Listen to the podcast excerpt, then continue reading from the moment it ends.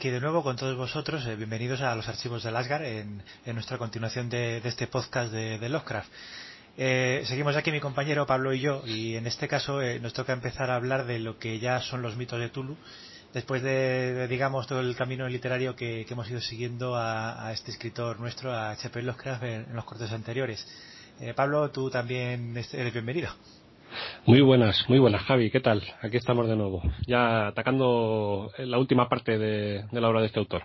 La, la parte, que, la parte principal, pero no la última, porque luego nos quedan sí, bueno, un par de cosillas. Luego nos quedarán un par de un par de apuntes que hacer, pero sí que estamos ya de lleno metidos en lo que es la, el, el, grueso primordial de la obra de, de Lovecraft y esto es realmente lo que ha trascendido, es decir, nosotros hasta ahora hemos estado viendo pues, eh, relatos que son muy interesantes, eh, que introducen conceptos que luego van a ser desarrollados a lo largo de esta, de esta etapa que también son muy interesantes, que pueden estar muy bien escritos, pero no es una obra que mm, por sí misma haya trascendido. Eh, es decir, que si la obra de este autor eh, ha llegado a, a, las nuevas generaciones y sigue todavía en boga a día de hoy, es decir, que esto es una cosa que va, que va creciendo, luego ya lo iremos analizando, es porque hay algo mm, hay algo dentro de este de este conjunto de relatos que vamos a ver que mm, de alguna forma ha calado ha calado muy hondo en el inconsciente colectivo. Entonces aquí de lo que se trata un poco es de buscar. O sea, somos buscadores de trufas. Vamos a, a ver qué es lo que hay dentro de estos relatos que haya que haya podido crear ese impacto a las nuevas generaciones. No sé si tú tienes alguna idea preconcebida que puedas adelantar? Uh, hombre, tengo alguna idea, pero como hay un par de relatos que vamos a comentar un poco más, eh, ahí lo, lo, puedo, lo puedo explicar de camino. Porque se ve, se ve mejor, creo yo, con un ejemplo que, que contando al principio uh -huh. aquí todo el rollo. Pero no lo vamos a ver enseguida. Es que son, son una serie de joyas, como dices tú, de trufas que vamos a ir desenterrando.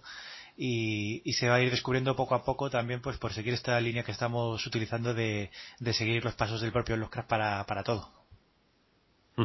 Bueno, tenemos que hacer, tenemos que advertir, eh, Javi, antes de empezar, porque ya sé que sí. ser serios. Sí, es que no vamos, haya... a, vamos, a, hacer sonar la, la, alarma de spoilers. Sí, que no haya, que no haya oído el, el, último corte, ya lo anunciamos, pero bueno, hay que recordarlo. En este caso bueno, vamos a vamos a hacer spoilers especialmente con, con dos de los relatos que, que son más señeros. Y, y, luego cometeremos algún detallito suelto de, de los demás, eh, pero ya sin, sin pasarnos demasiado, para no, para no quitar la vamos, vamos a, vamos a destripar los, los, relatos. Había escogido uno, yo he escogido otro que nos parecen representativos de esta, de esta etapa. Hay muchos relatos y por eso vamos a, vamos a hablar sobre todos, pero eh, lo que vamos a hacer es que nos vamos a detener más en dos relatos. Eso no significa que del resto de los relatos vayamos a hablar sin spoiler, es decir, vamos a, vamos a, eh, al contrario de lo que hemos hecho en otros programas, para aquellos que nos hayan venido siguiendo, aquí ya nos vamos a, a meter a analizar lo que es el contenido en sí de la, de la obra. O sea, si antes hemos estado haciendo más hincapié en, en, elementos del estilo, en elementos de la intención del autor, etcétera, ahora ya directamente lo que vamos a hacer es analizar la, la obra desde dentro. Y eso implica que va a haber spoilers a lo largo de, del programa, no solamente de los dos relatos que vamos a, a destripar en profundidad, sino que también vamos a tener que comentar intentaremos que sea, o sea, que no sea algo tan extenso, que no sea algo tan, tan, eh, tan destriposo, pero vamos a tener que comentar elementos de, de varias obras de este autor, sobre todo porque la, en, en, la, en la sección siguiente vamos a hablar sobre su cosmogonía y todo eso lo tenemos que tratar de, o sea, ahí vamos a convertirnos en exégetas de, de la obra de Lovecraft, es decir, que vamos a tener que hablar directamente de lo que es el contenido, sin obviando cualquier otro elemento. Por lo tanto, aquellos que no hayan leído la obra de Lovecraft, o sea, aquellos que no tengan ningún conocimiento de la obra de Lovecraft, que hayan venido siguiéndonos hasta ahora, yo personalmente les recomendaría, esto es una recomendación personal, pueden hacer lo que quieran, que vayan a, a leérsela. Si, o sea, si después de, de, todos estos programas no les interesa la obra de Lovecraft, pues. Un poco es que, es raro, que no bien nuestro trabajo. Raro sería, ¿no? Que, que, haya llegado alguien hasta aquí y no haya leído nada todavía. No pero puede darse el caso. Y yo personalmente no le recomendaría seguir escuchando este programa porque vamos a, o sea, vamos a destripar varios relatos. Hombre, yo por mi parte voy a intentar eh, destripar lo menos posible. Pero vamos, seguro que, que algunas cosas eh, van a caer porque si no hay, hay elementos que se van a quedar fuera. Sí, vamos a, vamos a intentar, bueno, por ejemplo, los finales, pues vamos a intentar no, no destriparlo, pero tenemos que entrar dentro de, de los elementos de las obras. Entonces, que la gente ya esté avisada, que luego no haya mm, gritos por ahí desesperados de ¿están destripando los relatos? No, ya estamos avisando. Está, está, este programa va a ser con spoilers. Por lo tanto, todos aquellos que no hayan leído la obra de, de Lovecraft que estén interesados, que se la lean y que luego nos escuchen y ya está. Y, o que sigan con sus vidas y nos olviden. Que se olviden de nosotros. Sí. Nos dejen en paz. Muy bien. Bueno. Eh, vale, pues cuando quieras. Bueno, pues nada, pues eh, no sé si quieres anunciar eh, lo que serían los contenidos de esta de esta sección para que la gente pues sepa un poquito qué es lo que vamos a qué es lo que vamos a ver. Sí, bueno, vamos a comentar primero un, par de elementos de, de estructura de lo que son los mitos de Tulu. Eh, recordemos que, que en este momento de la vida de Lovecraft, eh, que es cuando, cuando está ya de vuelta de Providence, eh, en 1926, eh, aquí ya va, a tener una serie de características la obra que ha ido que ha ido recopilando y ha ido perfeccionando y las va a presentar aquí. Vamos a comentarlos un poco para, para que ver, un poco el armazón de lo que van a ser estos relatos, pero, pero luego ya directamente lo que decíamos, vamos a introducirnos en ellos para, para poder verlo más de cerca. Eh, una aclaración que, bueno, ya la hemos comentado, pero como ha sido hace un tiempo dentro de- del mismo podcast, eh, vamos a recordarlo para- por si acaso. Lo primero es que eh, la mitología lovecraftiana, que es lo que, lo que se llama hoy la mitología lovecraftiana, eh, es la que introduce estos seres cósmicos que hemos ido mencionando y, y que no solo son suyos, sino que han sido sacados de, de otros escritores, de inspiración de otros escritores, de, a unos casos solo por, por captura del nombre, como podía ser, por ejemplo, con Astur, que, que era de la, de la obra de Beers y de Chambers, y otros por, por invención propia, pero que bueno, aquí estos seres cósmicos van a tener más peso, aunque tenemos que recordar que, que estos seres siguen siendo seres eh, reales, siguen siendo seres materiales. En ningún momento vamos a estar hablando de, fenómenos mágicos ni de ni de sucesos sobrenaturales sin explicación, sino que aquí todo tiene una explicación, aunque quede claro a veces que, que el ser humano no la puede encontrar. Eso me parece importante recordarlo porque en muchos de estos puedes ir perdiendo la, eh, la sensación de que estás eh, oyendo un relato de materialismo científico y parece a veces que, es demasiado fantástico, especialmente en, en algunos de, en los que se meten por ahí procesos de brujería y demás que, que hacen perder un poco la perspectiva, pero bueno, estos seres cósmicos que, que van a aparecer aquí, eh, recordar siempre en, cuanto uno se, se los encuentre que, que son seres eh, na- naturales, digamos, que son con naturales a, a la existencia y al universo y que no se les puede dar un, un entorno mágico. Sí, bueno, eh, solamente añadir lo que sobre lo que tú comentas, eh, lo que hemos venido diciendo a lo largo de este de este programa, es decir, son eh, son criaturas que vienen arrastrando una, una tradición eh, pues de, brujas, fantasmas, demonios, etcétera, o sea, que luego pues eh, en, en Machen se reformularían, Lovecraft eh, recogería de Machen pues todos esos elementos eh, de esa tradición eh, pagana, eh, popular, eh, o sea, esos elementos eh, literarios, que es lo que había conformado pues hasta ese momento la literatura gótica, y él lo que va a hacer es que los va, los va a reformular y los va, y los va a convertir en otra cosa. Entonces, mm, vamos a ver cómo el monstruo, el fantasma, el demonio eh, del relato clásico, pues se va a convertir aquí pues en la, en la entidad exterior, en la amenaza de otra dimensión, es decir, que le va a dar otra, otra característica distinta. Eso, o sea, en este, en este tipo de relatos está, está presente. Eso sí, muchas veces esta, esta dimensión cósmica que van a adquirir estos seres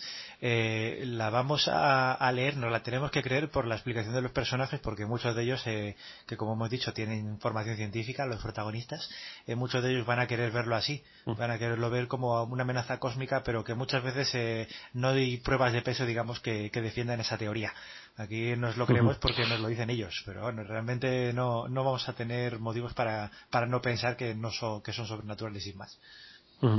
Sí, correcto, porque este tipo de relatos eh, vamos a ver que hay una, una característica que más o menos, pues eh, como acaba de, anunciar Javi, pues se va a repetir, que es que eh, estos relatos muchas veces son la descripción de un estudioso de un, de un hecho que él ha investigado. O sea, muchas veces eh, incluso no va a ser una, una narración en, en primera persona del, del hecho, o sea, de cosas que él ha visto, sino que van a ser las conclusiones de una investigación que él ha llevado en torno a, a diversos tipos de documentos. Eso, por ejemplo, la llamada de Tulu, que es el relato que, que vas a hacer tú, Javi, pues ahí claramente lo hemos expuesto. Otras veces, pues son las conclusiones a las que, a las que ha llegado el propio investigador después de enfrentarse ante ese tipo de, mm, de civilizaciones o de presencia extraterrestre, por ejemplo, las montañas de la locura es un, es un ejemplo claro de esto. O sea, pero que siempre vamos a ver que son las conclusiones del personaje. En ningún momento el autor se va a posicionar a favor o en contra de si eso es eh, lo que está diciendo el personaje o si es otra cosa.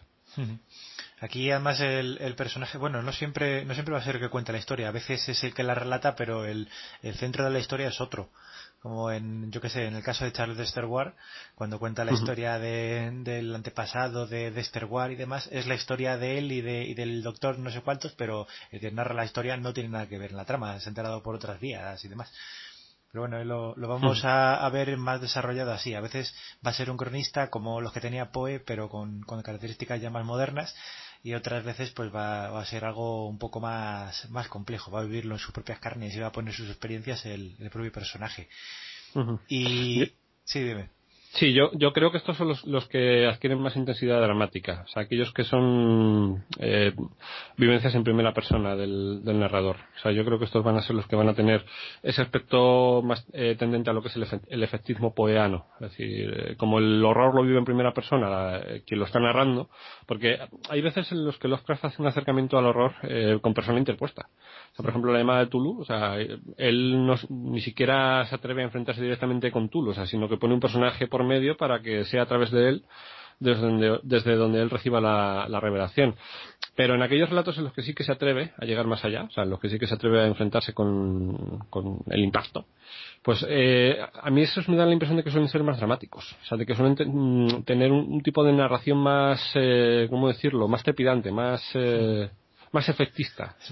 Es más, directa, sí. Eso, eso entronca con un punto que tenía un poco más adelante, lo que estás diciendo, que el, horror en estos mitos de Tulu hay de, los hay de dos tipos. Hay eh, un horror que, que supone una amenaza global o general, y otro que es una amenaza más personal, eh, en los que vamos a, a, ver una amenaza cósmica que, que, afecta a una zona amplia, como yo que sé, como la granja del color del espacio exterior o, o el horror de Dunwich, eh, en esos la, la, muchas veces la narración es por vía de un tercero que no lo ha visto, porque al Oscar lo que interesa aquí es contar el efecto de, de la entidad de, del horror en, en, una zona amplia para demostrar un poco su fuerza y, y su alcance.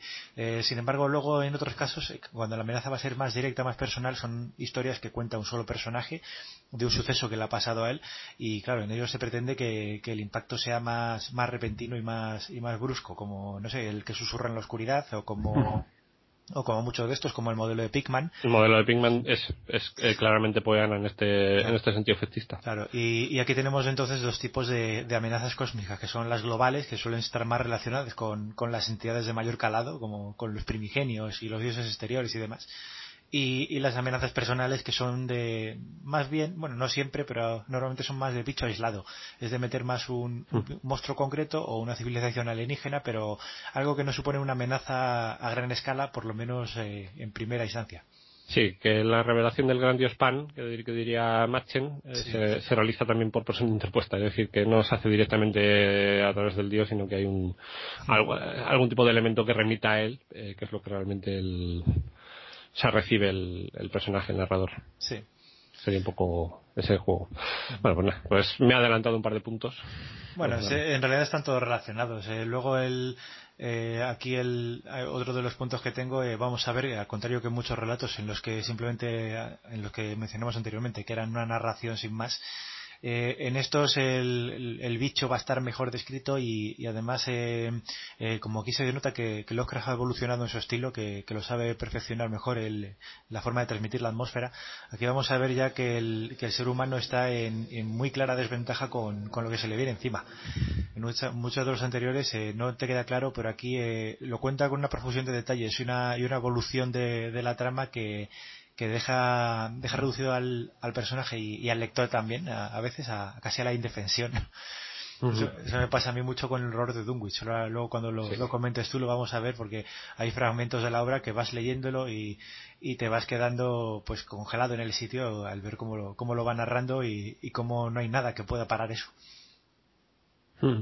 Sí, yo creo que este es, yo creo que este eh, sería para mí el, el, punto principal de la, de la obra, o sea, de, de, los elementos que unen esta parte de la obra de Lovecraft. Es decir, para mí el, el aglutinante de, este, de estos relatos eh, va a ser eh, que el tema siempre se va a repetir, siempre va a ser el, el, mismo. Es lo que él decía, el posicionamiento del hombre ante ante lo, lo, desconocido. En este caso entendido lo desconocido como lo infinito, como lo, como lo inefable, como lo innombrable. Entonces, esto, este va a ser el tema. O sea, cuando tú tengas que reducir cualquier obra de, de Lovecraft, de esta parte de los mitos de Tulu, a un, a un único tema, siempre va a ser ese. Es decir, es un, es un individuo que vive pues en su, en su mundo ordinario, ordinario, con sus cosas ordinarias, y un buen día, pues, eh, o bien por azar, bien porque emprende algún tipo de, de búsqueda, de investigación científica, etcétera, pues acaba llegando a un, a un descubrimiento.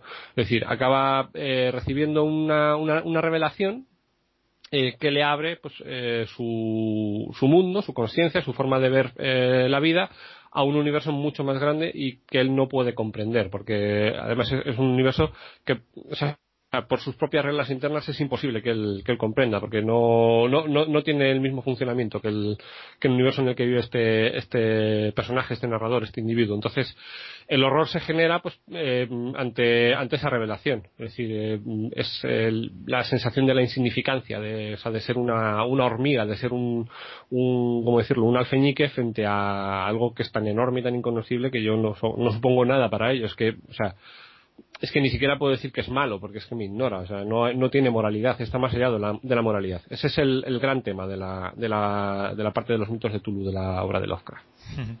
Para mí, vamos. No, sí, sí. En realidad el, el, tratamiento que hace Lovecraft en todas las obras es, es así. Luego ahora, el, cuando empecemos con la llama de Tulu, hay un, un aspecto, un bueno, detalle que, que, lo comenta muy bien. Tengo, eh, a ver, el, el, tratamiento que da eh, Lovecraft en todas eh, las obras que componen lo que diríamos el esquema de los mitos, porque hay otro, otro tipo de obras, de las que ya hemos hablado en este programa, en las que Lovecraft no, no tiene este mismo posicionamiento. De hecho, es un posicionamiento, se podría decir que es eh, totalmente opuesto.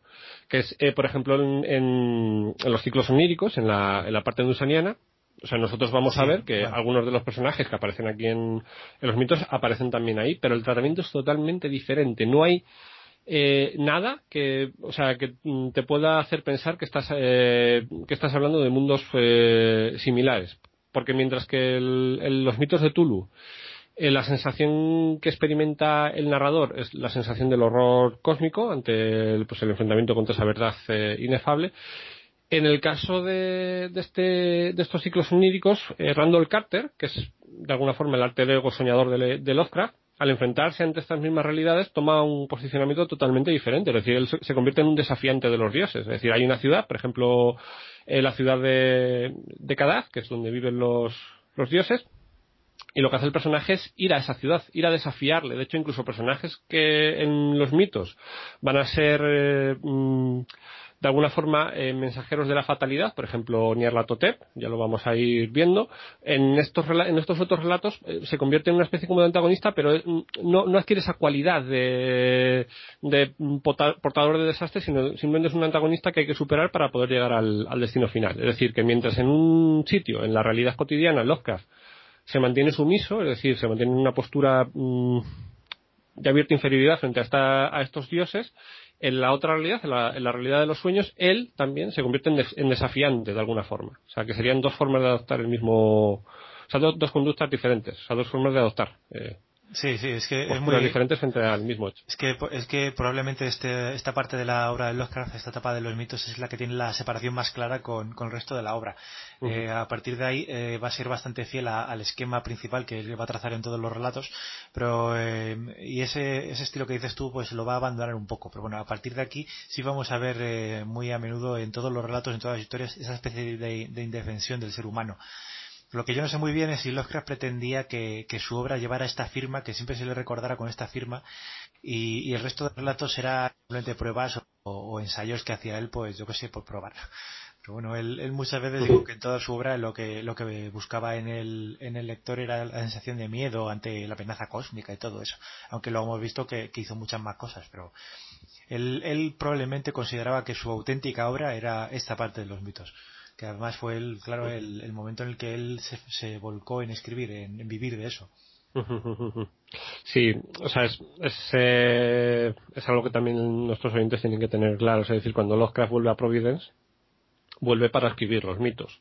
O sea, él ya viene con la idea fija de ser un escritor. O sea, él no, no va a hacer otra cosa ya durante el, el, resto de su vida. O sea, él se va a dedicar en cuerpo y alma pues a construir este, este panteón, este universo, esta, esta mirada de conceptos. Va a crear una escolástica, porque va a ser a partir de esta etapa cuando él va a crear su, su escuela, que es el Círculo de Lovecraft, eh, que va a adquirir carácter de escolástico, de escolástica hasta hoy en día, porque es que es una escuela. O sea, son, es una tradición literaria que hasta el día de hoy se sigue siendo fasti pastiches eh, a imitación del, del estilo de Lovecraft, incluso continuaciones de relatos de, de Lovecraft. Sí, luego, luego, veremos algunos para, le... para ilustrar a los lectores en cómo, cómo ha evolucionado esto. Es decir, que, que, aquí se podría decir que, clase, que casi, eh, casi Lovecraft se convierte en un, en, en un líder de una, de una, religión, de una, de una secta, de, de, una escuela de pensamiento, porque es que hay una serie de pautas en, en, la obra de Lovecraft que luego van a ser tomadas por su escolástica, o sea, lo van a repetir mmm, sistemáticamente. De hecho, hay tesis doctorales que, tratan esta cuestión, o sea, sobre el carácter escolástico de la obra de Lovecraft. Entonces, bueno, eh, algo ha pasado, es decir, algo tiene en su cabeza Lovecraft, o sea, algo se, algo ha cambiado en sus, en sus esquemas mentales en esa última etapa en, en Nueva York, antes de, volver a, Providence y antes de que se rompa su matrimonio con, con su mujer, que a él le ha hecho, pues, eh, le ha hecho, o sea, empezar a pergeñar la idea de, de, construir estos, estos mitos. Entonces eso es un poco, es un tema sobre el que se ha discutido mucho. O sea, hay muchas, muchas teorías, muchas tesis, muchos debates. Entonces, bueno, no sé si tú quieres meterte en este, en este lodazal. o por lo menos. Es difícil, es difícil tomar una decisión sobre qué exactamente qué le estaba pasando a Lovecraft por la cabeza. Eh, como suele pasar, su, supongo que sería una suma de, de todo, lo que, todo lo que había vivido. Eh, porque en este Lovecraft de esta época eh, sigue teniendo ese carácter retraído y esa especie de miedos sociales que tenía antes, pero también tiene un cierto arrojo ya para, para mostrarlos y para transmitirlos a, a la obra. Entonces, eh, eh, vete a saber si esto ha sido un intento también un poco de luchar contra, contra esos miedos que tenía eh, dejándolos por escrito. Pero bueno, eh, probablemente, probablemente la, eso sería eh, explicado así a un nivel psicológico, psiquiátrico, pero sería una serie de cosas. Él no pensaría en eso, sino que pensaría en dedicarse a eso y en abandonar con la vida anterior y, y en buscarse la vida ya de, de forma definitiva con, con, lo que él sabía que, que, se le podía que le podía rendir un, un dinero y unos beneficios. Porque ya hemos visto que había intentado en los años anteriores eh, trabajar a toda costa en lo que fuera y no lo había conseguido y, y de, con su ruptura de, del matrimonio y de su residencia en Nueva York, pues él va a decir volver a lo que conoce, a lo que quiere o lo que cree que, que es su pasado o lo que, lo que él ha abandonado, pero también al, a la rama del saber que él más controla. Sí, vamos a ver, eso es una, vamos a ver, la que tú estás mencionando ahora es una teoría con la que yo estoy, o sea, esencialmente de acuerdo en su 99%. Hay, hay aspectos que había que matizar, pero, o sea, quiero decir, yo estoy de acuerdo con eso. Sea, hay gente que sostiene otro tipo de, de, teorías que van en otras, en otras líneas diferentes y que, bueno, algunas son loquísimas, otras son interesantes, entonces, si quieres, podemos enunciar grosso modo porque ya hemos he hablado en este programa sobre el, no sé cómo decirlo, el, debate sobre si Lovecraft era un iniciado, no era un iniciado, si tenía un conocimiento esotérico, si no tenía un conocimiento, esotérico, ya hemos comentado que su abuelo era, era masón, de hecho eh, creo que era fundador de la logia masónica de Providence, su familia pues eh, probablemente hubiera estado vinculada a este tipo de, de hermandades esotéricas pero hay un hay una cuestión eh, que siempre se ha debatido porque esto, o sea, esta idea surge más o menos en los años 70, a principios de los años 70. No sé si a ti te suena eh, un personaje que se llama eh, Kenneth Grant. No me suena. No. Bueno, pues eh, Kenneth Grant era un era un discípulo de, de Aleister Crowley, ¿vale? Era por así decirlo su gran su gran continuador. Eh, recordemos que Aleister Crowley pues, eh, había coincidido en vida con, con Lovecraft. De hecho, Lovecraft eh, creo que tenía. Mm, o sea, creo que hablaba bastante de Aleister Crowley en sentido peyorativo. Eh, no, yo, yo, tengo yo, tengo entendido que no, que le mencionó alguna vez que, que, había leído artículos en los periódicos sobre su figura, pero pero que no le, no le mencionaba demasiado, que le consideraba simplemente un poco un charlatán y poco más. Mm. O sea, yo, vamos, sí, yo lo que tengo entendido, a ver, Lovecraft eh, despreciaba, despreciaba abiertamente a Lester Crowley. Eh, hay un episodio muy oscuro en la época en la que Lovecraft está viviendo en Nueva York con su mujer eh, Sonia. Sonia era editora de, un, de una revista eh, amateur, no me acuerdo cómo se llamaba. Eh, eh, bueno, no me acuerdo el nombre que tenía, Ah, que tenía. Sí, era la misma que en la que publicó Celefais, creo que se llamaba The Rainbow. De Rainbow.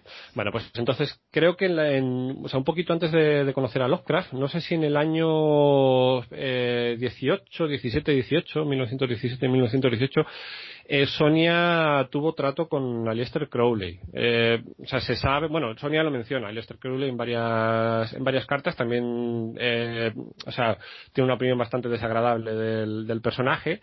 Hay quien ha, quien ha llegado a insinuar, pero esto ya son teorías, te digo, que están totalmente sin, sin corroborar, sin, sin investigar, eh, loquísimas, que eh, Sonia fue una mujer escarlata de, de Aleister Crowley, que recibió vejaciones eh, sexuales, porque eh, sí que es cierto que Crowley viajó a, a Estados Unidos, tuvo un, creo que estuvo un par de, un par de años, eh, cuando él intentaba ser escritor, entonces creo que sí que, o sea, ll- llegó a tener contacto con esta, con esta Sonia, porque ella era eh, editora, entonces, eh, eh, pues, era el tipo de revistas en las que podía publicar Crowley sus relatos, porque él también escribía, escribía relatos.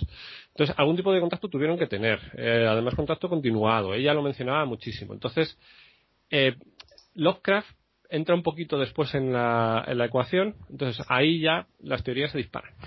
Ahí te puedes encontrar desde los que dicen que, que Lovecraft eh, quería vengar el honor de Sonia, mm, o sea, por las vejaciones que había recibido de, Crowley, que Lovecraft, eh, o, sea, eh, quería desmontar todas la- las teorías de Crowley. Bueno, el caso es que este Kenneth Grant, que era, por así decirlo, la mano derecha de Crowley, que recordemos que Crowley va a ser un, o sea, un mago muy famoso, que va a fundar varias, varias órdenes, la orden de los telemitas, la, la Otto, esta, la, la nueva orden de templarios, esta, la Ordo Templis Orientalis, o no sé exactamente cómo, cuál es el acrónimo.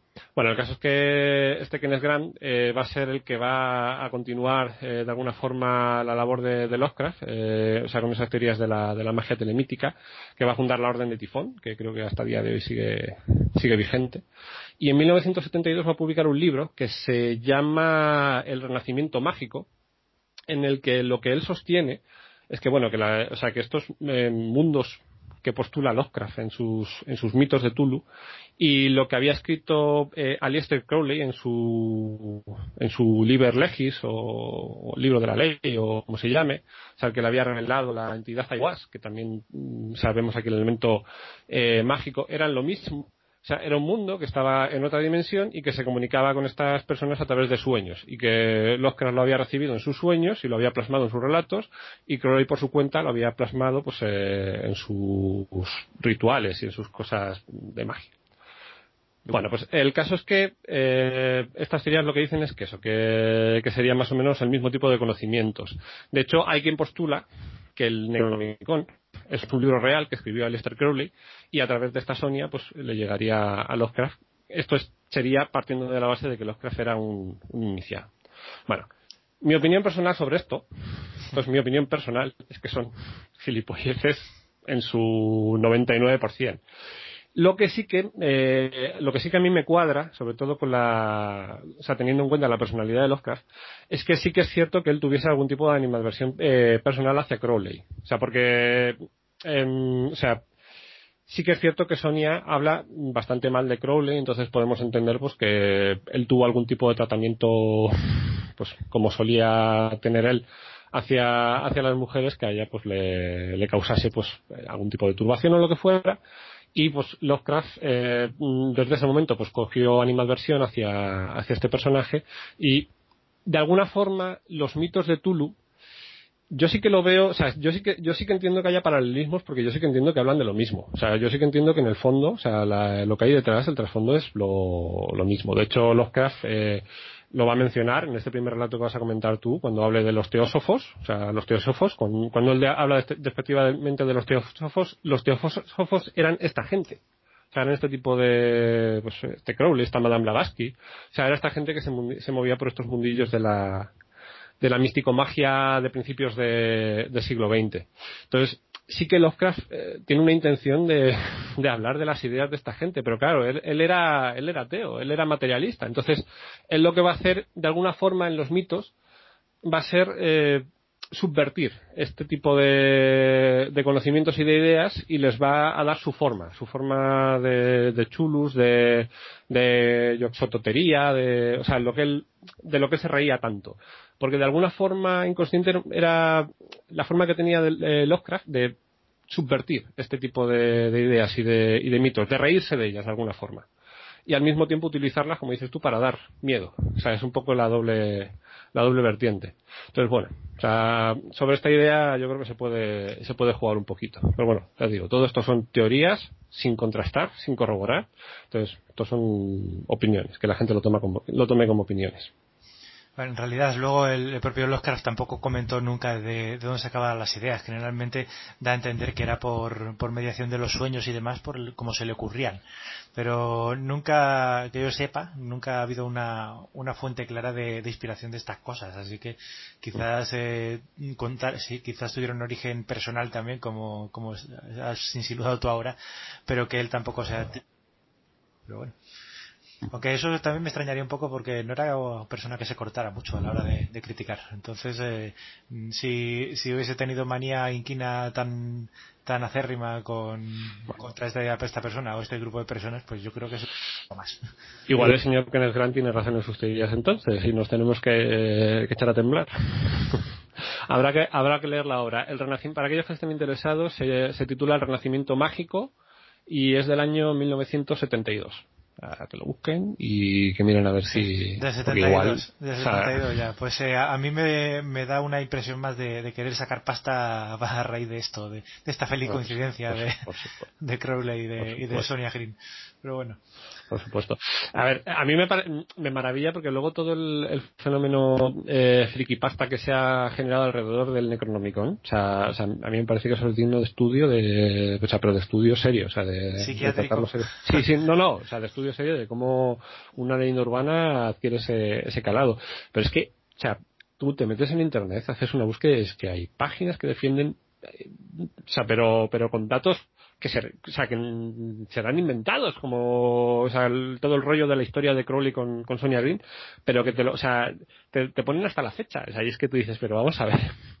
O sea, para demostrarte que el Necronomicon es real y que es un libro real y que existe y que con él se pueden invocar a las eh, entidades exteriores es que es un fenómeno que y luego te, y te encuentras manuscritos, copias, o sea, ya no solamente las ediciones de Derle, que esas son las que están las que se encuentran en las bibliotecas públicas, o sea, la, de, la, la biblioteca de Móstoles la gente puede ir y en su catálogo hay una copia del Necronomicon. La pueden buscar ahora por internet, o sea, está. O sea, junto con Miskatonic, con Buenos Aires, con con Harvard, tal, también tiene una copia del, del Necronomicon. Estamos ahí. Pues luego por internet te puedes encontrar, pero copias, o sea, pero ya con invocaciones reales. O sea, que es que, no sé, es un, es un fenómeno que yo creo que, ha alcanzado entidad propia. A mí me parece, o sea, me parece lindo de estudio. Pero bueno, eso es otro tema. Ya, ya lo comentaré. Ya, lo, ya llegaremos a él, sí. Vale. En fin. Bueno, más cositas, Javi. Eh, bueno, ya para acabar, el, antes de, empezar a hablar de, las historias, eh, aquí Lovecraft va, va a utilizar eh, un esquema de, relatos que no, que bueno a veces varía un poco pero por lo general eh, está establecido en tres pasos en, en, un relato sobre el pasado uno sobre el presente y en un y en uno de sobre un posible futuro normalmente. No vamos a llegar al, futuro pero se, se, va a vislumbrar eh, cuando digo del, del, pasado va a ser generalmente la, la, narración de la documentación de los antecedentes de, de un hecho o de un horror que, que, nos va a relatar poco a poco. En el caso de, del que susurra en la oscuridad, por ejemplo, vamos a tenerlo en cartas, en menciones de, en, en correspondencia, en cambio de correspondencia entre dos personas.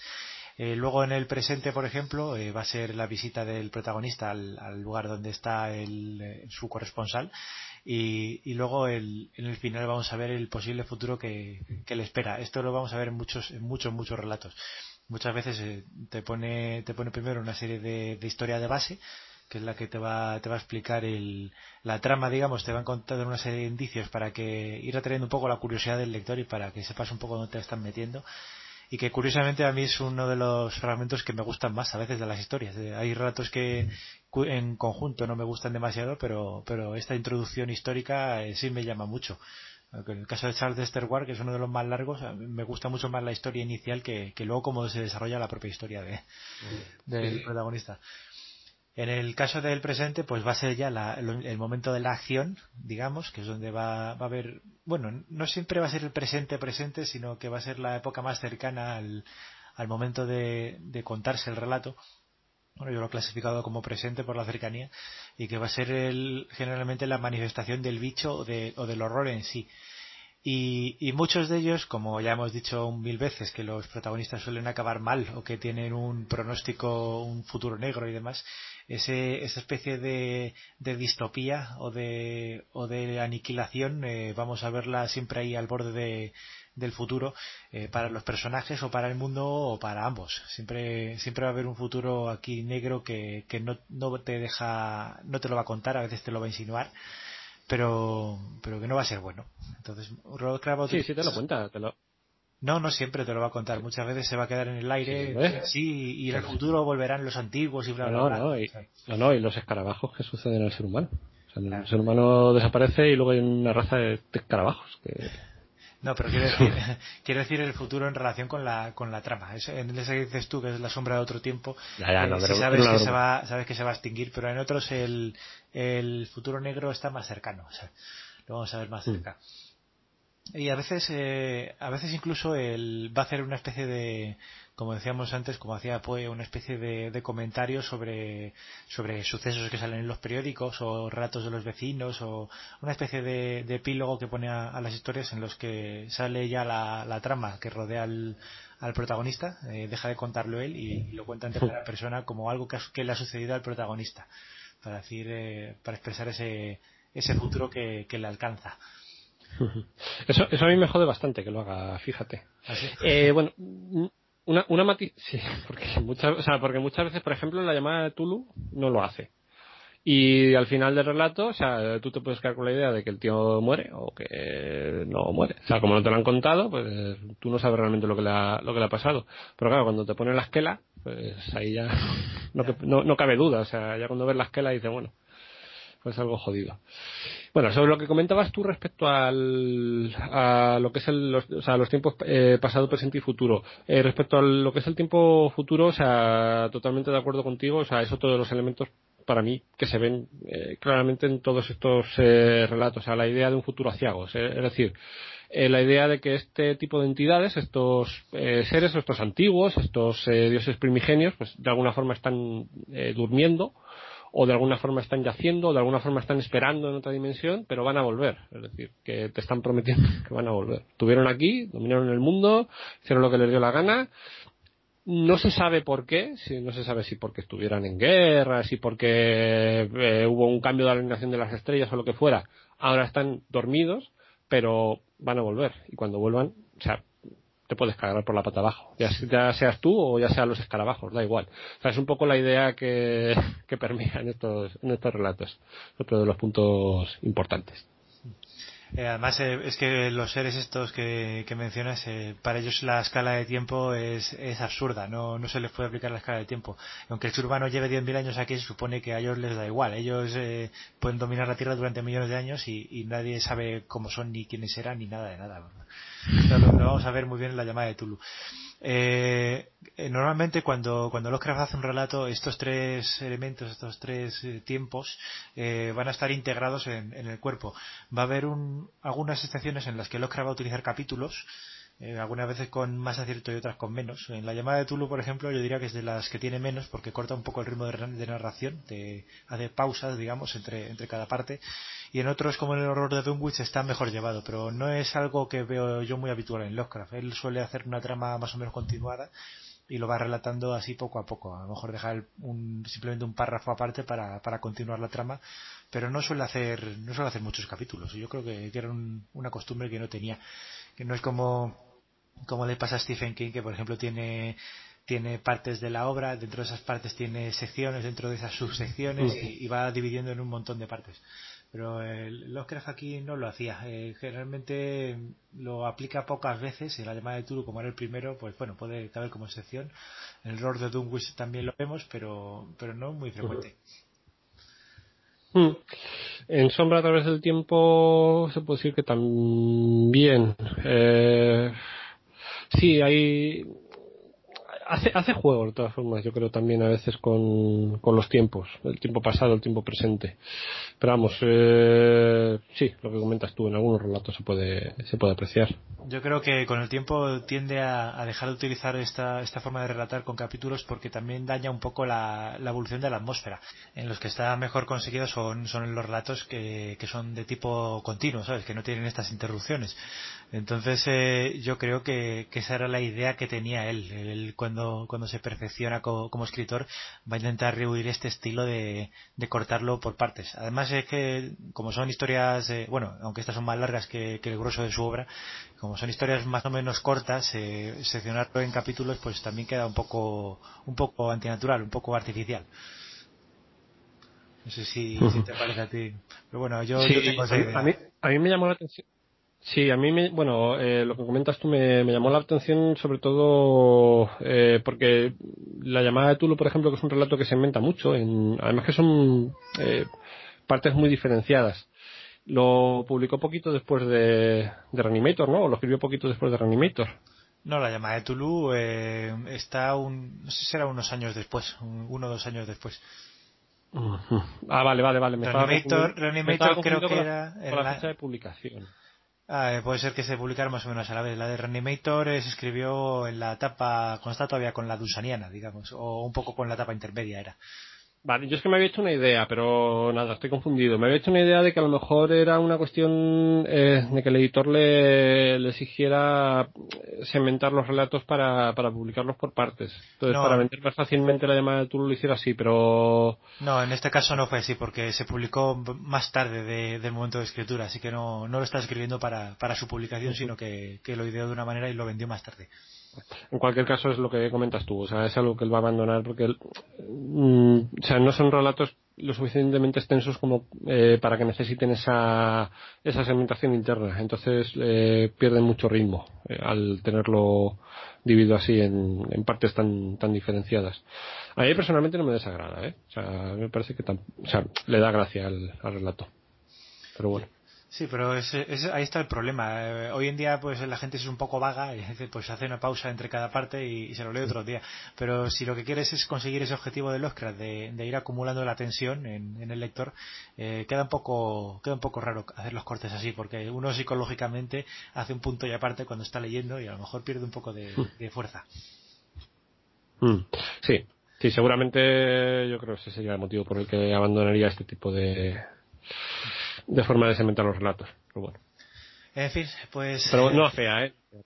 No, a mí eh, no me desagrada demasiado, pero yo creo que usando la, mentalidad de él seguramente iría por el, por este estilo, iría por la, idea por aquí. Bueno, porque es muy, es muy llamativo que, que cambiara esa forma de, relatarlo y, en muchos de los relatos, incluso de colaboraciones que ha hecho, tampoco utiliza esquema de capítulos ni nada de eso. Y eso que, que era para otro escritor y él, y él no iba él no iba a salir perjudicado ni beneficiado por ello, casi, pero bueno.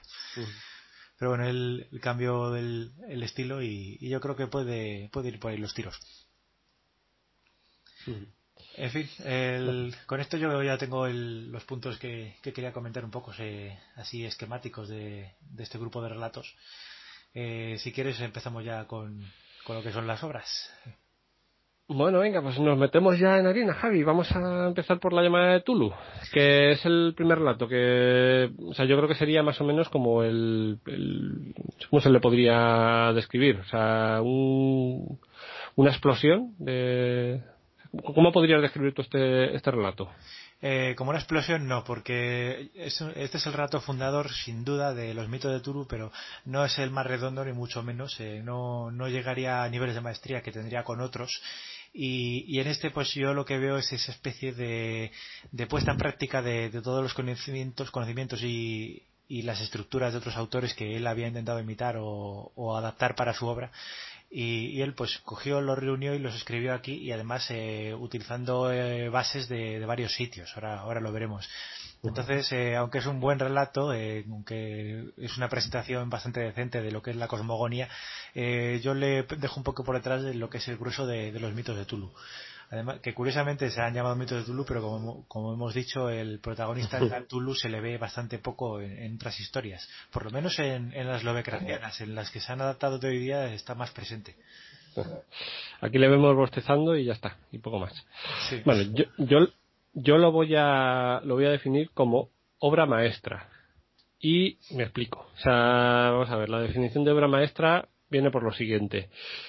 Eh, si nosotros nos atenemos a lo que sería pues una, una concepción medieval del, del, sistema de producción gremial, pues, eh, había una serie de, etapas por las que tenía que pasar un, individuo que entrase pues, en un gremio determinado da igual que fuese el gremio de, literatos, da igual que fuese el, gremio de zapateros, tú entrabas como aprendiz, ibas eh, adquiriendo oficio, ibas eh, adquiriendo una serie de habilidades, de técnicas, de pericias, eh, y en un momento dado, pues tú, después de muchos años de, aprendizaje, podías optar al título de, maestro. Para ser considerado un maestro de gremio, pues tenías que presentar una obra maestra. Esa obra maestra pues tendría, tenía que, reunir en sí misma pues todas las eh, cualidades que, se requiriese pues eh, de técnica, de elaboración, etcétera. Es decir, que tenía que eh, exhibir una serie de cualidades de dominio de lo que estabas haciendo.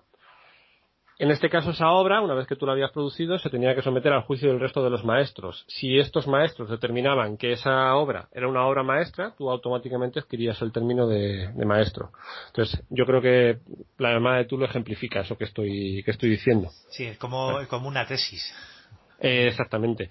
Y no solamente eso, sino que además esta obra pues, o sea, puede, puede, considerarse la obra de un maestro o una obra maestra porque además eh, fue considerada como tal por el resto de los maestros eh, coetáneos del Oscar. De hecho, eh, Robert Howard creo que comentaba, o sea, Robert Howard recordamos que es el, creador literario de, Conan, que sería otro otro maestro en otra, en otra línea diferente, pero bueno, otro otro genio artístico de similares características, comentaba después de leer la, la llamada Tulu que él consideraba que esa, que esa obra eh, sería considerada algo así como, eh, como una de las obras cumbres de la literatura universal por las generaciones venideras, o algo así decía, o sea, no exactamente las palabras, pero bueno, o sea, venía a decir algo, algo así, o sea, lo estaba dando ya la categoría de, obra maestra. ¿Que no es la mejor de Oscar? Pues no, pero que tiene ya los elementos eh, necesarios como para ser considerada la obra de un maestro o una obra maestra, pues sí, eso, desde luego. eso desde luego, ese es un, esta obra es un diamante en bruto que, que había que pulir pero vamos, eh, aquí todo lo, vamos a encontrar todo lo que dices tú, vamos a encontrar todo lo que ya, ya identifica a Lovecraft como el, creador del, del cosmicismo, del, del horror cósmico. Eh, en fin, el, Sí, dime, ¿alguna cosa más? No, no, que digo, que comenta, que comenta, vamos a meternos ya en la obra y, empieza pues eh, a hacer tu comentario, a ver qué elementos has encontrado en esta obra. Eh, bueno, para empezar, esta obra se escribe entre agosto y septiembre, no se sabe muy bien la fecha concreta, de, de 1926 y se va a publicar eh, un par de años más tarde en Weird Tales. Esta es una de las primeras obras importantes que va a publicar en la revista en este caso en 1928, y la primera vez que se va a publicar en, un tomo, en una novela, va a ser en, en Arkham House, cuando, cuando, cuando Derleth y Wandrei funden la, editorial. Eh, el primer libro que van a editar de, obras de Lovecraft se va a titular El extraño y otros relatos, de Usadia Others, y, y, este, este texto de la llamada de Tulu va a estar incluido en, esa recolección de historias. Eh, que no sé muy bien tampoco por qué decidieron titularlo El extraño, sería por, por, el título que le gustaba más, pero bueno, luego es un, es un relato que tiene está bastante por debajo del resto de obras de este hombre, pero lo decidieron meter así como, como título principal. Sí, se podría considerar la, la cumbre de los poeanos, o por lo menos los que lo consideraba así, pero o sea, tampoco el relato que tenga el peso necesario como para encabezar una, una antología. Eh, sería que le, resultaba sonoro, pero bueno. En esta época ya estaba ya estaba elaborado el, el canon. ¿Saderles ya había elaborado su canon o eh, todavía estaba en composición? Probablemente ya tendría la idea bastante bastante avanzada porque cuando se publicó The Outsider, Another, se, creo que fue en el 38, 39 o por ahí. Entonces eh, ya sabía, mm. había tenido un par de años entre que conseguía los fondos para la editorial y demás para, para decir qué querían publicar y qué querían decir de Lovecraft. Porque recordemos que el principal objetivo de, de Arkham House fue dar a conocer a Lovecraft. Entonces, seguramente quisieron coger los, los que, que más, eh, más brillo le, le habían dado. Había los que se habían publicado con más con más éxito y demás fueron los primeros en caer aquí en Arkham House. Y este, este lo, lo, querrían meter aquí pues eso para, para dar un poco de lustre a la figura de Lovecraft o sea, los que habían tenido más éxito, entiendo, eh, editorialmente hablando, o sea, dentro del, circuito de distribución de las revistas Pulp, que es donde, donde publicaba Lovecraft. Sí, la mayoría de todos estos relatos del ciclo de los mitos de Tulu serían los que, los que meterían, también cogerían algunos de los anteriores pero bueno, el, probablemente esta historia la, la, introducirían porque era lo que tenían más en mente Derleth con, en relación con, con, la obra de Lovecraft como tal, como obra original. Bueno, ¿y qué nos puedes comentar entonces sobre la llamada de Tulu? Eh, pues lo que decía, que la idea de, la llamada de Tulu en realidad no es no, no viene de un solo sitio. Eh, la idea, la génesis de, del relato, eh, los detalles principales del relato, esa especie de borrador inicial que hacía Locra, que dejaba por escrito inicialmente, como habíamos dicho, es de un año antes, de, del 12 del 13 de agosto del 25, y se sabe pues porque en el diario personal de Lovecraft hay una, una sinopsis de la obra. Eh, luego también, eh, incluso nos te puedes remontar cinco años más atrás, en 1920, eh, Lovecraft también tenía un libro de citas, eh, tenía diarios, libros de citas y demás, donde anotaban una serie de detallitos que, van viendo de, otros escritores y cosas así que se les ocurrían, lo, anotaban allí. Y en el libro de citas hay una serie de detalles de, del libro, que de un, no en una sinopsis, sino una serie de, de ideas que, que se le ocurrían y que había entresacado de otras cosas. Y de nuevo, eh, este libro 1920 eh, tenía información referida a un sueño del propio Lovecraft que había relatado por carta a un amigo suyo. Si recuerdas el, el grupo este de correspondencia, el Clay Comolo, ese que tenía, sí. eh, uno de ellos era Richard Kleiner y, y a Kleiner le, le, contó un sueño que había tenido hace un tiempo y, y luego utilizaría la base de ese sueño pues para, para fundar la historia que se convertiría en la llamada de Tulu eh, al mismo tiempo pues hay una serie de, de detalles que, que, va a redondear el relato y que va a estar inspirado por, por cuentos propios, en este caso Dagon o Dagon, que era su propia obra inicial, y, y, en esa especie de sensación de amenaza alienígena que, que, se vislumbra un poco en el Orla de Maupassant.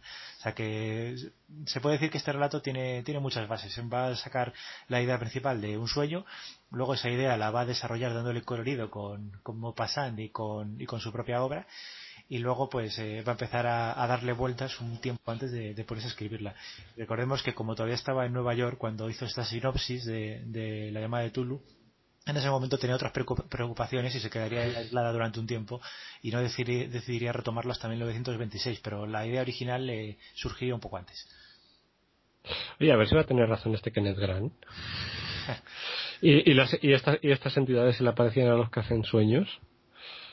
Ya, y a Crowley en, en fantasmas y en, y en, alucinaciones de drogas y cosas de esas. Luego, mm. luego, cuando, cuando hablemos, veamos el relato ahora, vamos a ver que hay un par de, sí. de momentos históricos de que, que vivió el, el, propio Lovecraft y, y, unas fechas muy concretas. Igual eh, buscando las fechas se puede encontrar alguna cosa. De mm, interesante, interesante. A ver, no, o sea, yo creo que es, es lo, eh, mi tesis es la que es la que es la que mantengo antes. Yo creo que que Lovecraft eh, de alguna forma lo que está haciendo es eh, riéndose de este tipo de de sociedades y de este tipo de, de no sé cómo decirlo, de, de, creencias teosóficas, porque realmente en la época se denominaban así creencias teosóficas. El, el tema de los, de los mitos, eh, yo lo encajo más en un pensamiento postmoderno de Lovecraft, con, o sea, como posicionamiento suyo eh, frente a este tipo de, no sé cómo decirlo, de, de, corrientes filosóficas, porque realmente es una, es una filosofía. Y Lovecraft lo que va a hacer va a ser producir su propia, su propia filosofía. Lo que pasa es que la filosofía de Lovecraft es es una burla, es, es una burla de la un, del, es, de es, una burla muy bizarra y muy sí. elaborada, con un, con un humor porque es, es el humor que solamente le hacía gracia a él. O sea, el resto, el resto de la gente se caga en los pantalones y me imagino que él lo disfrutaría en otro sentido. Pero realmente yo creo que no es el, o sea, sigo manteniendo mi teoría de que no es el, el posicionamiento de Lovecraft eh, frente a frente a este conocimiento, porque si Lovecraft recibía vamos a suponer que lo que decía este Kenneth Grant es cierto, ¿vale? Y vamos a suponer que Lovecraft recibía este tipo de conocimientos en sueños. Los relatos de Lovecraft, en los que él se relaciona en sueños con este tipo de realidades, tienen otro cariz totalmente distinto. O sea, en ningún momento los que se cobarda y se, y se echa a llorar eh, porque tenga este tipo de, visiones. Él de alguna forma las desafía. O sea, que él internamente, o sea, adoptaba otro, otro posicionamiento totalmente distinto al que se refleja en, en, por ejemplo, este relato que vas a, que vas a comentar tú. O sea, es una cosa opuesta. Sí, él era, era una broma para sí mismo. también, también la compartirían algunos de sus amigos, pero vamos, él le gustaba cachondearse de estos temas de esta manera. Y a la vez, como, como decíamos, eh, le parecería magnífico esa, esa duplicidad de, de, términos que, permite bromear por un lado y, asustar por el otro. Y asustar por el otro. eso, es una cosa que hacía, por ejemplo, Proust también, el, escritor de En busca del tiempo perdido. Eh, la duplicidad de, ideas eh, la manejaba mucho incluso la menciona, la desarrolla un poco en la obra de En busca del tiempo perdido que es un y además eh, recordemos no sé si lo mencionamos o no eh, Proust era un escritor que sí que le gustaba a Lovecraft le consideraba consideraba que había muy pocos escritores al nivel de Proust y, él seguramente también intentaría sacar alguna cosa de él. Esto, esto aunque sea más propio de, la propia personalidad de Lovecraft sí que es un aspecto literario que a lo mejor eh, quiso trabajar así de esta manera.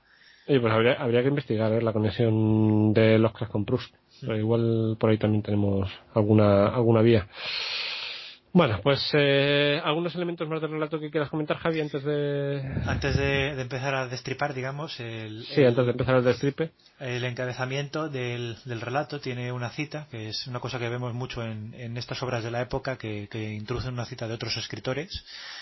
Eh, bueno, de esta época y también un poco del siglo anterior, eh, de finales del 19 y tal, eh, todavía, todavía se utilizaba bastante.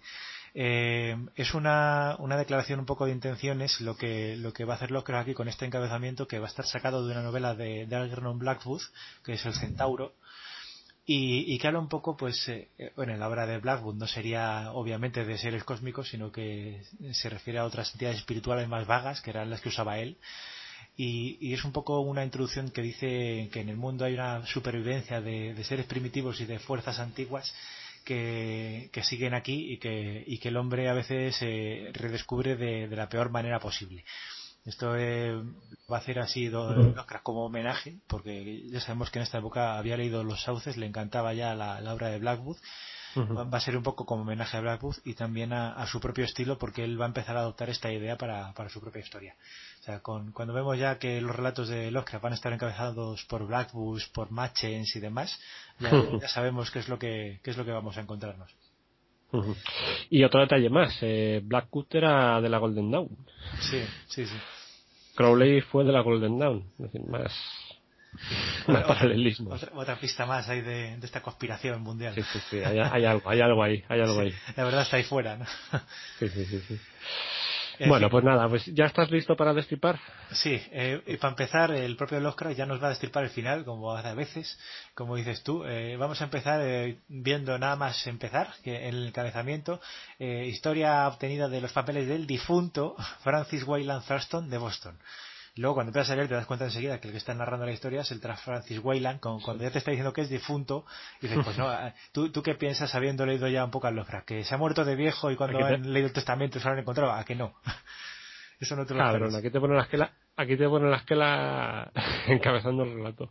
Que hombre, pues digo, alguien bien piensa te dice, nada, pues el hombre vivió 90 años y cuando se murió se lo encontraron, pero ya como, empezando con, con el encabezamiento de Blackwood y habiendo leído cosas de Lovecraft, ya te imaginas que no va a ser tan mayor ya, en el momento de, de, leerlo. Y dices, bueno, a ver, ya, ya vamos a empezar a, a ponernos nerviosos, a ver qué, qué ha ocurrido aquí, ¿no? Eh, Para empezar, el Lovecraft va a meter un párrafo muy significativo que se ha traducido y se ha puesto y posteado en páginas de internet y, reescrito en un montón de sitios. Yo lo he visto en muchísimos sitios. Pero tienes que decirlo con voz solemne, tío, si no, no lo digas. Bueno, yo no, no te lo voy a leer entero porque no quiero, no, no sé darle esa, ese empaque, ese, ese método que utilizaba Lovecraft, pero eh, así eh, en resumen, eh, es una, una descripción sobre la incapacidad humana que, tiene el ser humano para, para entender el cosmos. Y, anunciando que, la ciencia que no, puede abarcar ese, ese, todo ese contenido, que la ciencia solo ha desvelado una mínima parte de lo que es el universo y lo que es la realidad, y que si consiguieran algún día pues llegar hasta el nivel de hasta el nivel de explicar lo que sucede ahí fuera pues pasarían dos cosas o que el ser humano se volvería loco o que o que renunciaría se cerraría sobre sí mismo y volvería a la Edad Media con tal de, de olvidar todo lo que ha descubierto.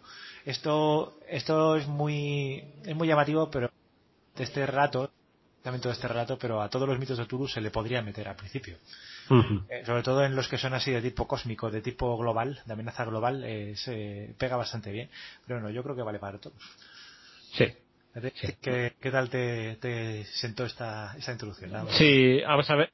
Vamos a ver, te está, te está anunciando, o sea, realmente te está anunciando. O sea, es eh, como un anuncio que te pone al principio de las películas de la Guerra de las Galaxias, pero en plan solemne. O sea, es decir, te está diciendo que en su, en su universo, o sea, en lo que, en lo que él te va a presentar, pues hay una serie de elementos inconocibles, una serie de realidades que están más allá de tu comprensión. Y te está diciendo que si tú en algún momento llegas siquiera a acercarte a entender algo de lo que de, los, de lo que suponen estas realidades que vas a tener dos vas a tener dos vías. Una de ellas va a ser la locura total y la otra vía pues eh, la negación absoluta y el no sé cómo decirlo o sea, el negacionismo el el, el, intentar olvidar eh, eso que has visto porque es tan terrorífico y tan aterrador que o sea, ninguna mente humana lo puede lo puede soportar. Todo en el juego de rol se ejemplificaba muy bien con el atributo de cordura ese. Sí, que, que, en realidad yo diría que en el juego de rol se pasaban un poco con ese atributo porque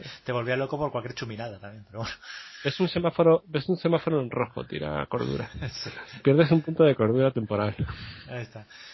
Eh, en fin, eh, bueno, en realidad hay una tercera solución al encontronazo con la verdadera realidad, con, con, lo que vemos aquí, pero eso no lo va a contemplar Lovecraft porque sus personajes no van a ser de, de los que adopten esa vía. Sus personajes se van a volver, volver locos, morir o, huir, pero la tercera vía es unirse a, lo que hay más allá. Eso lo vamos a ver en, en, los warlocks, hechiceros, brujas y demás.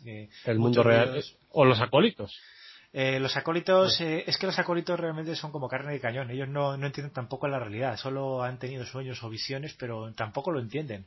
Porque realmente los, lo único que, les interesa a los primigenios de los seres humanos es el, la adoración con tal de salir ellos del sueño, de despertar. Pero realmente la humanidad no es nada para ellos. Pero eso eso es un elemento, esto es un debate que deberíamos hacerlo en la parte de cosmogonía, pero esto es un elemento que yo nunca he entendido. Es decir, los o sea, realmente o sea, se parte de dos supuestos. Primero, supuesto uno, los primigenios eh, viven en su propio mundo y de alguna forma están eh, por encima de la moralidad, del bien y el mal, y para ellos los seres humanos son hormigas y son insustanciales, es decir, que no tienen ninguna relevancia para ellos.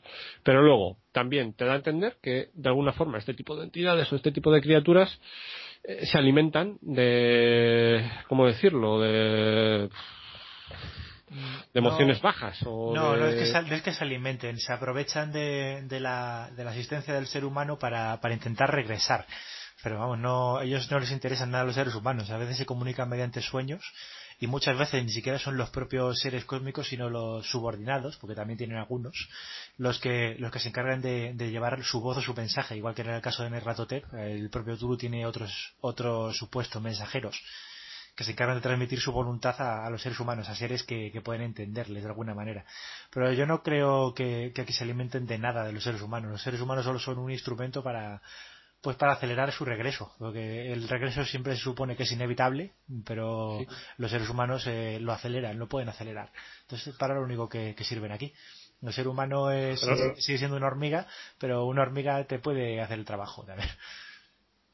Claro, pero, o sea, quiero decir, pero los seres humanos son hormigas, eh, pero luego los seres humanos también, eh, de alguna forma, como dices tú, pueden acelerar el proceso eh, mm, a través de una serie de, cultos o de rituales o de no sé cómo decirlo o sea es como si de alguna forma se generasen que esto también es o sea es que lo estoy uniendo un poco con lo que es el, pensamiento telemita o, el pensamiento colonial para ver si realmente hay hay puntos de unión mm. todo esto, por cierto, o sea, es, una cosa que, ha influido mucho la obra de Alan Moore. O sea, si la gente está interesada en, en esto, también puede leer Alan Moore, que igual te lo aclara mejor.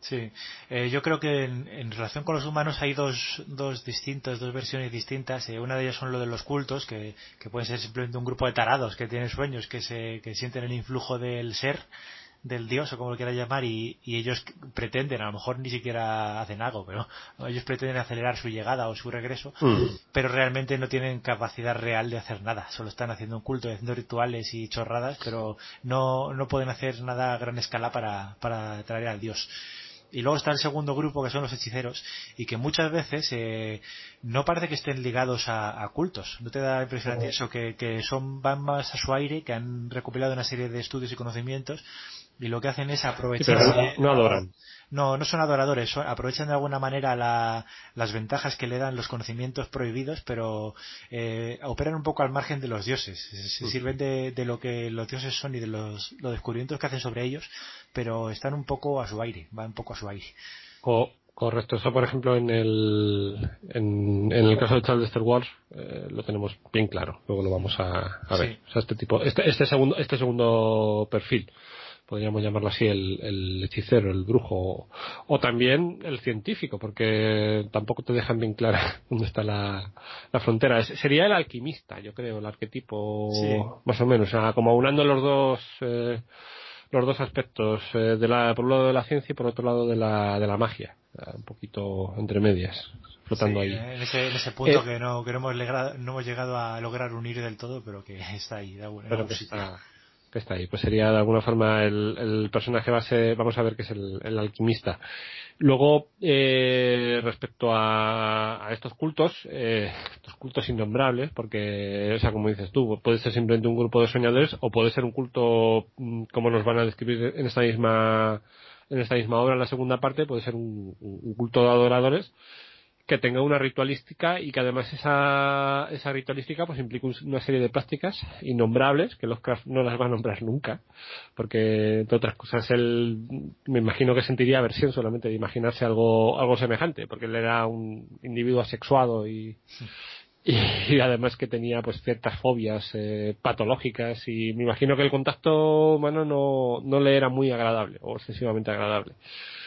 Por tanto esta serie de cultos sobre los que otros autores sí que se han recreado, volvemos otra vez a remitir a Alan Moore, pues eh, de alguna forma tenemos que imaginar que aquí se, están también canalizando energías eh, que van a alimentar ese otro lado o, energías que de alguna forma pueden establecer una conexión con ese otro lado. No sé, o sea, con ese otro mundo real o imaginario, depende cómo lo, o, desde qué lado lo mires. Pues no, no sé muy bien cómo, qué, idea tendría él, pero es que esto aquí siempre, ya sabemos que el Oscar nunca te deja las cosas demasiado claras, te deja un poco así para, para que la, la, tensión vaya en un momento y que, y que no se diluya con ninguna explicación científica, ni ningún, que el lector, vamos, no pueda sacar una conclusión hasta que llegue al final. Sobre todo porque él no te lo describe. O sea, simplemente te da, ¿cómo decirlo?, la reseña del periódico. Ya está, con eso ya tú te haces la, la componenda que quieras. Luego, ya te digo, hay autores como Alan Moore que, que, se han recreado a veces con exceso en mostrarte qué se hace en esos, en esos rituales, en esos cultos innombrables de Lovecraft. Y bueno, o sea, también la gente se puede, se puede acercar a este tipo de autores, ya los comentaremos en su, en su momento para ver este otro este otro aspecto también un poco truculento de, esta literatura. Que por otro lado es o sea a mí lo vuelvo a repetir me parece bastante blanca en ese sentido. Sí bueno tampoco se va, no se va a meter tampoco en, nada nada escatológico ni, ni va a cargar las tintas demasiado digamos eh, cuando además, cuando llega a ese tipo de terrenos eh, cenagosos, él te pone la reseña en el periódico y ya con eso, pues te. O te pone un par de frases en plan de cultos demasiados cenos innombrables como para yo ponerlos por escrito. Sí, algo así. salva la situación. Bueno, pues siguiendo eh, la trama, en realidad la llamada de Tulu va a ser en gran parte la, investigación de, dos personas, del, del difunto Arthur Weyland, que va a ser el, el perdón, Francis Wayland, que va a ser el que va a relatar la historia, y, y el resto es una, una investigación que, que, hizo su tío abuelo, eh, que él, él, llama aquí a este personaje George Gamel Angel. Eh, el Gamel está sacado de, de, la propia familia de Lovecraft. Recordemos que, que su tía Annie, Annie Phillips, eh, cuando se casó tenía el apellido Gangwell. Entonces, por lo visto, Lovecraft decidió hacer una adaptación del apellido como no como homenaje, porque él, como, porque lo tenía a mano y porque él era aficionado a coger apellidos de, familias notables de Providence y de la zona de por allí y, los metía en las historias pues también un poco por, por credibilidad, porque queda más natural y la gente pues se lo cree mejor si, si pones un apellido más cercano. Entonces aquí en este caso va a utilizar varios. Eh, el primero de ellos es este Gamble, de, del tío abuelo del protagonista.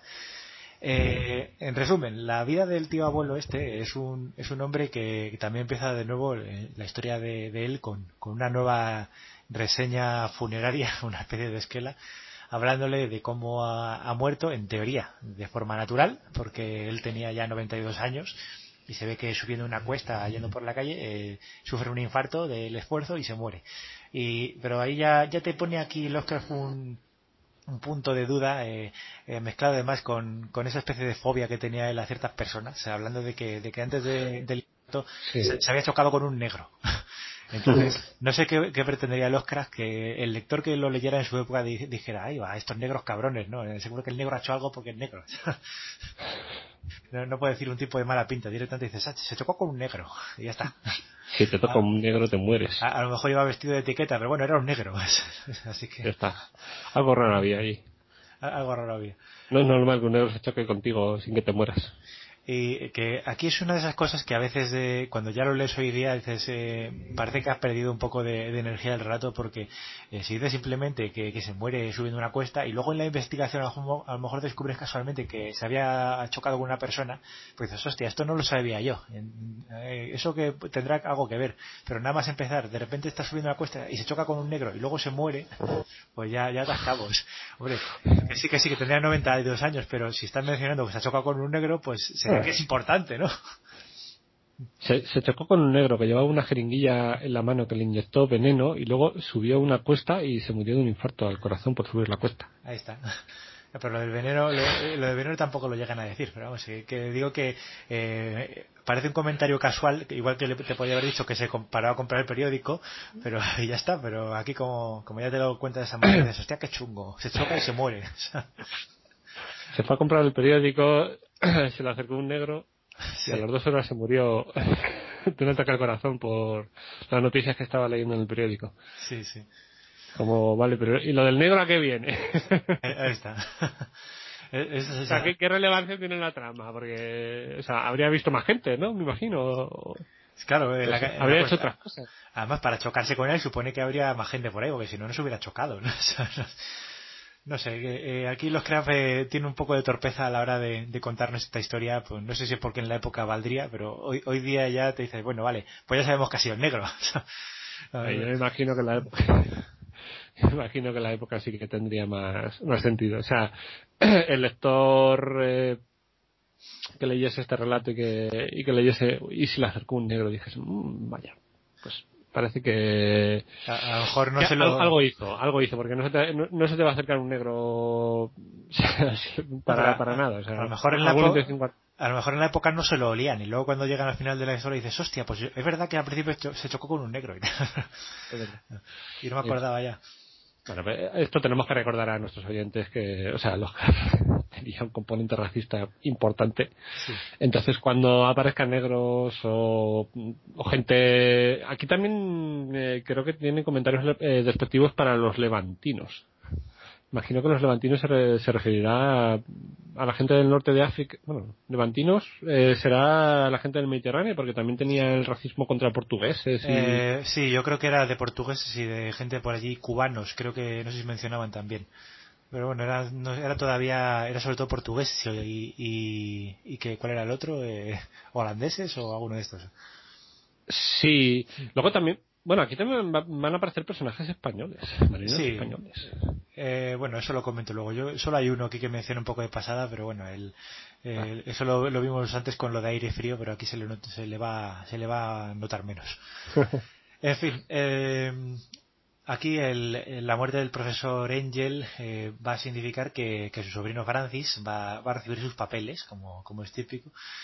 Y, y, cuando empieza a ordenarlos y a leerlos, pues se va a encontrar una especie de investigación que, estuvo llevando a cabo y, y, lo que se describe como una especie de horrible figurilla eh, tallada en arcilla, una especie de relieve que le va a parecer eh, horripilante sobre un, un, supuesto monstruo que está de cuclillas con, en un lenguaje extraño y demás. Yo hasta aquí, de momento, eh, quitando lo del negro, hasta aquí compro el relato, digamos. Porque todavía queda bastante bastantes cabos en, sueltos ahí para, para deducir qué es lo que está pasando. Solo te viene aquí eh, una muerte misteriosa, una tablilla extraña y una investigación desconocida. Y, y, cuando va a empezar a investigar el protagonista, pues va a ver en qué está metido su tío, pero en principio es una cosa que ni le va ni le viene. Así que yo creo que aquí la, la, atmósfera se va a ir consiguiendo desde el principio porque al principio parece que no, no va a afectarnos para nada a nosotros ni al protagonista como lector, eh, pero luego les va, les va a ir cambiando poco a poco. Uh -huh. En fin, eh, resulta que la, la trama, eh, la mayor parte de la trama, que son dos, eh, dos grupos de, de, textos que va a tener su, su, tío abuelo, la primera de ellas va a relatar eh, la, la, historia de la tablilla. De hecho, este, este primer capítulo de La llamada de Dulo se titula así, El horror en arcilla. Uh -huh. A ti no sé qué te parece como título. ¿Te gusta? Ah, a mí me, me, parece bien. Está es muy ominoso. Enterrar una arcilla. Sí. Ah, esto es un, esto es efectismo. Lo, lo, o sea, esto es un rasgo de la obra de los Lovecraft que está muy, muy marcado. O sea, ese tipo de, de pomposidad de títulos ahí, mm, la monstruosidad de no sé qué, el horror de no sé qué. Sí, esto lo vamos a ver aquí en, en, este, en esta historia. Va a haber siempre eh, así más efectismo, otros sobre otros que van a dar más yuyo, otros que van a ser más, más de misterio. En este caso vamos a empezar hablando de, de horror, porque Lovecraft utiliza mucho la palabra, igual que en el horror de Dunwich. El horror, el horror en arcilla. Y luego después me imagino que su cabeza sonaría un piano. ¡Pam, pam! Sí, algo así. Eh, luego en, en, este no tanto. Un estremecer y un crujir de, de dientes. En este no tanto, pero en otros relatos, eh, siempre que se va a referir a la amenaza sobrenatural o fantástica o lo, como lo quieras ver, eh, se va a referir a ella como el horror. No, nunca va a mencionarlo como cosa o tal, siempre va a decirlo como el horror. El, es, el horror de Dunwich eh, va a mencionarlo hasta el hartazgo.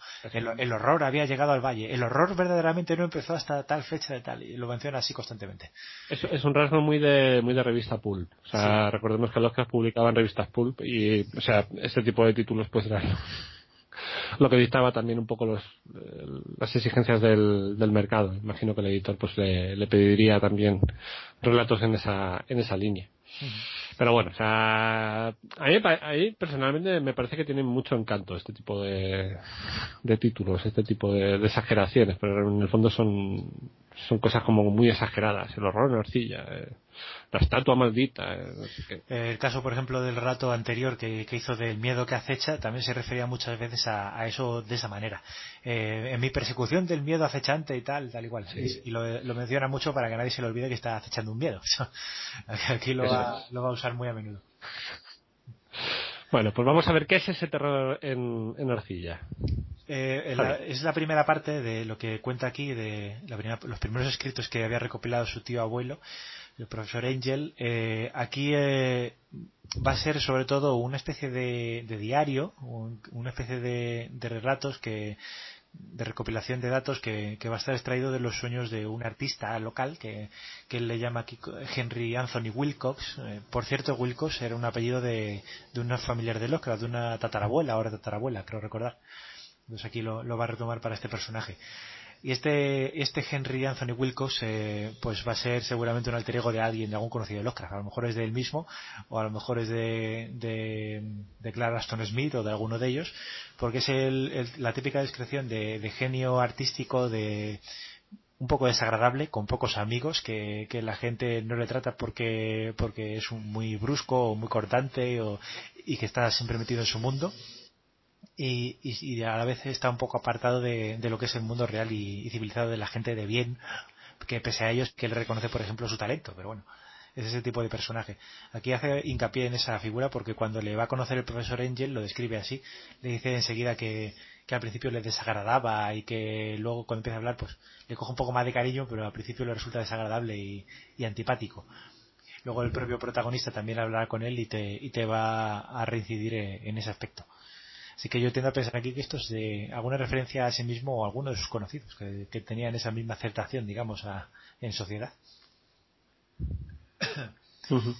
eh, resulta que la historia de este, de este Wilcox, eh, que aparte de, de, esta especie de excentricidad innata, es introvertido también, como muchos personajes y como el propio Lovecraft. Y, Qué raro. Qué raro, ¿verdad? este artista pues eh, va a acudir al profesor Angel porque, y le va a mostrar esa especie de figurilla en arcilla que al principio va a ver como una obra de genialidad pero de pero espantosa factura. Espantosa me refiero por lo espantoso, por lo horrible, como decía el Oscar, no porque esté mal hecha y que, y que el, el, artista le va a contar que, que la, se despertó de una pesadilla, de una especie de sueño, eh, trabajando en ella. Y aquí vamos a ver eh, esa especie de cambio de, del género de los sueños eh, que teníamos de estilo de un saniano, que eran sueños de viajes, de, maravilla, con esta especie de sueños que van tirando más a, las pesadillas. Que eso es un tema que va a utilizar Oscar de vez en cuando de, de la adopción de la pesadilla como, como fuente de recursos. porque él las tenía también y porque y porque, bueno, al fin y al cabo, pues extraer una serie de ideas extrañas y anómalas que, puedes utilizar para dar yuyu al, lector. Y en este caso, se va a utilizar mucho en, con este Wilcox y con otros personajes secundarios para, para contarnos de, de, qué va la trama. Eh, la historia comienza con un terremoto el 28 de febrero de 1925 este terremoto es real, por cierto. Eh, cuando estaba Lovecraft todavía en, en, Red Hook, en Nueva York, eh, sintió el temblor, que fue uno de los más grandes de, de la zona. Se, no sé si tuvo lugar en Nueva Inglaterra, pero se sintió en Nueva York, hasta Nueva York. Y que y se sabe porque además el Lovecraft lo consignó en el diario. Cuando se despertó por la noche vio que la casa temblaba y puso una notita en el diario. La casa tiembla. No dijo, no dijo gran cosa, pero bueno, se sabe por eso. Y luego, bueno, me imagino que habrá algún registro en algún lado también y este terremoto pues eh, también le va a ver a Oscar aquí para, para darle una base a, a, la historia que va a contar luego. Aquí el, el tal Wilcox va a soñar con, con, una ciudad que emerge de las aguas y, va a escuchar eh, esa famosa frase en un lenguaje extraño que nadie sabe cuál es Pablo. Pues yo tampoco la sé pronunciar. Eso eso para poderla pronunciar tendríamos que, que, tener tres gargantas, ¿no? Algo así. O... En realidad, eh, todos estos, este es el lenguaje. Eh, hay varios textos largos que quien quiera que se los memorice, no, no va a poder pronunciarlos. El, en realidad aquí generalmente se abrevia con, con la expresión de yo lo pronuncio como me da la gana, he sacado de, de, una, de un tema musical que oí hace tiempo que, que lo, lo describía como Cthulhu Fatagen Sí, la pronunciación más correcta sería algo así como o algo así sería más más aproximado a la, a la realidad pero para, para la comprensión de nuestros oyentes pues lo vamos a, a pronunciar así Cthulhu Fatagen o Tulu Fatagen que no sé dónde lo he oído yo seguramente en algún sitio que, que lo mencionaba como de coña este tipo de, de, historias que dice que estas cosas solo se pronuncian bien si te arranca la garganta o si te arranca la lengua o algo así. Si te, si te aprietan bien los huevos la pronunciación perfecta. Sí verdad eh, eh, el propio sí. el propio Lovecraft hacía referencia a este, a este lenguaje inventado en, en una carta a alguno de sus amigos y le decía que eh, porque alguien le preguntó también que cómo se pronunciaba eso en, en inglés y él decía y él decía que, que, era una invención suya que no tenía que no había que darle más vueltas y que supuestamente este lenguaje era un torpe intento del, del ser humano para darle un, una entonación eh, una pronunciación humana a palabras que no eran humanas y que se habían producido con, con órganos que no se parecían nada a los órganos humanos entonces esto no, no se puede traducir de ninguna manera. Aquí damos libertad a quien quiera, a, a quien hable del tema para que lo pronuncie como le dé la gana. Yo, yo siempre digo Tulu por la costumbre que teníamos de los juegos de rol, pero Tulu tiene un millón de pronunciaciones y, y cualquier palabra de estos de, de Locra se, se, le puede decir de, de, la manera que te dé la gana. Sí, yo, yo, también me quedo con Tulu, pero vamos, que, que se puede pronunciar como te salga de los, de los huevos. o sea, si, como decíamos en nuestro programa anterior, si alguna vez tu abuela lee el título del libro y de sus labios sale la palabra cachuli, no te ofendas con ella. También es válido, también es lícito. Ella también lo puede pronunciar así. Pues sí, y eh, aquí, aquí los cracks es universal, puede, cada uno lo puede pronunciar como quiera. Eso es. O sea, se puede pronunciar en, en, cualquier lengua. Incluso si tu perro o tu gato lo pronuncia, también está bien pronunciado. Está, son aceptables todas las pronunciaciones de tú. Bueno, no vamos a discutir por esto, Javi. Está, vamos, hay, hay consenso. Luego también vamos a tener aquí otra, otros elementos eh, míticamente mm, como la, la ciudad de sí. también es una Railie o Rilaye o Rilie o como la quieras pronunciar. El título el nombre original por lo visto de, de Lovecraft era más sencillo. Él la iba a llamar Lie o algo parecido o Laye pero le, sonaría muy le sonaría muy normalito y, y decidió meter una R y una apóstrofe ahí por delante para, ¿Y, cómo, y cómo- y la pronunciaría, y, cómo, y cómo la pronunciaría yo si estuviera vomitando? Pues así se va a llamar. Sí. Mira, eh, eh, aquí vendría un poco eso de, de la alergia al marisco. Igual todos estos nombres le, sal- le salieron en uno de esos atracones suyos. ¿eh? en algún momento de náuseas o alguna cosa así. Intentaba poner por escrito sus eructos. Sí. Eso sería, sería interesante. Se Lo grabaron, ¿no? Y luego lo escuchó y dice, mira, esto aquí... Algo así. Algo así. Perfectamente, se me cuadra. Lo Sí. grabaron en cilindros de cera, Javi. La verdad es que cuando, cuando hacemos referencia a Tulu y a estas entidades más terrestres, digamos, de, de los primigenios, los nombres siempre son rarísimos. Cuando, cuando tienes que recurrir a los cósmicos, eso ya están bastante sacados de, de otras culturas, de adaptaciones, como el caso de Azatoth, que parece más oriental, o, el de Yog-Sothoth, que, puede ser un poco árabe, y, o- todos esos nombres están inspirados en, en otros sitios. Pero estos seres totalmente inventados, eh, monstruosos y demás, eh, un poco por, por coherencia con, con la figura que tienen, eh, él va a ponerles estos nombres tan, tan extraños, tan, an- tan alienígenas. Sí, sí, sí. Además que es, es, es un rasgo totalmente dunsaniano. O sea, esto yo creo que lo, lo tomo de. O sea, de esa, esa costumbre de poner esos nombres raros, estrambóticos, a, sobre todo a las ciudades. En el caso de Dunsani, de era a los, a los lugares por donde él describía pues eh, lo que iba lo que iba pasando en sus relatos. Y Lovecraft eh, yo creo que va a utilizar ese, ese elemento aquí para, para componer pues todo un glosario de términos que bueno, o sea, tú te coges cualquier listado de nombres de dioses, eh, bueno, como dices tú, los dioses exteriores a lo mejor menos, pero entidades así primigenias, razas, eh, los hongos de yugo, Sí, aquí todos van a tener estas i- esto- este idioma, porque vamos a ver, eh, una cosa que no se haya dado cuenta ya, se lo, se lo resumimos, hay que entender a estos seres como alienígenas en el mayor sentido de la palabra, es decir, que no, no podemos verles ninguna similitud de ningún tipo con, con lo que conocemos como normal. Es decir, eh, eh, ellos mismos son anómalos, los nombres son anómalos, las ciudades, ciudades son anómalas, aquí lo vamos a ver luego con, con Rillier, cómo, cómo es de diferente esta ciudad con una ciudad normal. Eh, todo es extraño, ni siquiera la, la forma física de estos seres pueden tener un parecido a la humanidad. Eh, a, a Tulu muchas veces se le representa como, como una entidad antropomorfa, pero yo creo que es un error porque cuando lees el relato, eh, aunque te dice que tiene garras, no dice en ningún momento que tenga piernas, ¿sabes? Lo, lo describe como una masa amorfa, ¿sabes? Es, es una cosa indefinible. Entonces, eh, eh, todo esto, lo, cuando uno piensa en estos seres, no, no tiene que dar un significado, tiene que, que dejar volar la imaginación y verlo como la cosa más asquerosa que se le ocurre en ese momento. y, y tiene, y yo creo que funciona mejor así. Sí, totalmente, totalmente de acuerdo. O sea, tú solamente te tienes que imaginar una, una plasta de algo eh, flotando en algún sitio y eso es lo que más se te puede, se te puede asemejar en tu cabeza a una, a una criatura lovecraftiana.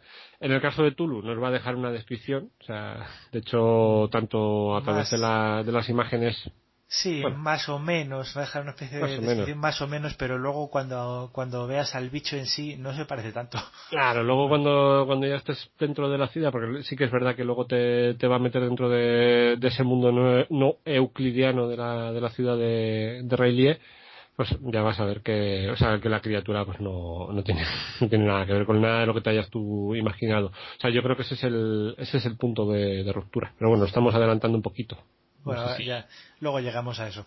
Eh, retomando con la historia de, de este Wilcox, de esta visión, de este sueño, eh, va a llamar la atención del profesor Angel y entonces como el, el chaval va a tener más visiones en días posteriores, eh, se va a decidir a, acudir al profesor Angel para que lo documente y para que tome detalles. Eh, en realidad eh, muchos sueños estos van a estar relacionados con lo mismo, con, con la ciudad, con eh, ver las cúpulas chorreando de algas, con las voces que dicen que hablan idiomas extraños y demás. Y así hasta que llega el 23 de marzo de- del año de 1925 creo que era cuando estaba basado esto. Y, y en ese día, en ese 23 de marzo, el, el Wilcox va a tener un ataque de locura y, va a caer en cama muy muy enfermo y va a empezar a hablar de, en sueños de a dar gritos y a, y a hablar sobre una criatura espantosa que ya es de altura según su descripción un ser monstruoso gigantesco que del que no va a dar ningún detalle Entonces, aquí el profesor Angel lo que va a hacer es eh, seguir documentando los desvaríos del chaval, que yo, por cierto, no sé a qué se dedicaría el profesor Angel, no sé si era arqueólogo, ¿no? O alguna cosa así. Era, sí, algo así, era, era, un, era un scholar, scholar era, era como un Indiana Jones jubilado. Un, investigador, un estudioso. un Indiana Jones jubilado, creo yo, lo veo así.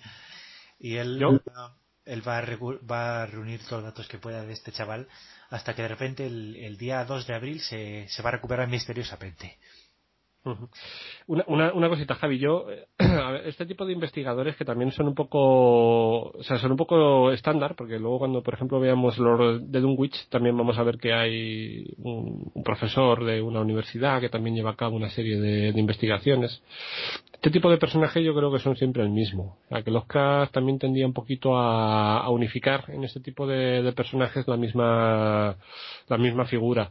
Y yo creo que para él el, no sé cómo decirlo, este tipo de arquetipo juega a las veces, o, sería el arquetipo del erudito, es decir, está vinculado casi siempre a instituciones oficiales, eh, vamos a ver que un poco más avanzado la mitología nos va a vincular siempre a, la Universidad de, de, que va a ser un elemento ya indisociable de, esta, de, estos mitos de Tulu y vamos a ver que es un investigador que tiene conocimientos de, pues, de tectónica de placas, de, o sea, de elementos, un, poco como Lovecraft, o sea, es un poco catacaldos porque, o sea, tienen muchos conocimientos de muchas ramas de la ciencia, pero luego también a su vez, pues, eh, todos han leído el Necronomicon, todos han leído, o sea, toda esta lista de, de libros, todos tienen conocimientos de teología, de cosas, o sea, un poco como que él fusiona en estos en estos mm, eruditos pues eh, este tipo de, conocimientos que son los que él también de alguna forma pues eh, fusionaba en, en, su en su visión del mundo en su o por lo menos en sus en sus relatos o sea que de alguna forma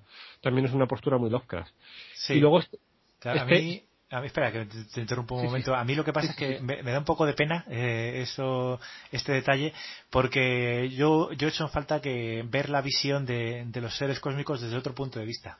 Porque aquí siempre, siempre van a estar, eh, lo que dices tú, siempre todos van a conocer todo, van a tener ideas de cómo, de cómo actuar, de que esto viene de un libro, que está relacionado con una historia de no sé qué, no sé cuánto.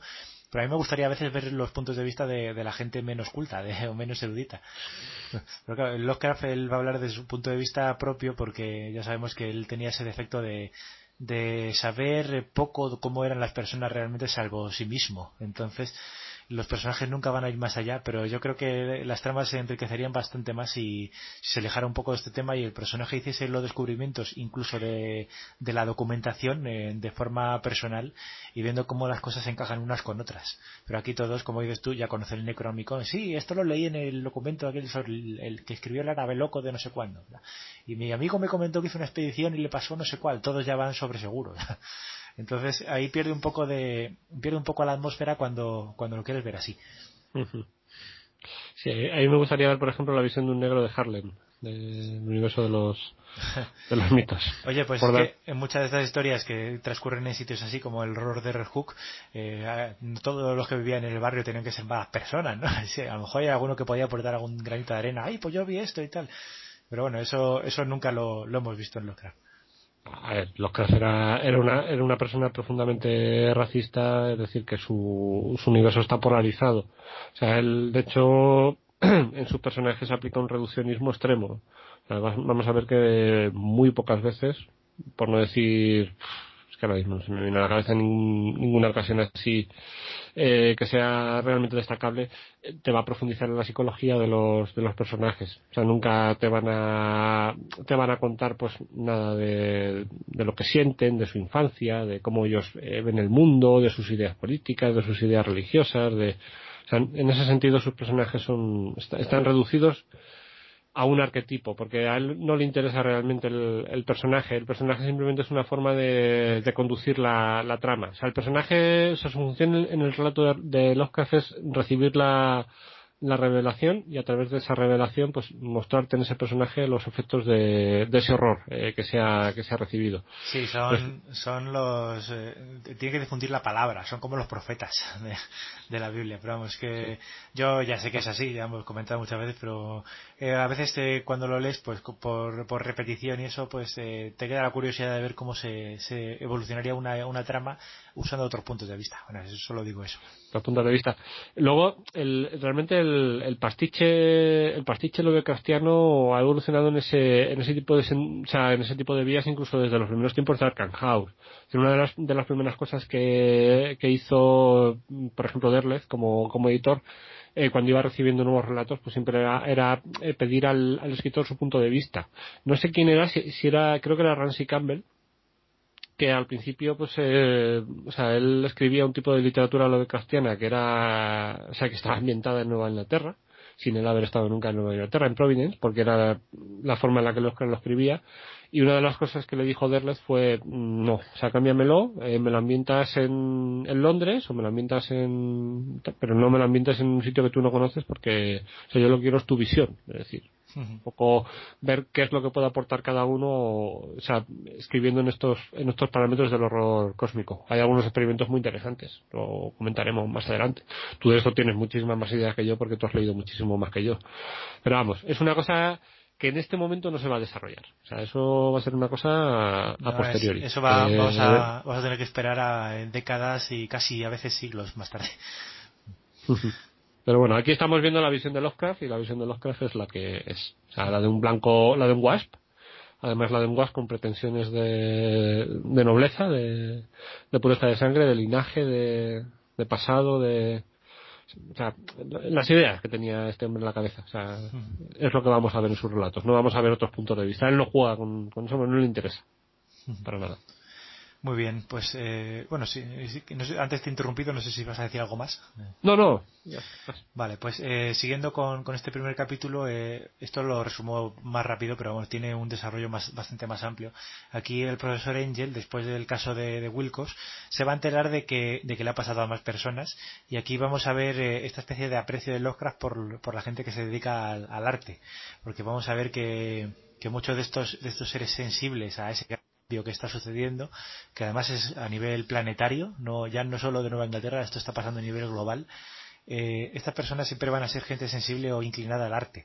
Eh, además lo menciona que los científicos eh, poca información le iban a dar a este respecto, porque aunque todo esto lo van a sentir una serie de personas, lo van a sentir con más intensidad la gente sensible, como dice él los artistas, los poetas, los, los pintores, los escritores, todos esos van a, van a haber visto esta serie de, de sucesos, van a haber tenido esos sueños y muchos de ellos en la misma fecha, el 23 de marzo, todos van a sufrir un ataque de locura, algunos van a morir, algunos se van a volver locos definitivamente, otros se van a suicidar, va a haber una serie de, de portentos y de, y de sucesos que, que van a que van a llamar mucho la atención y la alarma de este profesor Angel, que además lo dice así a las claras, que, que si todos los directores de psiquiátricos eh, hubiesen comparado notas, habría llegado a un nivel de alarma a escala planetaria.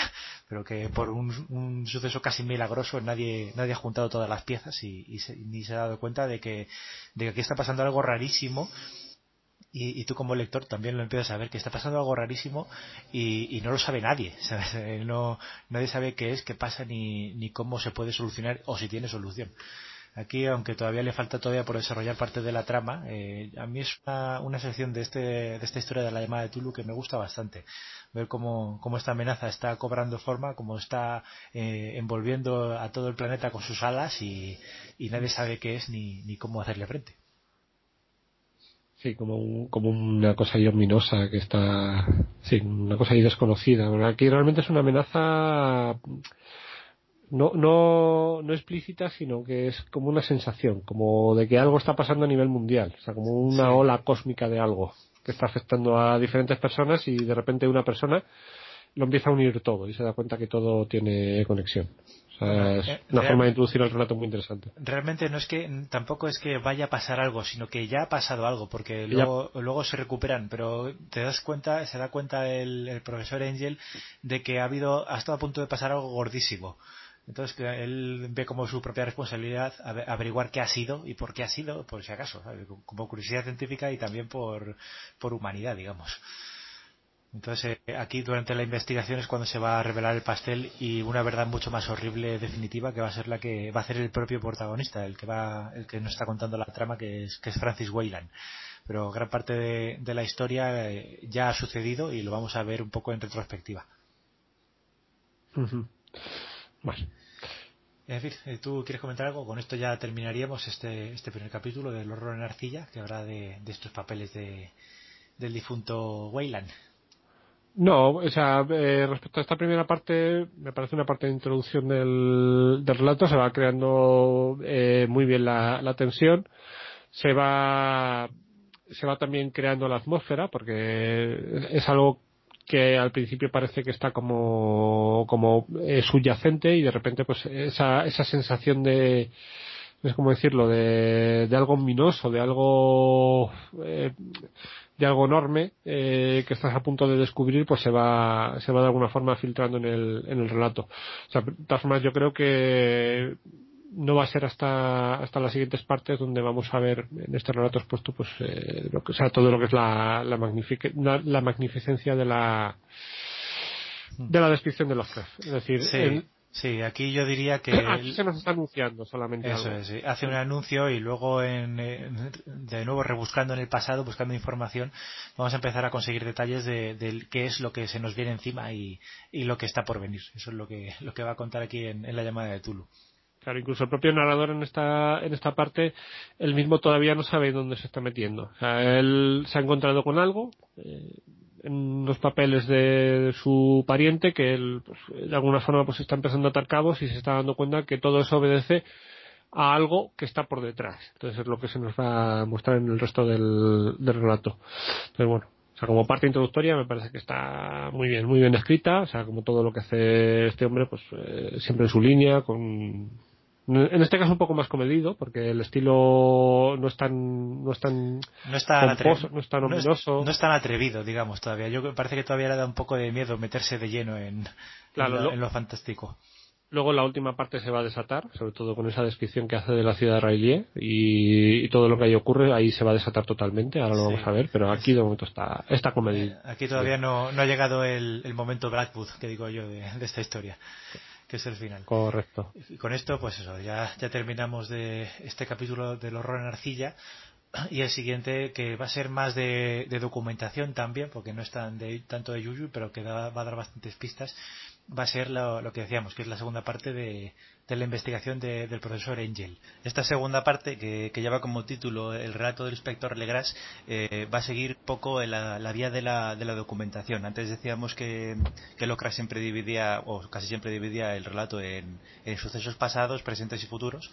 En el caso de la llamada de Tulu va a ser prácticamente todo pasado, muy poco de presente y, de futuro no se va a anunciar prácticamente nada. Eh, esta es la segunda parte de, esos sucesos del pasado que va, que va a contarnos. Eh, a mí esta parte pues eh, me resulta un poco más, más relajada que el resto de la historia porque aquí lo que Lovecraft va a intentar es meternos un, sustrato de, del cosmicismo este que está empezando a barajar y, se va a servir de los sucesos investigados por, el, por este profesor Angel para pues para contarnos un poco su concepción de, los seres cósmicos y de lo que hay por ahí atrás.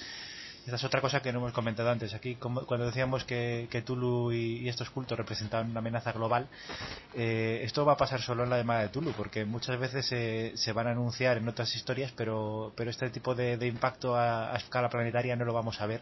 Generalmente van a ser sucesos eh, localizados en un área menor. Pero esto solo va a pasar aquí en la llamada de Tulu. Eh, ¿A ti esta parte? ¿Alguna idea inicial?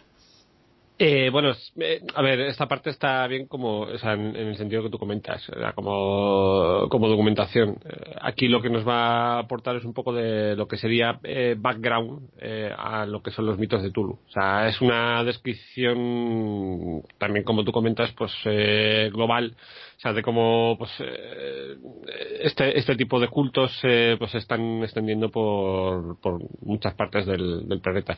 También pues eh, la forma que tiene de, narrar narrarlo pues es eh, o sea, es un poco alejada de la acción es casi con recortes de, de periódicos con informes eh, policiales en ningún momento tú te, sumerges en lo que te están en lo que te están contando aunque lo que te cuentan pues son cosas bastante bastante fuertes pero sí que te da esa idea o sea o sí que te da ese pozo que realmente es lo que eh, lo que importa. Yo creo que lo que busca Lovecraft eh, ese pozo de amenaza global es decir de algo que está oculto que está enterrado y que está eh, presente en, en, muchos sitios y que es algo pues eh, muy muy oscuro. O sea también es algo que va que vemos que va dejando impronta a medida que, la investigación va transcurriendo pues en el en el protagonista del relato Aquí, eh, concretamente en esta parte, para seguir la historia, lo, lo que va a hacer Lovecraft es eh, tirar de, bueno, a través de, de, esta documentación que había encontrado el señor Weyland, eh, va a tirar de otra investigación anterior de, de su tío, o su tío abuelo, no me acuerdo qué era, su, sí, su tío, me parece.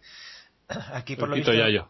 El Yayo, sí. Eh, aquí, el, eh, por lo visto, el, el, profesor Angel, antes no nos lo habían dicho, eh, presta tanta atención a, a esos acontecimientos, que a, a, esos sueños que tenía el artista Wilcox, porque había visto ya hacía bastantes años una referencia similar, y, y aquí nos cuenta la historia de, de qué trata y es un, a raíz de un, de un congreso que, al que había acudido su tío de, con, otros, con otros eruditos, al, en el que se presenta de repente un policía, eh, esto supuestamente pasó en 1901 o por ahí, no, 1908, y, y se presenta allí un policía pues eh, recabando información para una investigación en curso acerca de unos acontecimientos que ha vivido él en, en, en relación con, con, la supresión y, y la detención de, de, miembros de una especie de secta o de culto que había por ahí por los pantanos con, con esa, ese tipo de, de, salvajes a medio civilizar que mete el Oscar siempre en estas cosas. Y, y, que, bueno, lo podemos resumir un poco rápidamente porque aquí el, lo que importa no es los acontecimientos policiales ni nada, ni los eh, ni esas horribles ceremonias que mencionabas tú antes, que, que nunca llegan a describir por, por, un poco por miedo para no meterse demasiado en, en los asuntos sí. más turbios. Sí. Eh, sino tanto como para, para explicarnos lo que decía, de la, la concepción de, de sus mitos. Uh -huh. ah, yo de pequeño estas ceremonias, bueno, yo, vamos a ver, eh, tenemos que recordar que estos relatos, pues, eh, o sea, por lo menos en mi caso, pues eh, llegaron a mí en una edad temprana. Yo, o sea, en aquel momento no, o sea, no tenía en mente, o sea, ceremonias orgiásticas. Yo me imaginaba gente bailando, o sea, como mucha gente bailando en pelotas. Luego, pues, eh, sí, o sea, yo, yo, la verdad lo que me imaginaba así era eso, una ceremonia de tíos bailando y como mucho alguien clavando un puñal a alguien, que es lo, lo, que veías en las películas, ¿no? De, de esa especie de, de, África negra chunga como la que escribía Howard, ¿verdad? Sí, sí, sí. Una, una cosa yo me imaginaba pues eso, pues como perroflauta, como los perroflautas del barrio, pues un, uno con unos bongos y, y, gente bailando alrededor. Y como mucho pues una hoguera y cosas. Sí, una... Luego ya el señor Alan Moore ya se encargaría de describirnos gráficamente lo que pasaba en este tipo de, de ceremonias. Ya leer a Lovecraft no volvería a ser nunca igual. Sí, eh, tú te imaginas una especie de reunión bohemia, ¿no? De, de sí, personas. Sí, sí, sí. Bueno, eh, pues sí. Aquí eh, esto es de lo que va a tratar, que el señor Legras, que es el, el inspector que, que, protagoniza esta parte del relato, una de esas excepciones raras que tiene Lovecraft con los personajes, eh, cuando mete un detective privado, un investigador, que, que, no es lo suyo, no es lo habitual. Aquí este Legras pues eh, participó en una redada eh, alertado por vecinos de la zona, no sé si eran Luisiana o alguna zona por allí, y, sí, de los pantanos de Luisiana, creo que era. Sí, y después de, de, documentarse sobre las leyendas locales y demás, que como siempre hablan de, pues de monstruos que viven en los lagos, de seres alados que aparecen de noche y cosas así, pues se decide intervenir con, con su equipo y detienen a un grupo de personas que, que están bailando y, y, que han sacrificado niños y mujeres y demás eh, alrededor de, de un monolito con una estatuilla horrorosa que es lo que llamaría más tarde, años uh -huh. más tarde, la atención de Angel, porque era una estatuilla similar a la que, a la que pintaría el, el artista Wilcox, a la que tallaría él en arcilla. Javi, tengo que hacerte una corrección. Personas no, negros. Que lo deja. No, en esto no creo, creo que no eran negros. Eh, no sé si eran no. mulatos o alguna cosa así, pero no recuerdo yo que dijera negros. Yo creo que era alguna raza por ahí. Bueno, tenía. Portugueses, tenían, algún cruce, tenían, alguna cosa sí, así. pero. Eh, bueno, razas degeneradas, que razas no, no, no, eran seres humanos, eran, sí, eso, eso era, es. eran subhumanos. Eh, aquí hay una parte antes de, la redada que me hace mucha gracia porque, porque dice que cuando se están acercando, eh, rodeando la zona del, ritual y demás, eh, uno de los policías cree ver una figura alada como respondiendo a los cánticos que salen del círculo y una figura alada monstruosa así medio oculta en la sombra y, y define a este policía como un excitable español. excitable español dijo haber visto tal, pero nadie más lo vio. Digo, aquí, aquí de nuevo ah pasaba con lo del negro. ¿Por qué tiene que decir que es español? ¿Sabes? ¿Qué significa? Que pues, para que se... para, que sepa, para que sepamos que también pertenece a una de esas razas degeneradas. Que no, que no, es, un, que no es un ser humano puro. Bueno, pero era, aquí era policía, así que yo tiendo a pensar que, que Lovecraft pues, le, da un, les tiene un poco más de respeto, pero dice, pero bueno, no, es de nuestra clase tampoco. Porque, porque no los conocía. Claro. No tengo porque no los tuvo de vecinos, sino. Eso es, no, le falta esa sangre británica a este personaje para, para no ser simplemente un policía excitable, sino un policía normal. Un policía normal, eso es. Y, y aquí, pues, eh, respecto a esta a este acontecimiento, pues eh, Legras va, va a coger la estatuilla y se la va a llevar al, a esta convención pues para preguntar su opinión a los expertos, que por supuesto nadie sabe decirnos nada. Eh, nadie sabe con qué está hecho siquiera el material, nadie sabe de qué material está tallado, de las inscripciones que tiene, nadie las sabe traducir, nadie sabe nada de nada lo único uno que encuentra una relación muy vaga con, entre los escritos y, lo que había oído el inspector en, el ritual este, en la secta, eh, lo relaciona con una antigua investigación suya eh, de, una especie de culto demoníaco de los esquimales, que, por lo visto sí que existe. Yo lo, lo miré un poco por encima y sí que había alguna creencia rara de esquimales, eh, una, especie de adoración a un, a un demonio o alguna cosa así. Pero bueno, tampoco los esquimales.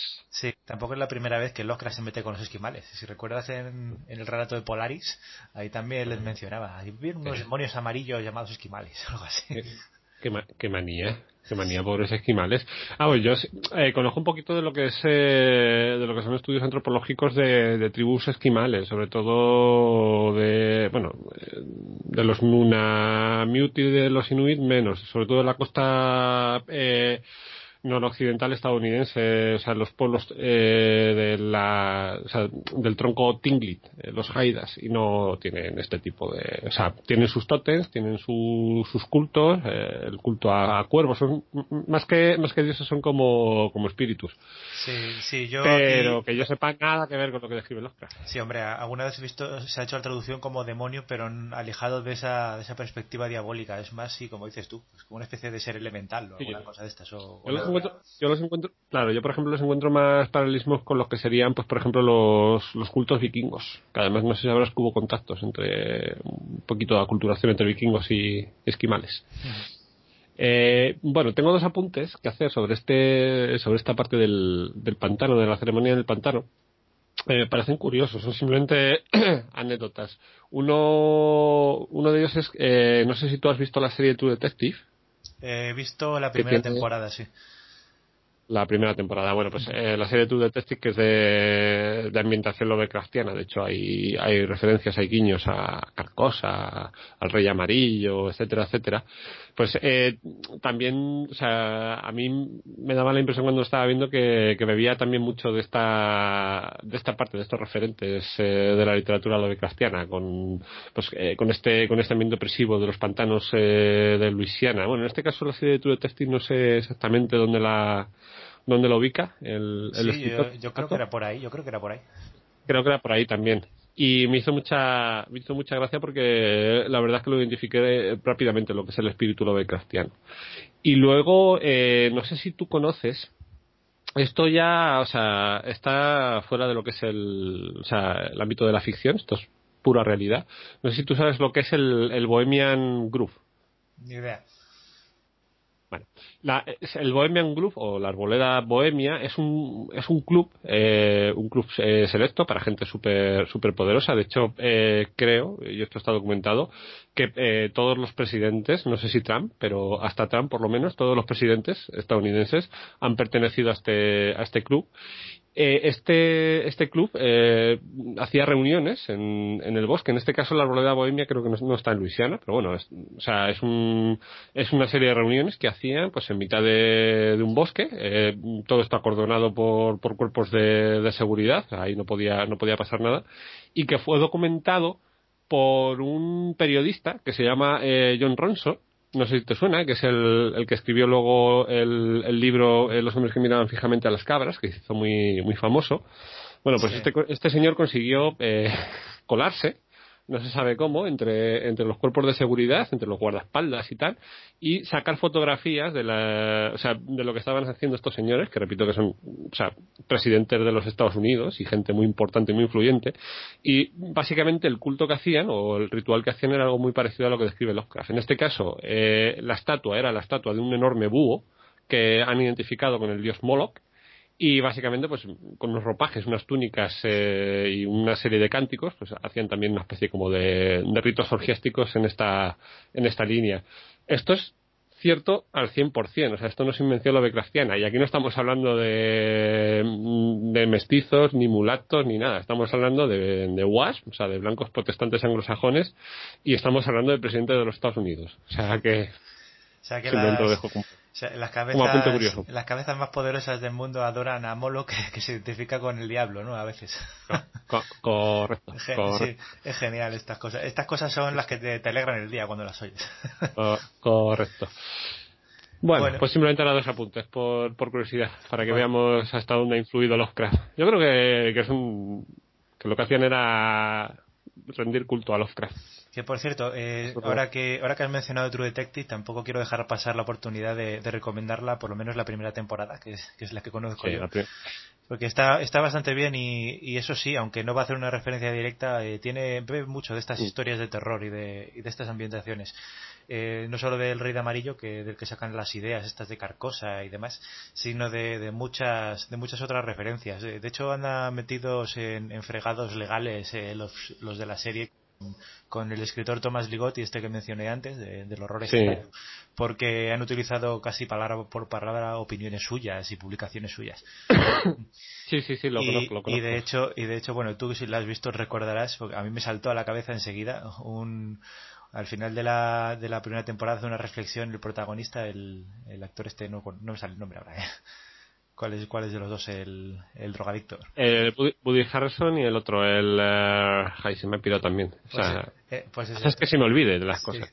Ese, otro hace una reflexión que, que está calcada de, de esos cómics de, de superhéroes. De, el, otro, el otro era el nihilista ateo, ¿verdad? El...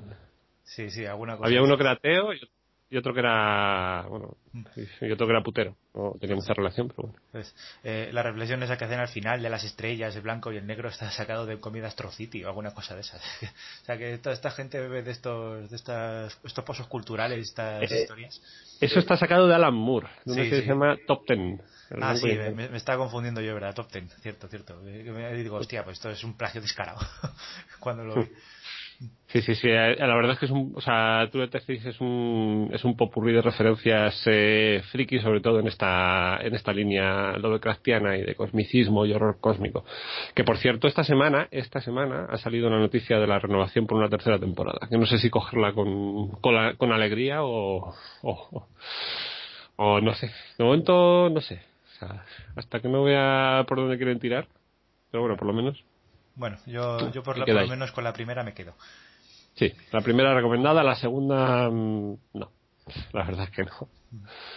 Desrecomendada.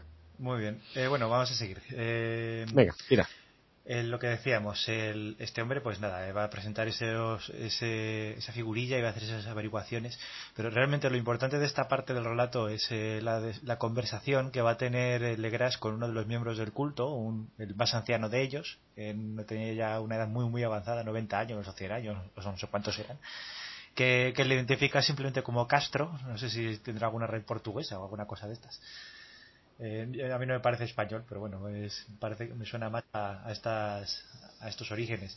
Y este Castro, que va a ser una especie de sacerdote o de, o de portavoz del culto, eh, va a darnos pistas sobre un poco sobre estos seres que gobernaban la Tierra, que también tampoco les va a escribir de forma muy muy detallada, pero nos va a dar el camino a seguir para, para, entenderlos. Habla de estas criaturas que, que, viven en la oscuridad, en medio de la nada, que habían gobernado la Tierra, como decimos siempre, que, que están ahora soñando y que en el futuro, pues invariablemente volverán a gobernar, pero ellos, creen, ellos creen que con, con, su adoración, pues pueden ayudarles y conseguir eh, pues su parte del pastel en el, en el apocalipsis que viene. Y hay una parte aquí muy significativa de esto que cuenta Castro, que habla de que, de que hoy día esos seres están dormidos porque cuando gobernaron la Tierra hace tiempo, eh, pues los astros estaban en posición y que cuando los astros cambiaban de posición, eh, los seres morían, en, bueno, no es que morían, es que no podían vivir, es como la descripción que, la descripción que da él.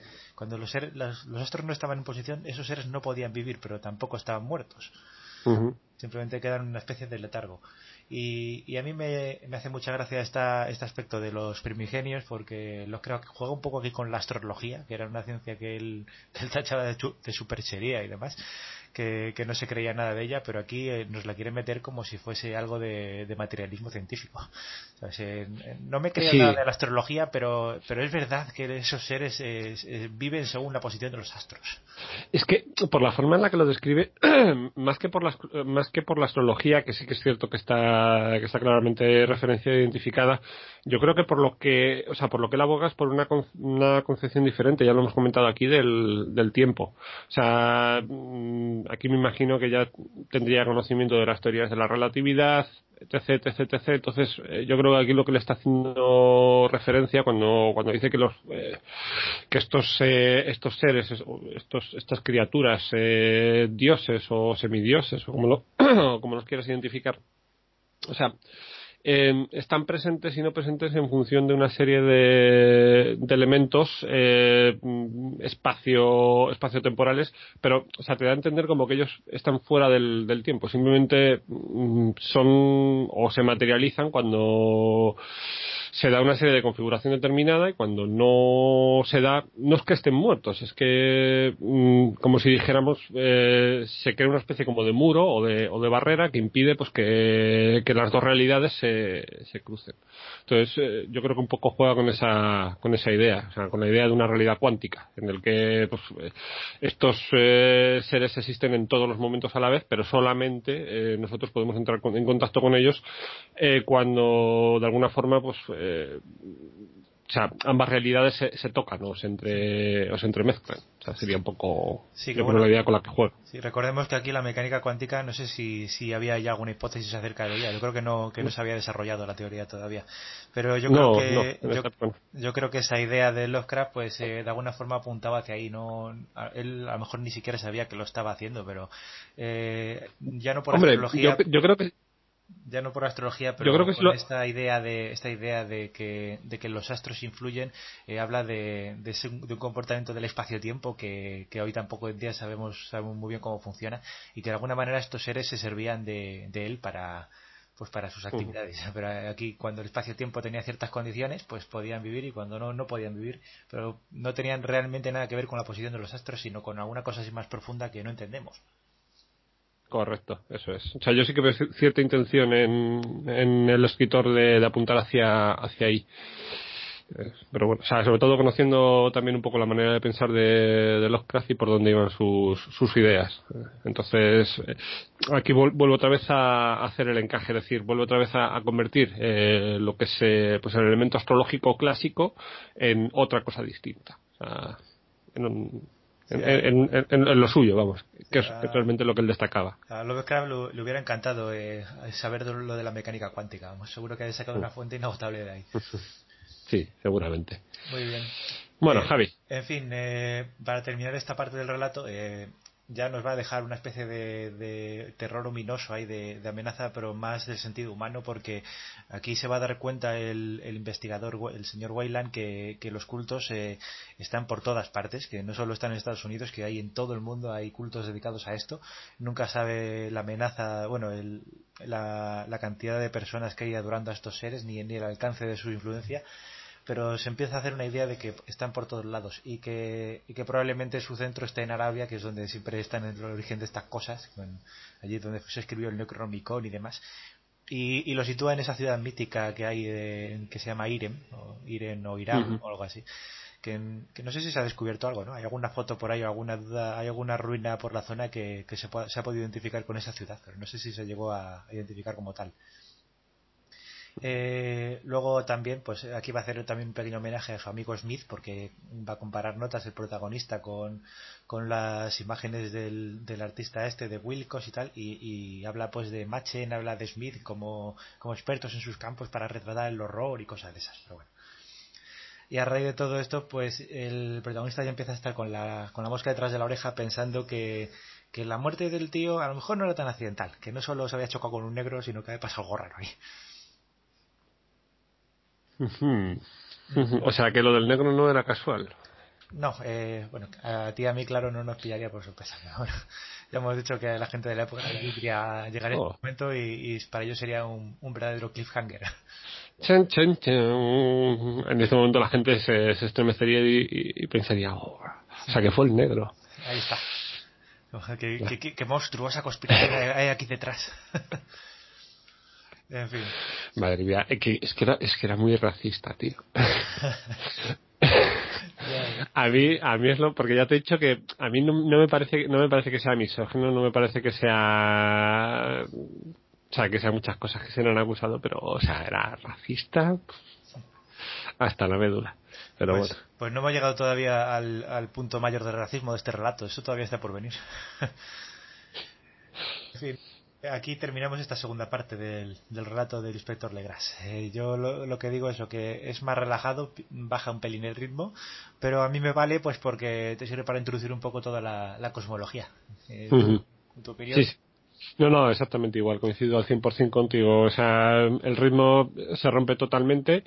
O sea, porque aquí estamos hablando de una, de una investigación de, de despacho. O sea, aquí estamos hablando, o sea, realmente a nivel de lo que es la, la acción, o sea, la acción de los personajes, pues estamos hablando de, de una investigación que lleva a cabo pues este sobrino del, de la persona que lo está que lo está narrando, que además lo está narrando a través de recortes y de informes de otra persona, es decir, que tenemos, como te comentaba, ese acercamiento eh, al horror eh, ya no por persona interpuesta, sino que o sea, hay interpuestas como dos o tres personas por delante. Es decir, que el acercamiento es muy, muy, muy, muy distante y a ti te llega muy, muy, muy, muy atenuado. Y sin embargo, o sea, con todo eso, lo que se deja traslucir, es decir, lo que permea en esta, en esta parte del relato, es esa sensación ominosa de, de amenaza cósmica. O sea, de que hay algo, de que hay una conspiración global, de que es una cosa que no solamente pues eh, afecta, como habíamos visto en relatos anteriores, pues al entorno cercano, porque veníamos eh, pues de, una serie de relatos en las que el autor pues eh, hacía un acercamiento al horror, pero siempre desde, desde un punto de vista casi cotidiano.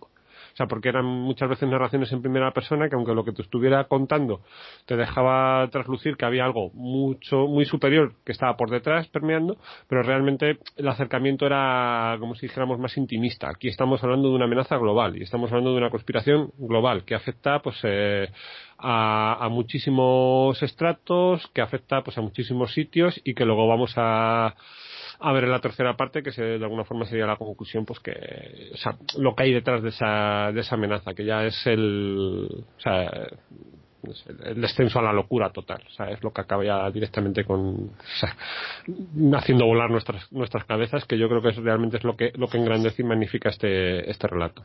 Y no en vano el, el tercer la tercera sección de, de esta historia el tercer capítulo es, se titula la locura del mar para, para que entendamos un poco el, objetivo de Lovecraft aquí. A mí esta parte me parece magistral. O sea, esta tercera parte es, yo creo que realmente es lo que le da a, a este, a este relato toda su, su, magnificencia, porque nunca antes habíamos tenido eh, un relato, bueno, un relato de Lovecraft que nos describiera de esa forma, pues, eh, algo tan ajeno y al mismo tiempo, no sé, tan demencial, tan, o sea, tan lleno de, de, locura, de horror. sí.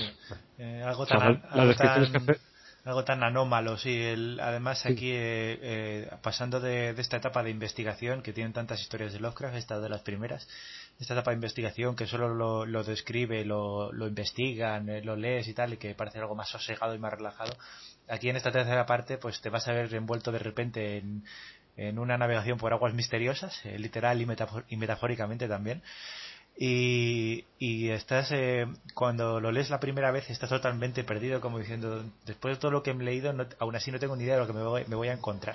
Y las, las, revelaciones sucesivas pues te van dejando muy mal cuerpo por el camino. Entonces porque no, no sabes qué le vas a encontrar y qué, y qué va a ser qué tener etcétera etcétera entonces, el, eso sí, lo que decíamos, en muchos otros relatos se va, van a ver superados a la llamada, van a superar a la llamada de Tulo en este sentido, pero aquí como, como primera vez eh, resulta bastante inquietante y bastante impactante.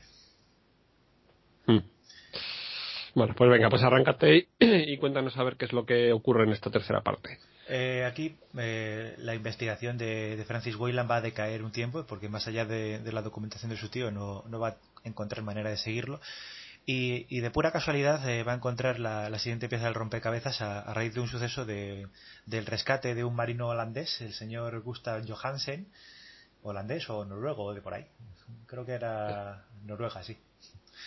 y, y, el, y este Johansen pues va a contar una historia disparatada de, que iba en su barco, que fue atacado por una especie de grupo de piratas, que lo lograron hundir, volvieron y demás.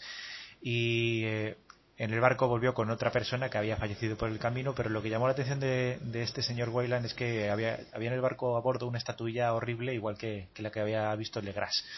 Entonces enseguida se va a interesar por la investigación y, después de una serie de pesquisas va a decidir viajar a Oslo para, hablar con Johansen y allí descubre que, este hombre ha muerto en, otro extraño accidente. Esta vez no se ha chocado con ningún negro, sino que le ha caído en la cabeza, no sé si era un paquete de periódicos o alguna cosa así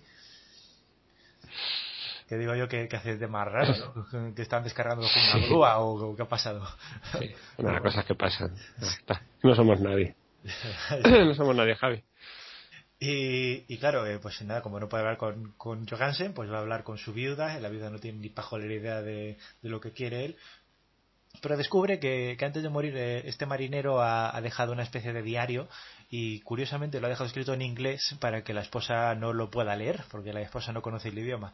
Eh, pero él perfectamente lo, va a traducir, eh, va a conseguir que se lo deje y, va a, con esta pista ya fundamental va a relacionar los hechos definitivamente con, lo que le pasó al joven Wilcox y, con la investigación que, estaba llevando a cabo su, tío. Y las fechas se, van a ir coincidiendo pues con, con eso, esa especie de sueños, de visiones y con la locura final esta que, que asoló el planeta que van a ser van a seguir una relación muy muy cercana para empezar, eh, pues siguiendo desde el punto de vista del marinero, de Johansen, él sale del puerto de Oakland, de Estados Unidos, el 20 de febrero, que es un tiempo antes, y el 28 de febrero, si recuerdas, será la fecha aquella del terremoto, que, que se dio el propio Lovecraft también en su casa en Nueva York. Y, aquí el, el, origen del terremoto, por supuesto, va a tener, va a tener origen en, en los acontecimientos de, primigenios que van a adornar esta historia, eh, concretamente con la inmersión de, la ciudad esta de, de de la isla donde está la ciudad, de una parte de la isla, porque tampoco emerge del todo, en la fecha de, 28 de febrero. Eh, ellos no saben nada, claro, los marineros. Eh, y luego, un tiempo más tarde, navegando, pues el, casi un mes más tarde, el 22 de marzo o así, se van a cruzar con otro barco, que es que aquí le, pone de nombre el Alert, la alerta, me imagino que de forma intencionada para que el lector se sienta un poco intranquilo ya. Pero bueno, eh, y aquí es, es, la parte del racismo que te decía yo antes. ¿eh? El ARER eh, les ordena que se den la vuelta, ¿no? ahí no pintan nada, no saben por qué, y, como no hacen caso, pues el otro les cañonea y están a punto de hundirlo. Entonces, como ven que se van a hundir, que están lejos de la costa y tal, pues en un intento desesperado abordan el barco que les ha atacado y entablan batalla con, con los tripulantes. Y aquí describe, pues, de una forma parecida a los, a los miembros del culto de antes. Eh, pero eh, no, no con tanto detalle. Simplemente eh, te dice que los marinos, eh, los compañeros de Johansen, se ven obligados a exterminarles hasta el último porque tenían algo ¿no? malo y, sobrenatural, algo, algo que hacía que fuese como un deber matarles a todos. aquella eh, el, mestizaje podía ser horrible, podían tener parte primigenia en las venas, pero vamos, que yo no lo veo así, yo cuando lo leo no lo veo así, digo, ¿qué pasa? ¿Que eran, eran mulatos también o negros? Tenía, o eran de por ahí. Carecían de pliegue cigomático. Sí, y, y aquí cuando lo lees, eh, dice, pero bueno, este, este hombre aquí, ¿qué, nos está diciendo? Que, que, los que son de otras razas eh, son amorfos, son indignos a los ojos de Dios y hay que matarles a todos. no, no, sé, no sé cómo, cómo interpretarlo, pero vamos, eh, eh, a mí me resultó desagradable leerlo como diciendo, te pasa un poco aquí, ¿no? a tres pueblos. o sea, vale, te han cañoneado, pero eh, no, es que ni siquiera te dice que es que tengan algo raro. Es como decir, son de otra sangre, ¿sabes? Hay que exterminarlos porque son distintos. A ver, yo entiendo, yo entiendo que aquí, o sea, es lo que nos está diciendo, ya no es que sean mestizos, aunque obviamente por la descripción sí que te puedes imaginar algún tipo de, de mestizaje de mestizaje racial. Yo creo que más, más bien lo que te está describiendo pues es pues no sé como lo que luego hará él en la sombra sobre Ismuth es decir eh, algún tipo de pues de, criatura subhumana eh, que tenga o sea en su en su acervo genético pues restos de otras de otras especies bueno, de las especies típicas de los, de los mitos, de profundos o, o cosas similares, sobre todo estando cerca de lo que es el tema, el tema Rayleigh, pues te lo puedes imaginar. Porque tampoco, o sea, es que como no me, o sea, como no me he metido mucho tampoco en, en el tema correspondencia, no sé si en esta época, no sé si tú tienes algún conocimiento, él ya tenía más o menos configurado, pues eh, lo que eran las especies o las, o las razas. Eh, estas servidoras de los dioses que luego iban a aparecer en otros relatos. Eh, porque ya sí que hemos visto que profundos o, o, elementos similares a profundos sí que habían ido apareciendo en, en, algunos relatos suyos. O sea, yo por lo menos los identifico claramente en, en Dagon y en, y en la maldición que cayó sobre Sarnat. Entonces, pues no sé, igual podía ir por ahí. Pero tampoco te lo, te lo deja claro. Entonces, bueno, es un mm, poco... Yo, yo creo que no lo, no lo tendría seguramente pensado a fondo, aunque sí que da algún indicio, porque si recuerdas aquello del excitable español, esa especie de figura alada que respondía al, culto, da a entender que hay alguna criatura que está relacionada con, estas historias. Eh, en los juegos de rol, por ejemplo, eh, si recuerdas, hay uno de los monstruos que puedes incluir, hay una, una entidad que se llama Semilla de Tulu o algo así, que lo describe, como Tulu, Semilla estelar Sí, sí, sí, la semilla estelar como seres de Tulu miniatura, que eso es una invención de, los autores del juego, porque en los relatos no aparecen en ningún momento, pero sí está a entender que hay criaturas que, por tener menor calado que, los primigenios, eh, a lo mejor están despiertas más tiempo o pueden interactuar más con el mundo real y que andan por ahí. Entonces, sí que puede, puede ser que Lovecraft tuviera ya la idea de que hay servidores de, los primigenios en la Tierra. Yo creo que no lo, no lo, desarrollaría hasta el nivel que tiene, por ejemplo, la sombra sobre Ace eh, hasta un poco más tarde, pero sí que tenía idea de, de poblar ya la Tierra de esta criaturas para, para que su propia concepción de, este mundo y, los lectores se fuese haciendo la idea de, de, cómo era su trabajo.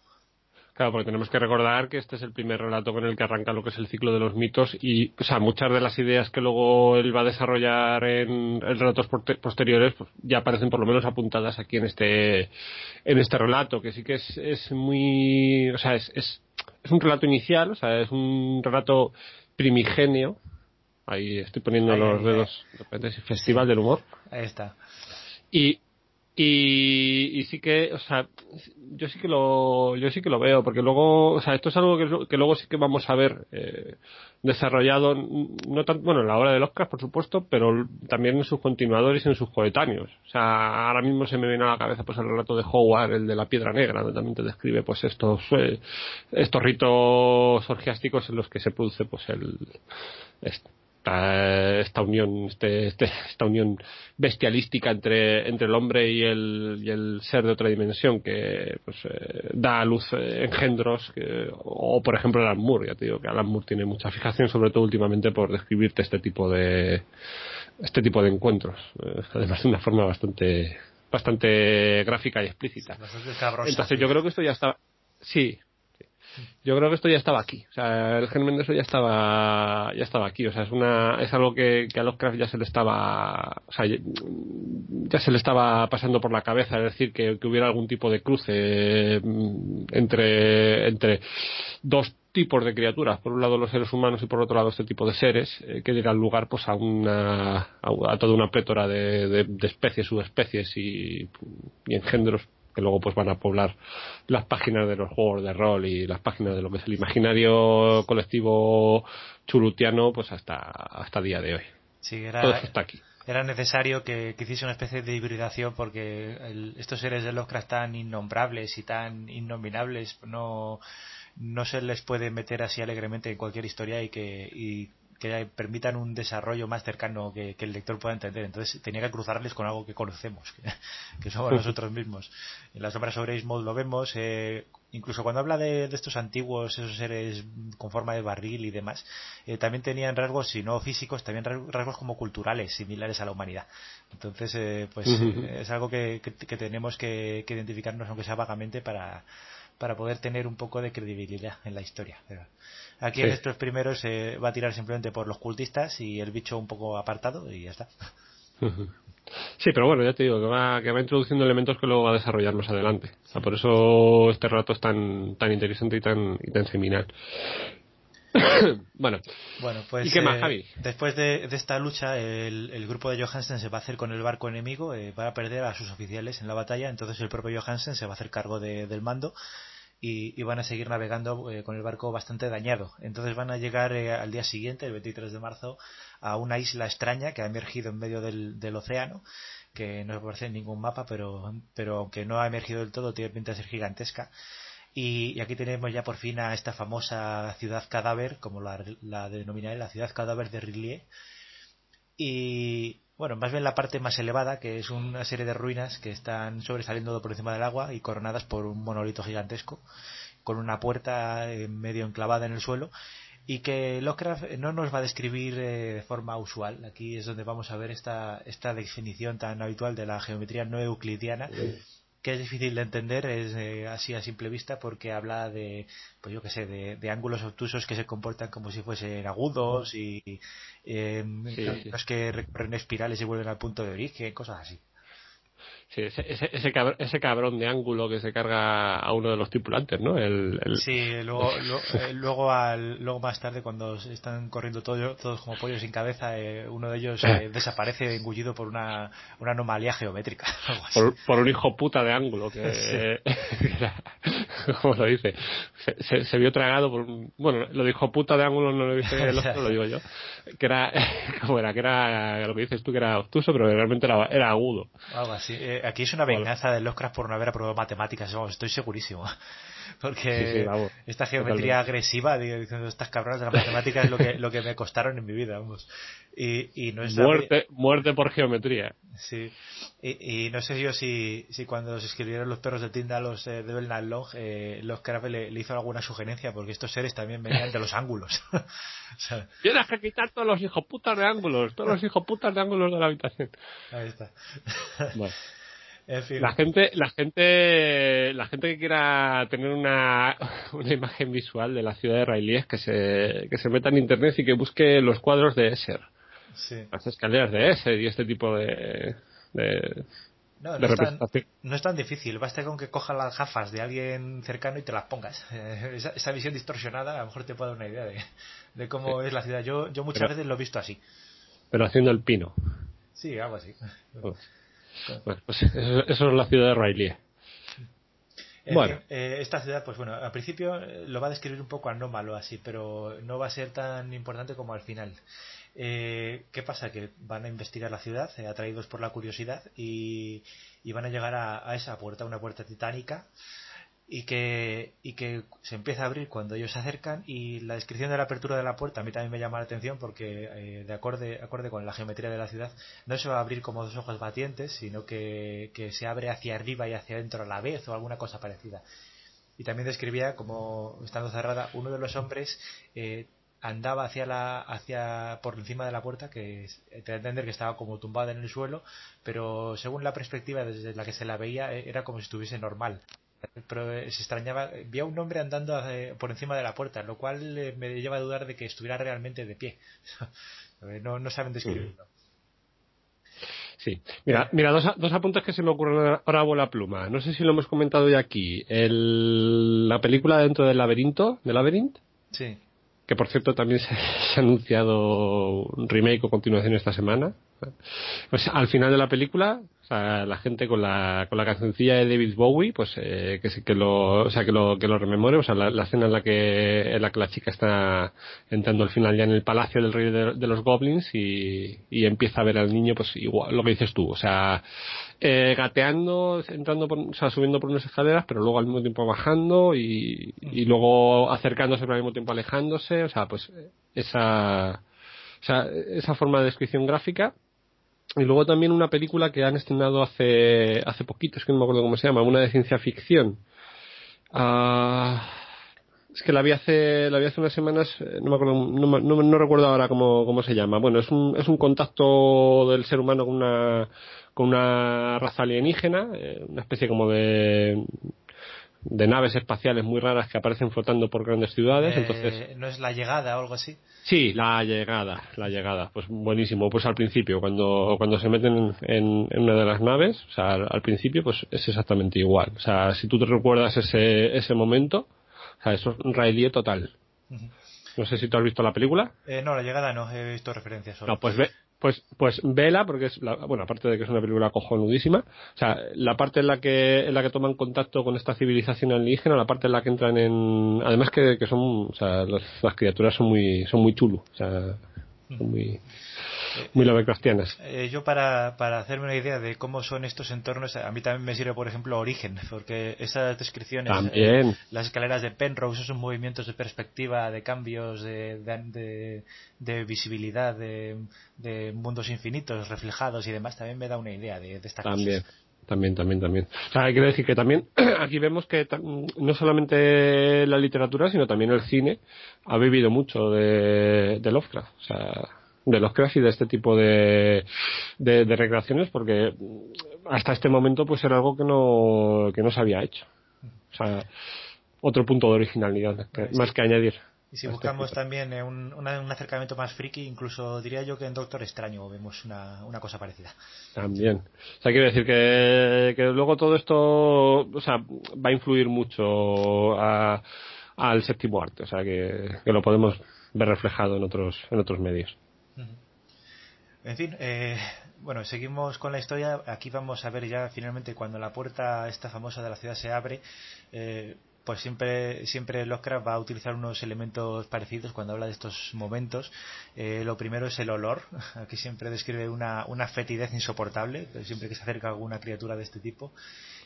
una oscuridad más negra que la oscuridad más profunda y, aquí ya por fin se va, va, a presentar nuestro, nuestro amigo Tulu en su putrefacta majestad, que diría yo, eh, emergiendo de la abertura, una abertura que recordemos era grande, pero no tan grande como para permitir el paso de este bicho, porque era, tenía millas de altura, según decía en, los sueños de Wilcox, y va a emerger, va a emerger pues eh, reptando, filtrándose o fluyendo al mismo tiempo a través de la abertura, eh, lo describe aquí como una especie de ser inmenso y gelatinoso pero como decía antes, eh, aunque en la estatuilla se le representa de forma antropomorfa, aquí la descripción es más, bastante más vaga. Es una gelatina eh, con tentáculos, con garras, con...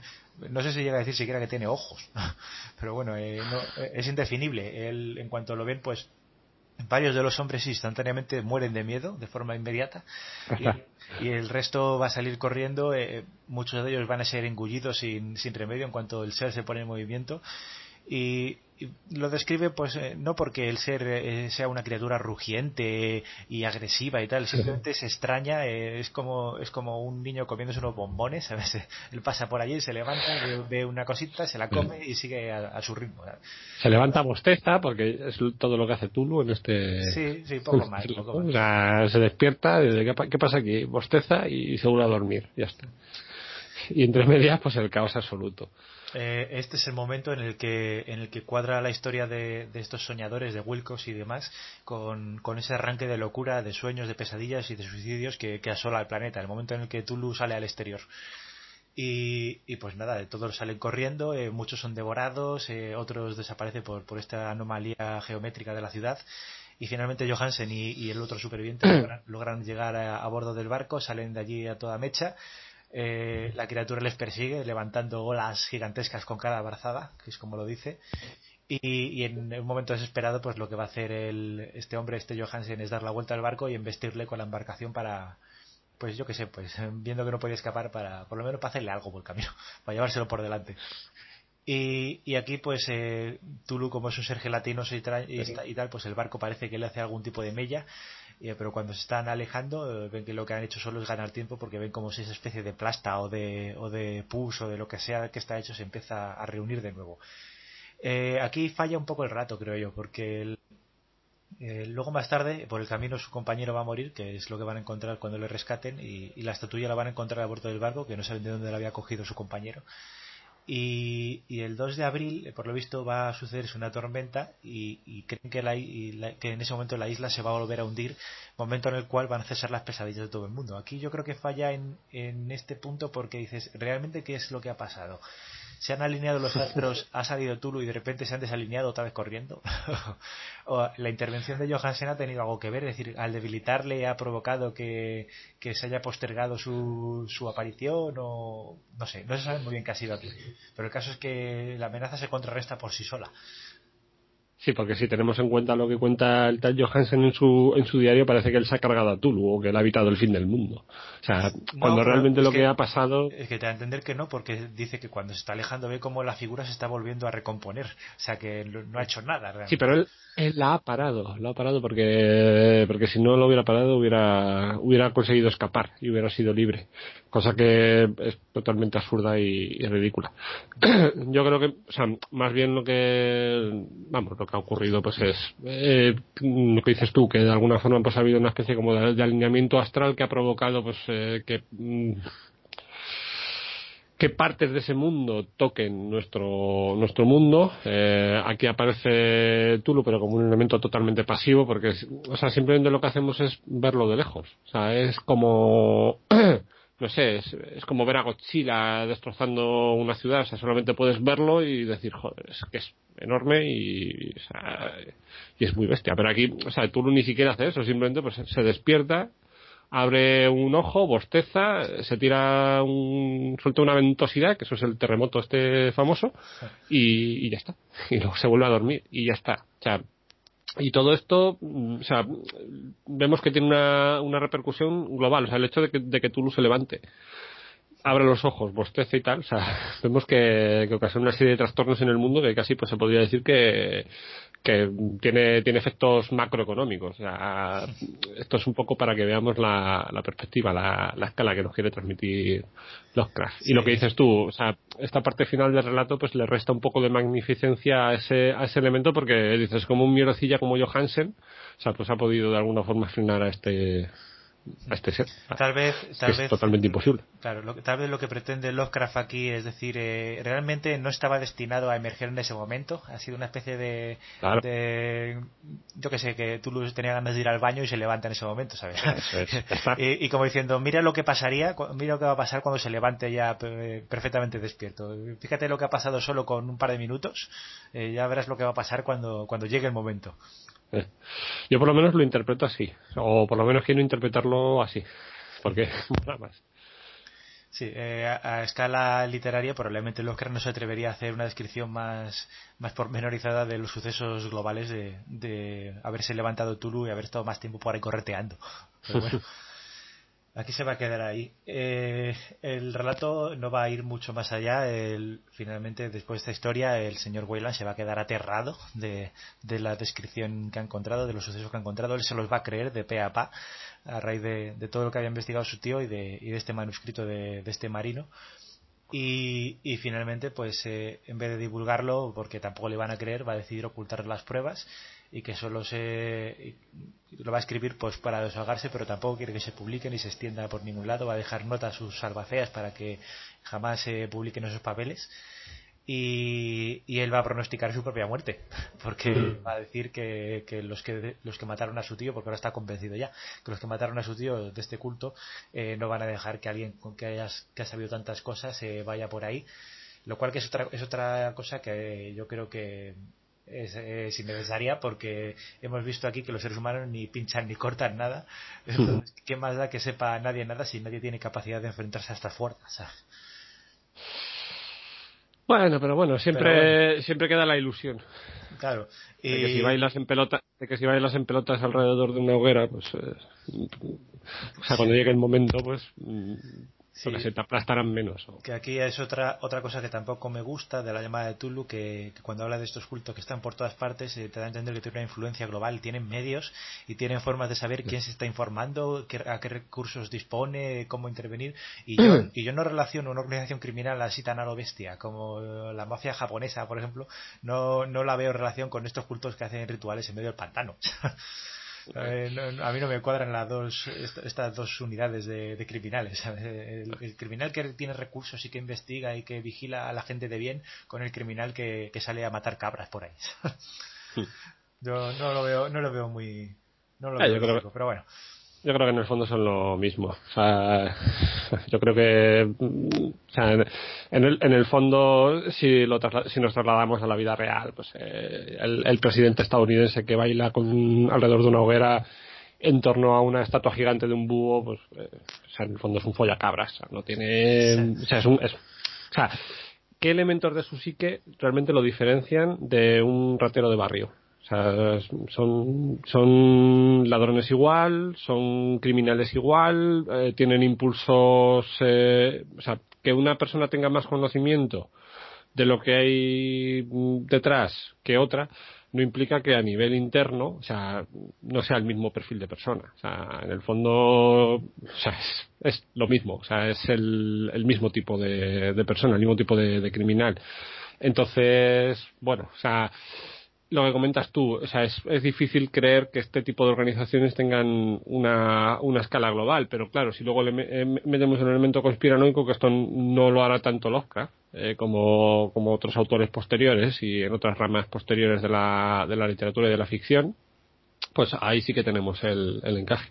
O sea, también podríamos incluso señalar aquí aunque bueno, esto ya es un poco cogerlo con, pinzas, que estamos eh, también en los inicios de la, de la conspiranoia mundial. Es decir, no solamente de la literatura conspiranoia, conspiranoica, sino también de la conspiranoia en general. O sea, existen este tipo de organizaciones criminales a nivel mundial, eh, de redes eh, de superpoderosos que mm, realizan actos criminales, pues como, yo qué sé, como rituales en los que se producen, pues, eh, mm, asesinatos, sacrificios, eh, violaciones, y, cosas innombrables, como diría Lovecraft.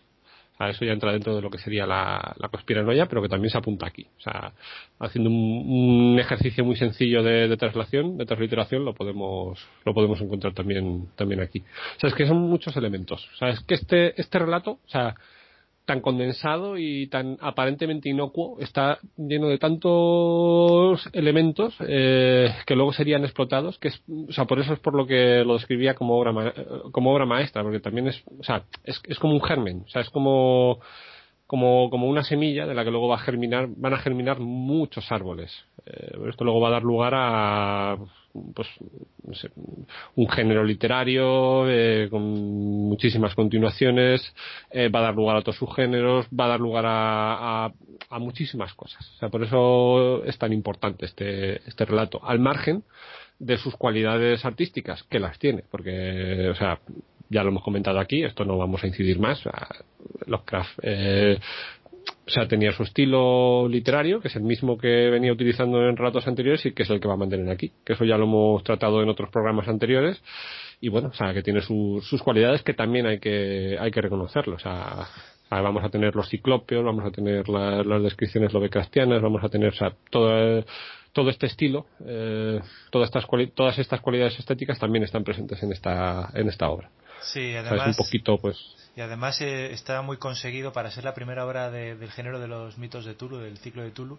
Está bastante conseguido y es bastante notable eh, que Lovecraft consiguiera reunir todos estos detalles, todas estas aportaciones de, sus maestros en, un solo volumen y, que le quedará pues, relativamente tan bien porque aquí es la primera vez que vamos a ver eh, prácticamente yo creo que todos los trasfondos de, de, sus influencias, vamos a verlos mezclados en el mismo relato sin que chirríen o sin que se dé más peso a uno y a otro. Yo creo que, en este están todos muy bien concentrados y muy bien relacionados, eh, tanto James como Blackwood, como Machen, como Poe, todos ellos.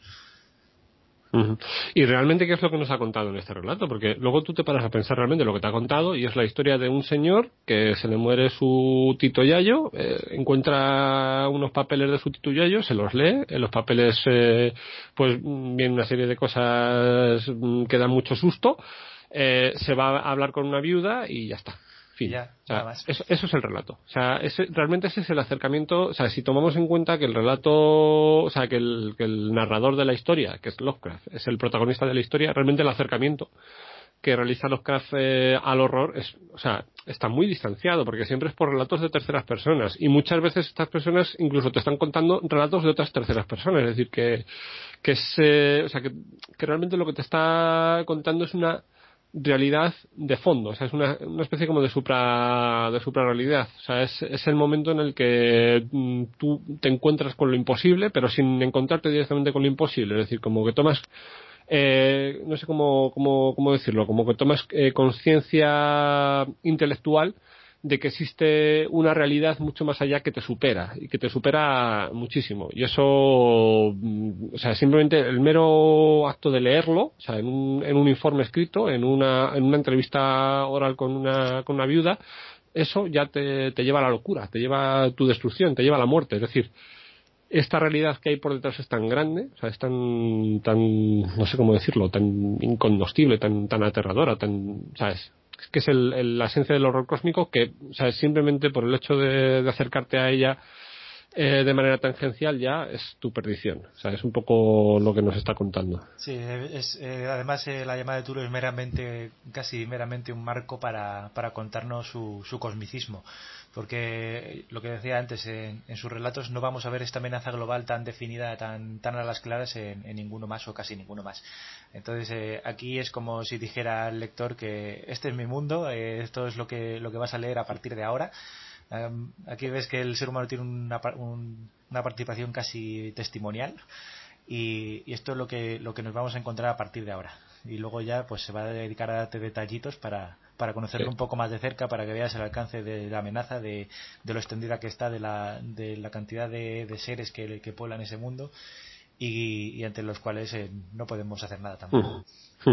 Sí, luego lo que va a hacer es parchear esta, esta realidad que ha ido, o sea, que nos, que nos ha apuntado aquí, pues eh, lo, lo, que va a hacer va a ser apuntarla pues a base de, no sé, de, de pequeños tacos eh, que va poniendo en, en, este, en este universo que va construyendo y que van a ser el resto de los relatos que van a venir después. no sé si... En esta, esta llamada de Tulu sería como la sinopsis de su obra.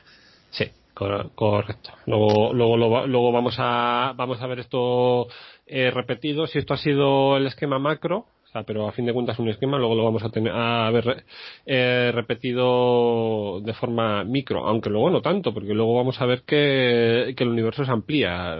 O sea, luego vamos a ver que hay relatos en los que eh, tenemos un acercamiento a esta, a esta realidad eh, en primera persona. Por ejemplo, el, relato culminante de esto será Las montañas de la locura, donde uno de los últimos relatos, eh, por cierto, y también uno de los más señeros de este, de este autor, aunque a mí personalmente, o sea, no sea de mis predilectos, en los que ya este, este acercamiento con esta realidad, eh, aunque en un tiempo diferente, porque el acercamiento se va a realizar una vez que ya esa realidad eh, de alguna forma esté en decadencia o haya desaparecido o quede muy pocos vestigios, pero va a ser ya en primera persona. Entonces, mm, o sea, yo creo que aquí es donde Lovecraft realmente va a desplegar toda su toda su narrativa, toda su, toda su descriptiva, mejor dicho, para, para traernos este, este mundo a, nuestras pesadillas. Pero eso ya lo, lo iremos viendo según vayamos analizando el resto de los relatos.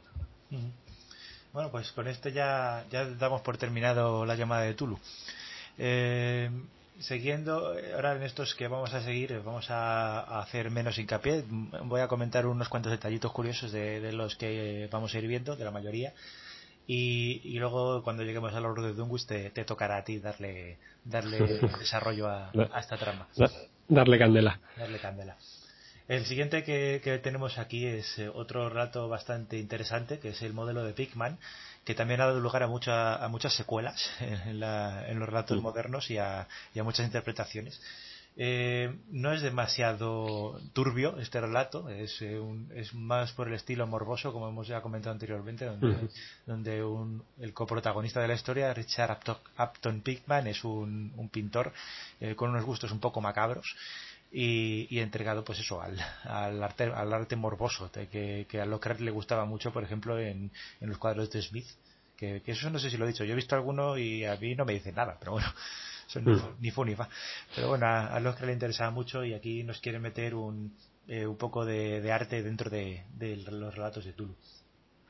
E, este relato, este, bueno, tenemos que tenemos que, que aclarar que este relato, si, la, si nuestros oyentes lo buscan, eh, van a ver que no aparece como uno de los mitos canónicos. O sea, no es uno de los relatos que entran dentro de lo que es el canon eh, de relación de los mitos, pero nosotros lo hemos eh, querido incluir aquí, pues porque o sea, realmente sí que o sea, sí que forma parte de la, de la mitología. Aunque el estilo como apuntas tú Javi es eh, o sea, es morboso o sea, se le podría incluir incluso la etapa poeana o, o, de estilo poeano porque o sea, tiene muchos elementos poeanos pero tiene otro algo más que es lo que lo que realmente hace que pues, lo hayamos querido incluir en los, en los mitos aparte de ser uno, uno de los relatos más señeros de Lovecraft este en concreto, pues lo escribió en 1926 también, el, el, mismo año que La llama de Tulu.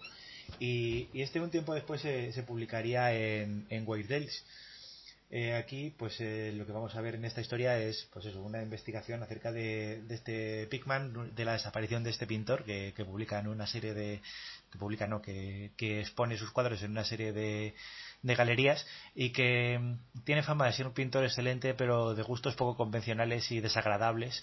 Como ejemplo él habla de pasada de, un, de una obra suya que se titula Gul alimentándose. O sea que ya, ya no podemos imaginar de qué, de qué puede ser este cuadro pero bueno. Para los niños eh, probablemente eh, Lovecraft aquí eh, también era un poquito entendido en arte y quiera, quiera hacer un homenaje a una serie de autores que, de pintores que a él le gustaban. En este caso es probable que sea algo de Goya, porque Lovecraft, eh, los cuadros de Goya eh, sí que aprecia cierta parte de su arte, especialmente la última, la, la tapa negra de Goya. Y, y yo cuando... Negrano, negrano, de color. Sí eh, esta etapa de, de Goya que, que, pintar esas cosas tan oscuras, tan desagradables, tan, tan atroces, eh, le gustaría a los y cada vez que, que, releo este relato y oigo lo de Gula alimentándose, me viene a la cabeza el cuadro ese de, de Neptuno devorando a sus hijos. O sea que a, a lo mejor es una versión lovecraftiana de, de este cuadro, lo del Gul. Sí, además creo que lo creo que lo referencia dentro del propio relato, eh, o, o, no sé si, si, es en este o en la llamada de Tulu que hace referencia a las pinturas negras de, de Goya. Yo creo que es aquí. Aquí también, eh, Lovecraft también era apreciado sí. mucho al, al, grabador, a Doré, el que hacía estos daguerrotipos, generalmente con escenas de, del paraíso y de la caída de los ángeles, todas esas historias del infierno y demás. Eh, también le gustaba mucho a Lovecraft. Entonces aquí, pues, eh, mediante una serie de referencias va a hablarnos de, de sus gustos artísticos también.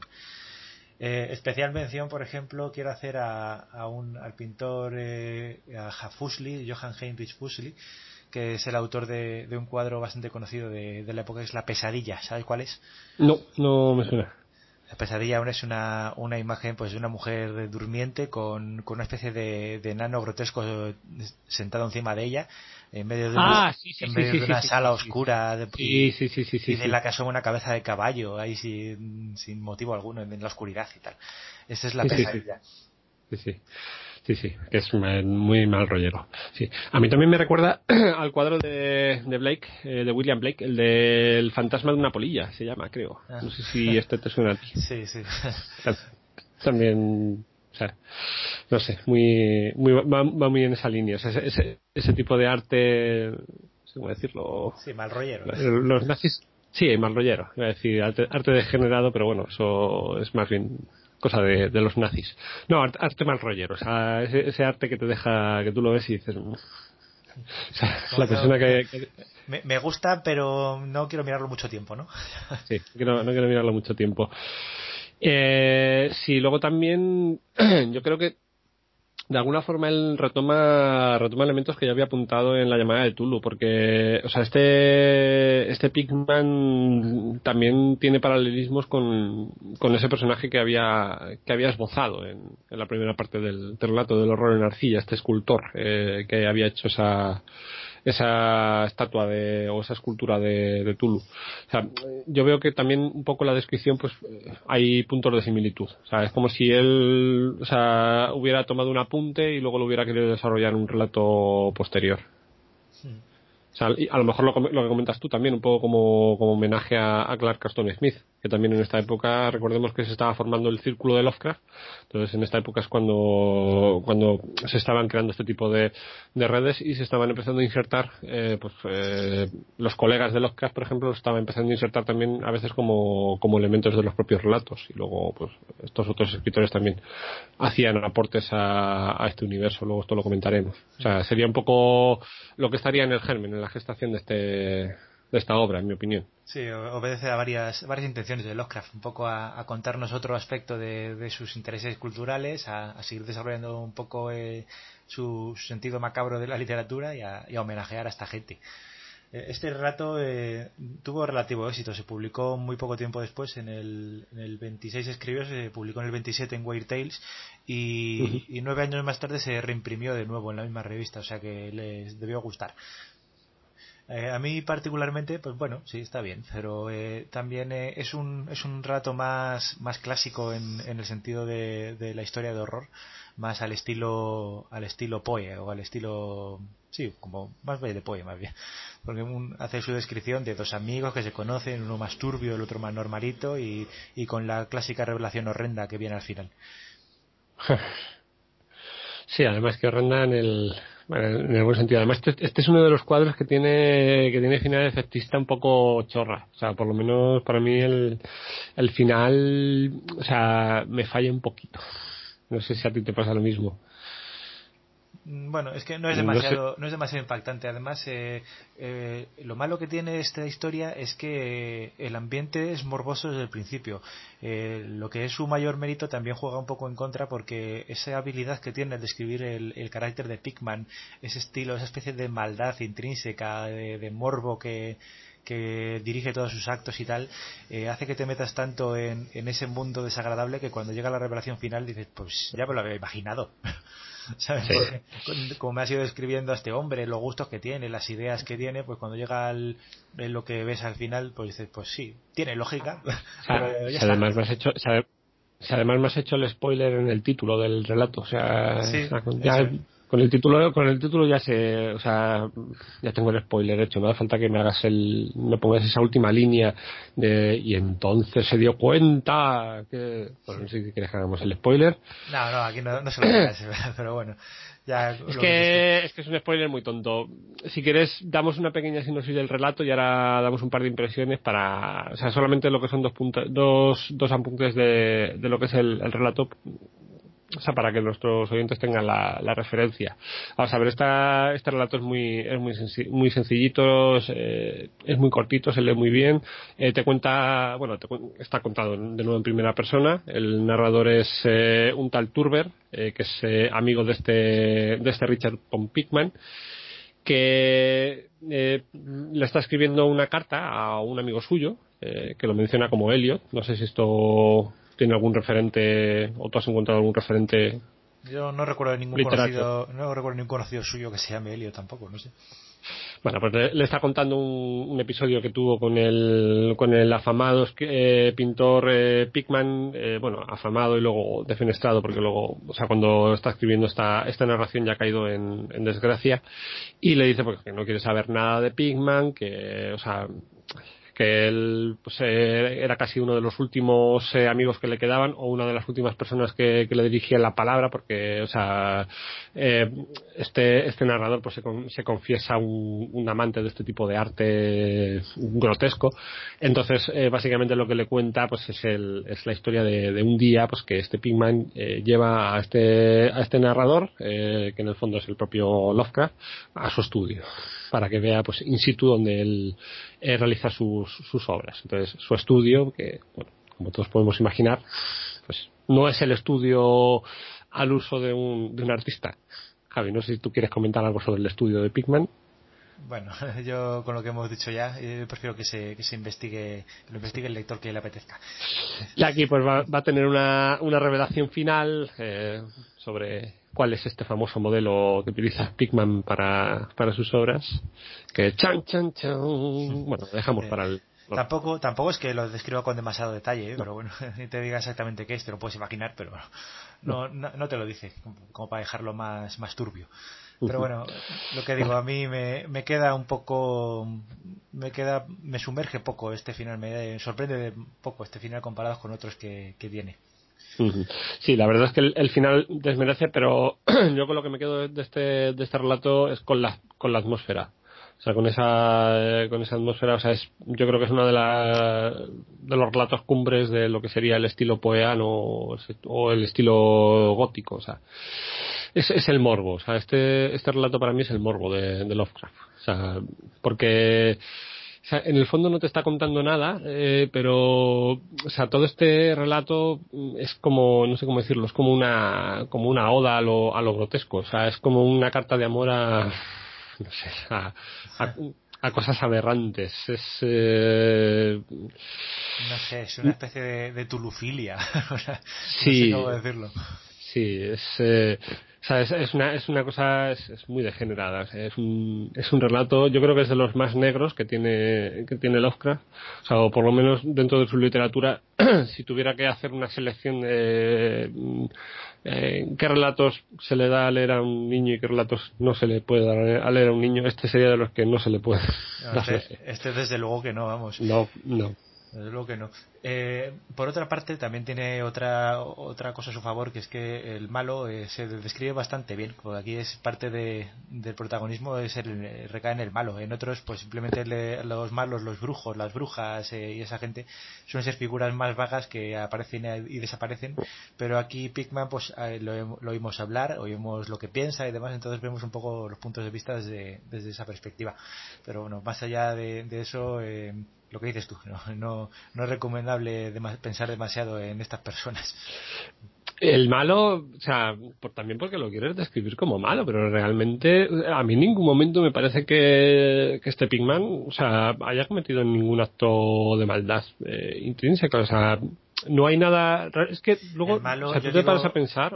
Yo, digo el malo como el, el vehículo del horror en este relato. Eso es lo que, sí, como el vehículo del horror pero no hay nada que, o sea, que sea amoral o, o que hoy en día nos pueda resultar eh, amoral ni en lo que hace Pigman ni en lo que hace sus modelos ni, o sea, quiero decir, es, es te está describiendo otro mundo eh, que funciona con otras reglas diferentes, pero que realmente, o sea, me imagino que tendrá su propia su propia moralidad, pero en ningún momento, o sea, te llega te llega a describir ningún acto de maldad, o sea, no hay asesinatos, no hay crímenes, no hay eh, no sé, no hay violaciones, o sea, no hay, no hay otros actos aberrantes que sí que aparecen en, en la obra de Lovecraft. O sea, aquí todo eso está, está exento. Simplemente es que es algo, no sé cómo decirlo, te está describiendo algo grotesco, de mal gusto. Eh, eh, o sea, es aberrante en otro sentido. Es aberrante porque es aberrante contra nuestro sentido de la estética.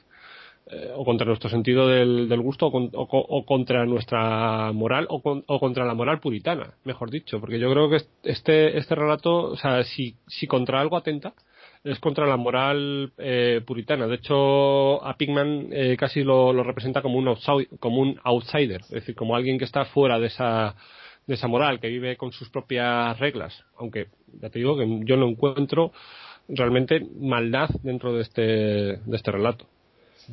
Además, eh, o sea, referente a lo que es la moral puritana, también es curioso porque, no sé si tú te has fijado en este relato, hace yo creo que una de las primeras referencias a, Cotton Mather.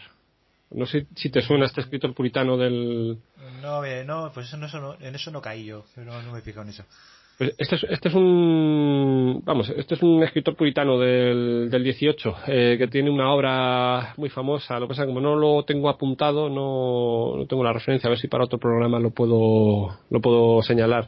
Este estaba o se le asoció a los juicios de, de Salem en Massachusetts. Entonces es un escritor también un poco que hablaba sobre pues eh, sobre esa realidad de brujas de, de seres eh, demoníacos que poblaban la vida la vida cotidiana de las aldeas rurales eh, puritanas del de la Nueva Inglaterra del siglo del siglo XVIII y Lovecraft tiene muchas referencias a, este Cotton Mather. De hecho eh, creo que hay alguna alguna introducción eh, de algún relato de Lovecraft eh, toma párrafos de esta de la obra de este de este Mather y yo creo que esto, este relato también es un poquito burla ¿no? a, ese, a esa mentalidad puritana o, a esa concepción eh, puritana de la vida porque nos está presentando pues, eh, a un personaje que vive totalmente fuera de esas, de esas reglas, que es este, este Pigman. Sí, el propio, y por eso me parece también. El, propio Lovecraft eh, nunca, nunca fue muy afecto a este tipo de comportamientos y demás, pero por caballerosidad, pues generalmente se, se callaba lo que le hubiera gustado hacer. En este Pigman, pues es como una parte negativa de él, es como un un Lovecraft oscuro. Sí. Sí, como una liberación, ¿no? Como, una liberación del ello, es decir, o sea, y esto, o sea, y esto realmente es lo que, lo que a la gente le gustaría hacer, o sea, esto es como realmente la gente se siente por dentro, o sea, como un reflejo distorsionado de, de la propia eh, sociedad puritana, o sea, también tiene esa, esa cualidad. Sí. En fin, eh, este, este personaje luego recordemos que le va a volver a utilizar en la búsqueda de los sueños de la Ignota Kadaz con una, con una definición bastante alejada de lo que es aquí. Pero bueno, eh, no sé, no sé por qué motivo decidiría que fuera este Pigman, podría haberse inventado otro, pero lo, lo quiso utilizar también.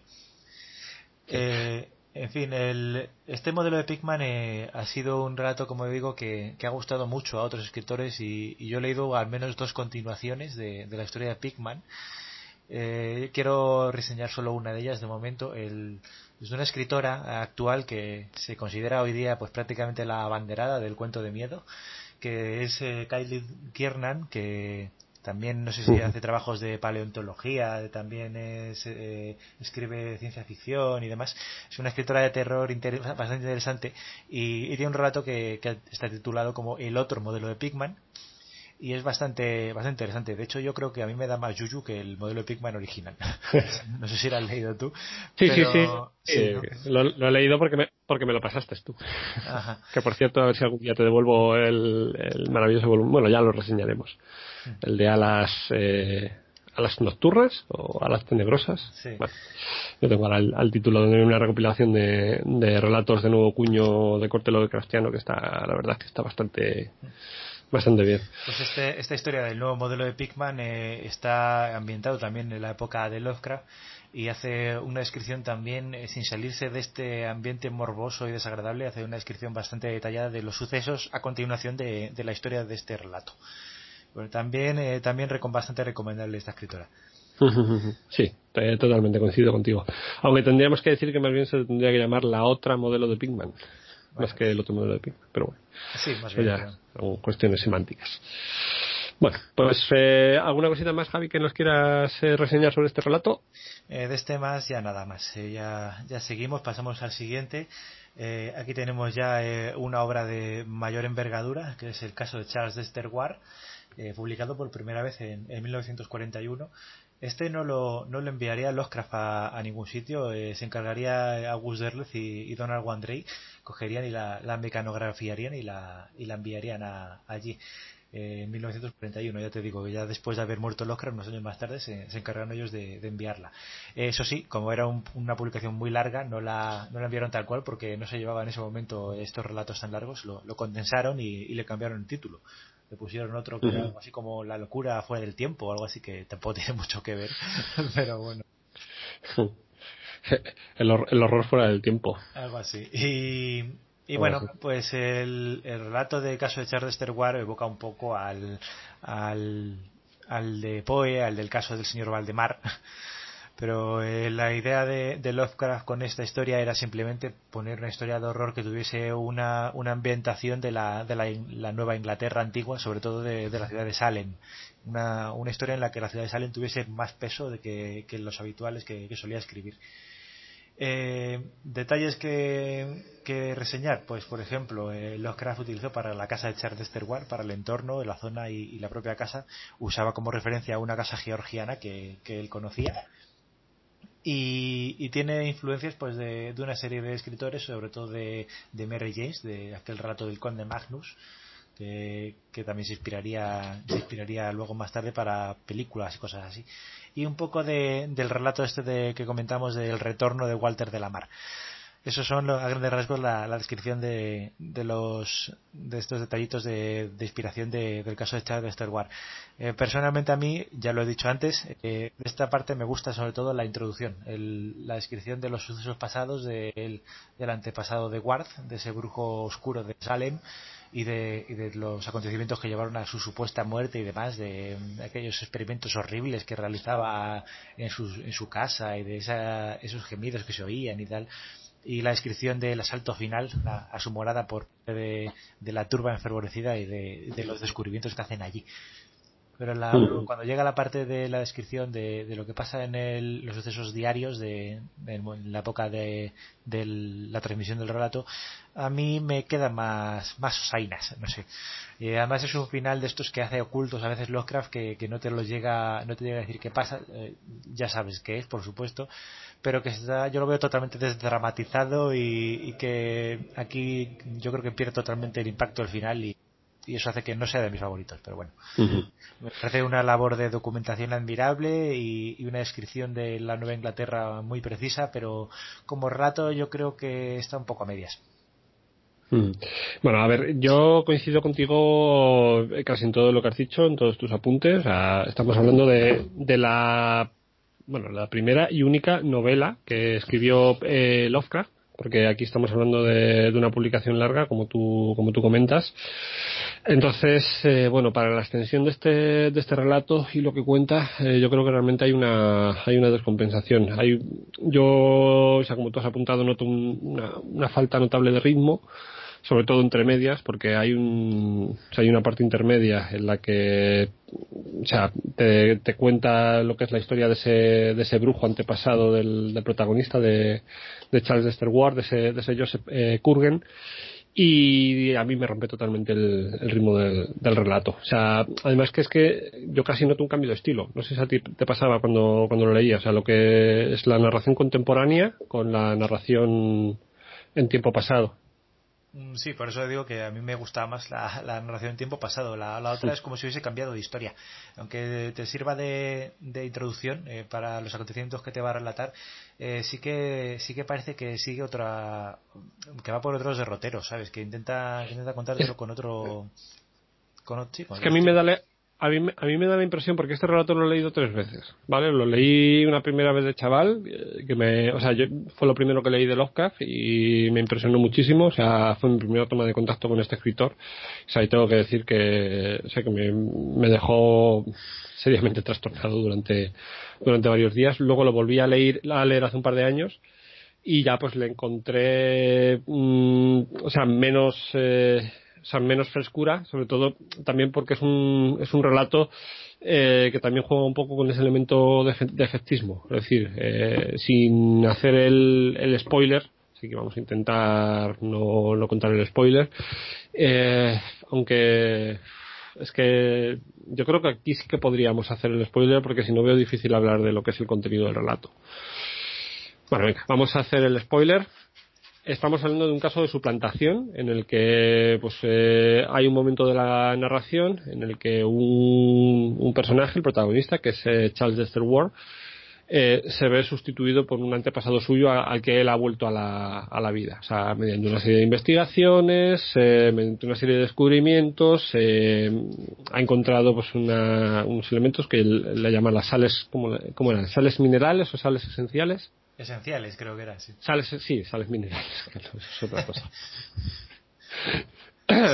un, poco de electrolitos, un poco de electrolitos, un ojo de, de un poco de acuarios y ya está, un poco de Gatorade y, y ala pues eh, mediante el descubrimiento de estas sales esenciales eh, y de unos procesos alquímicos eh, que él descubre pues leyendo pues una serie de, obras. Aquí cita o sea cita tanto autores inventados como, como autores reales como Paracelso o Lipas Levi que también o sea es lo que tú comentabas. Aquí estamos viendo que los cracks para este relato pues realizó una labor de documentación bastante bastante impresionante y, ejemplar.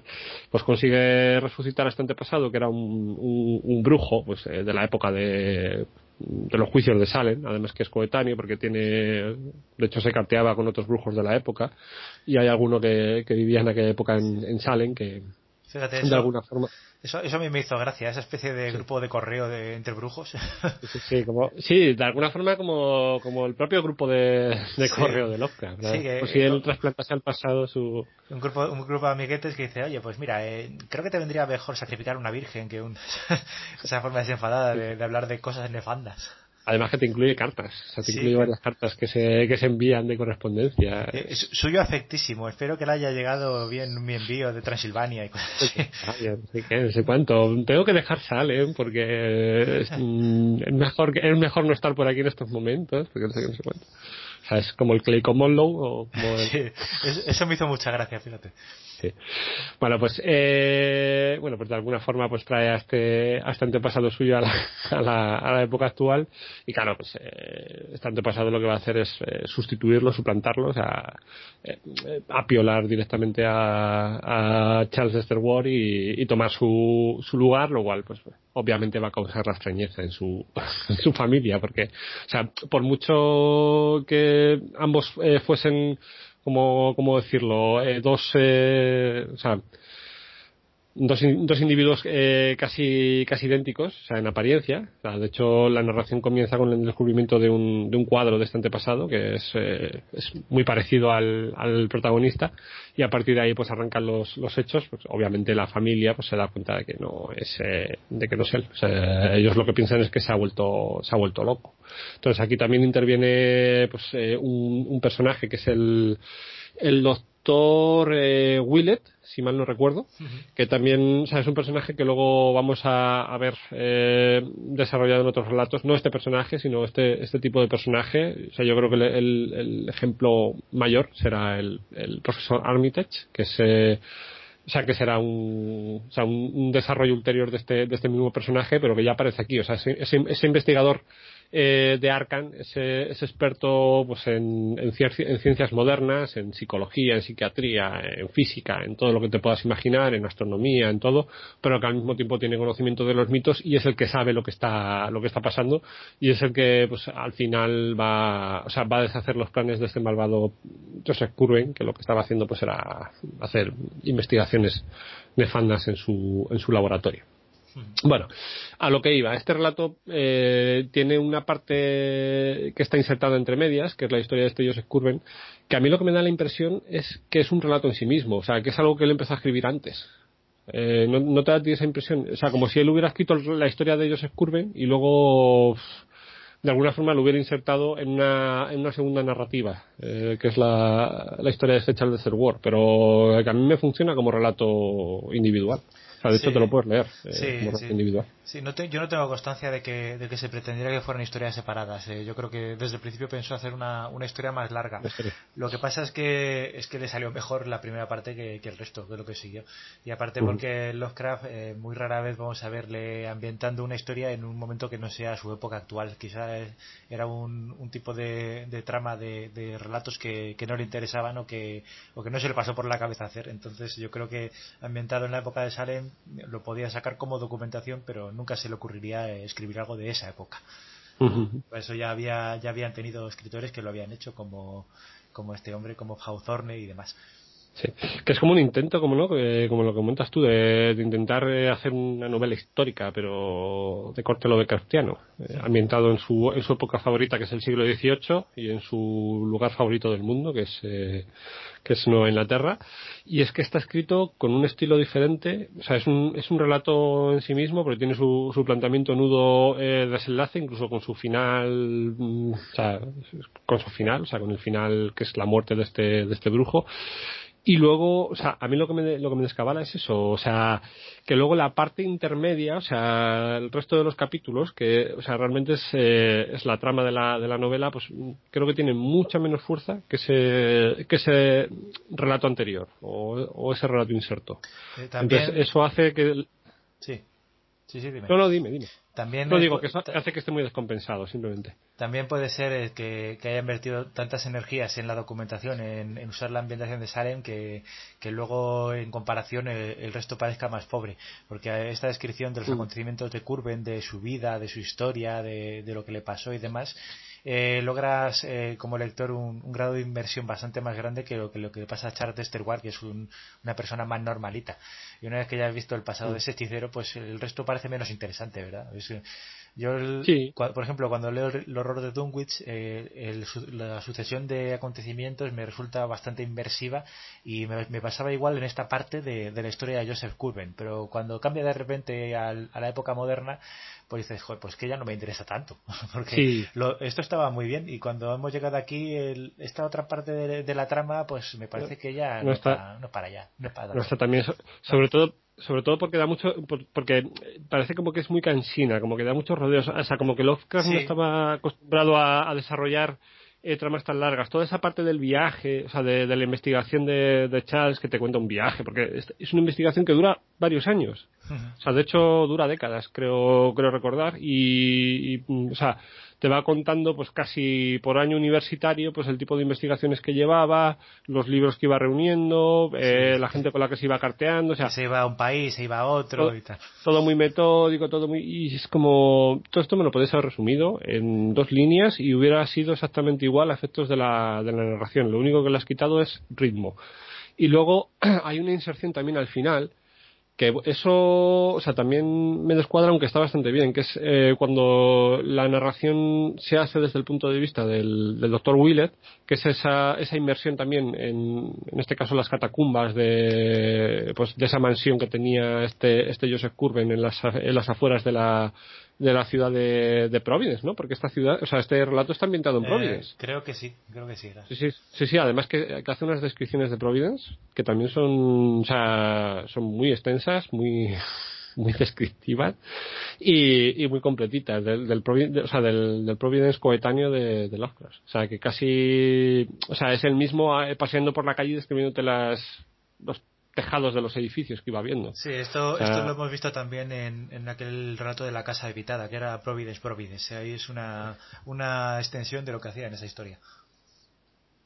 Y bueno, ya la parte final, que es eh, la parte en la que se, en la que se sumerge en esas, en esas eh, catacumbas, en esas mazmorras donde él pues, había dejado los restos de sus, de sus experimentos. O sea, es otro cambio totalmente de ritmo, otro cambio de, de estilo. O sea, es que por eso digo que es una es que es una narración descompensada porque o sea te cuenta pues eh, el relato histórico que te digo funciona como un relato en sí mismo. El relato de descripción costumbrista porque también tiene parte de costumbrismo. Luego una parte de investigación que eso también va a estar muy presente ya lo hemos tenido en la llamada de Tulu y lo vamos a tener también eh, presente en, en relatos posteriores que esto luego se recuperaría para el juego de rol y es una parte sustancial de lo que sería el, relato Lovecraftiano a día de hoy, o sea, la parte del, de la investigación en bibliotecas, en museos, en tal. Y luego una parte final que casi es frenética, porque, o sea, casi, casi ves a los personajes sudando y jadeando, arrastrándose y huyendo de un, de un horror incognoscible que está ahí en esas catacumbas, que en el fondo son los restos de los experimentos de este, de este Joseph Curven. Entonces, no sé, es, como muy, es como muy arretazos, como muy parcheado. Son, son tres relatos en uno, más o menos. Pero fíjate, fíjate que a mí esa parte de las catacumbas a mí no me desagradó.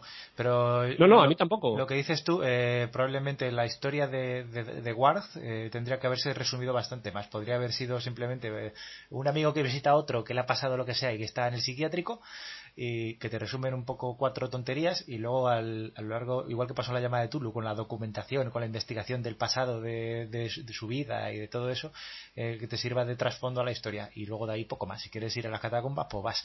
Pero la historia de, de Ward, ese, ese, intermedio en el que habla de, de, las, de los viajes y de la investigación de Charles Ward y demás, eso yo creo que sobraba sobraba totalmente. O sea yo creo que solo podía solo resta ritmo y lo podía haber resumido eh, como comentaba en, unas líneas y, hubiera tenido el mismo efecto en la, en la narración.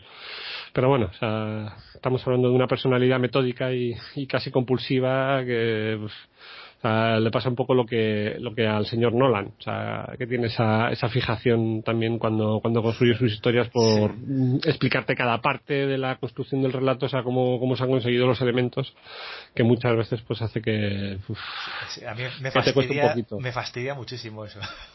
Claro, porque son narradores brillantes, pero, pero, cuesta mucho trabajo ver sus, sus obras, o sea, cuesta, te tienes que poner y te, tienes que tener energía para... para... No, no, por eso, es que son brillantes, pero quieren que lo sepas. A mí yo no creo que me lo expliquen, ya me doy cuenta yo solito. Yo creo que no es tanto, yo creo que no es tanto porque ellos quieren, o sea, no, no es tanto un acto de, de golatría decir, mirar lo listo que soy y, lo, y la cantidad de referencias que pongo, eh, que me he la investigación, como que ellos de alguna forma son compulsivos. O sea, o sea es, es como una, yo creo que es una mentalidad, es una forma de, de, de, pensar que, que les obliga a poner cada cosa que, que, tienen que hacer para conseguir otra cosa, porque si no piensan que no, o sea, que el, que el relato es ilegible, no es entendible. Eh, yo creo que es algo más eh, interno de ellos que, que un acto de, de, egocentrismo. Pero bueno, eso es una impresión mía. Igual llevas tu razón y es, o sea, es un, es un alarde simplemente pero es que se hace muy pesado. O sea, yo no me puedo poner a ver una película de Nolan todos los días. Eh, o sea, no es como no es como una comedia de los hermanos Farelli.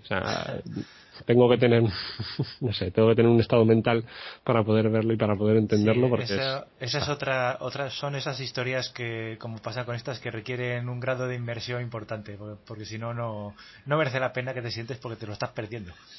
Yo creo que por eso Lovecraft funciona mejor en, en narraciones más comprimidas porque yo creo que también es donde él se siente más, más cómodo, porque te, te da un, o sea, simplemente es, es un, punto de efectismo lo que él te quiere lo que te quiere dar y pues, eh, a partir de ahí pues él elabora su, su narración eh, con sus elementos descriptivos y tal, pero que siempre va muy al grano, o sea, siempre va muy con la idea de mm, voy a empatar y voy a empatar con, con esta revelación final que luego vamos a ver que aquí en los mitos un poco lo va dejando de lado y va eh, construyendo este otro tipo de narraciones más complejas donde pues eh, a veces lo hace con más acierto, a veces con menos acierto. Por ejemplo, las montañas de la locura, volvemos otra vez a ya hablaremos de ello, pero bueno, es, otro ejemplo de lo mismo. O sea, es, es, más orgánica, aunque también hay partes en las que te cuesta un poquito, o sea, seguir la, la narración. Sí, es que... por, la, por la densidad descriptiva. Sí, es que Lovecraft es que, mm, como dices tú, funciona mejor en relato corto, pero yo creo que es que no tiene capacidad real para, para escribir historias más largas, porque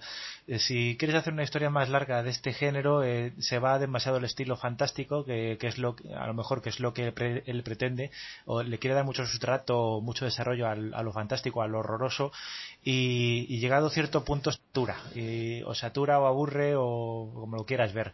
Eh, lo que pasa en la montaña de la locura es que después de tantas averiguaciones, y, datos y datos y datos y datos, pues luego ya estás un poco quemado a lo largo de, la, trama. La otra opción que tienes para desarrollar una historia larga es enfocarlo más en, acontecimientos y en escenarios y demás, pero los que hemos visto que no dominaba el, arte de, describir eh, un paisaje más humano. Entonces, yo creo que no estaba dentro de sus capacidades el hacer una historia larga que, tuviese esa coherencia. Bueno, bueno, pues Javi, mm, totalmente de acuerdo con, contigo, eh, aunque bueno, tampoco por desgracia pues, nunca vamos a llegar a saber si hubiera podido construir una, una narración larga. Mm, o sea, que tuviera, que tuviera un ritmo compensado. Bueno, yo no, yo no lo creo necesario. Uno puede ser un escritor excelente haciendo solo relatos, que, lo hacen muchos escritores, y, y, con eso a mí me hubiera valido, la verdad bueno, tampoco, tampoco era muy dado ¿eh? a, escribir historias largas. Ya te acuerdas de esos problemas suyos, de las manos, de, del frío, de todo eso. Sí, que, se frío. ¿Qué, que es algo que es algo que se va notando ¿eh? también o sea sobre todo porque eh, a medida que los relatos de los que se van se van ampliando en extensión también se van haciendo mm, o sea la lectura se va haciendo más trabajosa incluso la escritura ves que se va haciendo más más trabajosa es como si y se van a alargar mucho en el tiempo en su propia vida va a escribirlos con más con más intervalos entre medias porque él se, era una lucha contra sí mismo entre que, que se hacía más profesional y claro a serlo pues quieres hacer las cosas con más detalle con más cuidado y demás y mm. luchaba contra su propio cuerpo que, no le dejaba hacerlo pero luego también, o sea, como contrapartida, o sea, vamos a ver que eh, a partir de, este, de estos relatos eh, la literatura de Lovecraft gana o sea, muchísimo en, riqueza descriptiva, eh, gana muchísimo en, en, elementos eh, eh, intertextuales o subtextuales. Es decir, vamos a ver que hay muchísimas referencias dentro de, los relatos que de, o sea, que en narraciones más cortas pues no hubiera podido meter. O sea,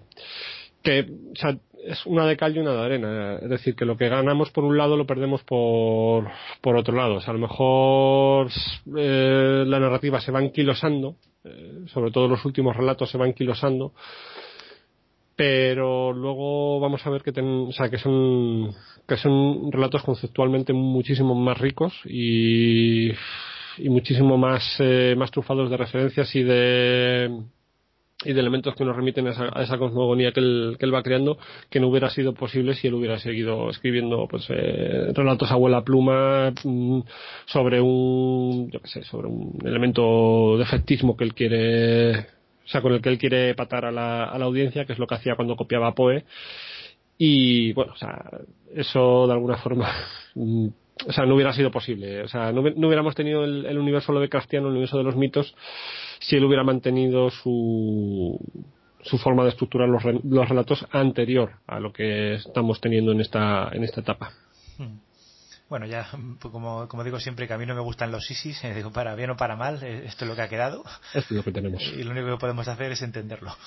Y con esto, y con esto, o sea, o sea con todo lo que estamos apuntando ahora y con esto, o sea, consiguió eh, crear un universo propio. O sea, que es algo que no tenemos que pasar por alto. Es algo brillante que a pesar de un escritor que, que tiene ciertas carencias, y además carencias importantes, que, que hoy que son casi impensables en, en muchos escritores, eh, haya conseguido generar todo este, toda esta herencia.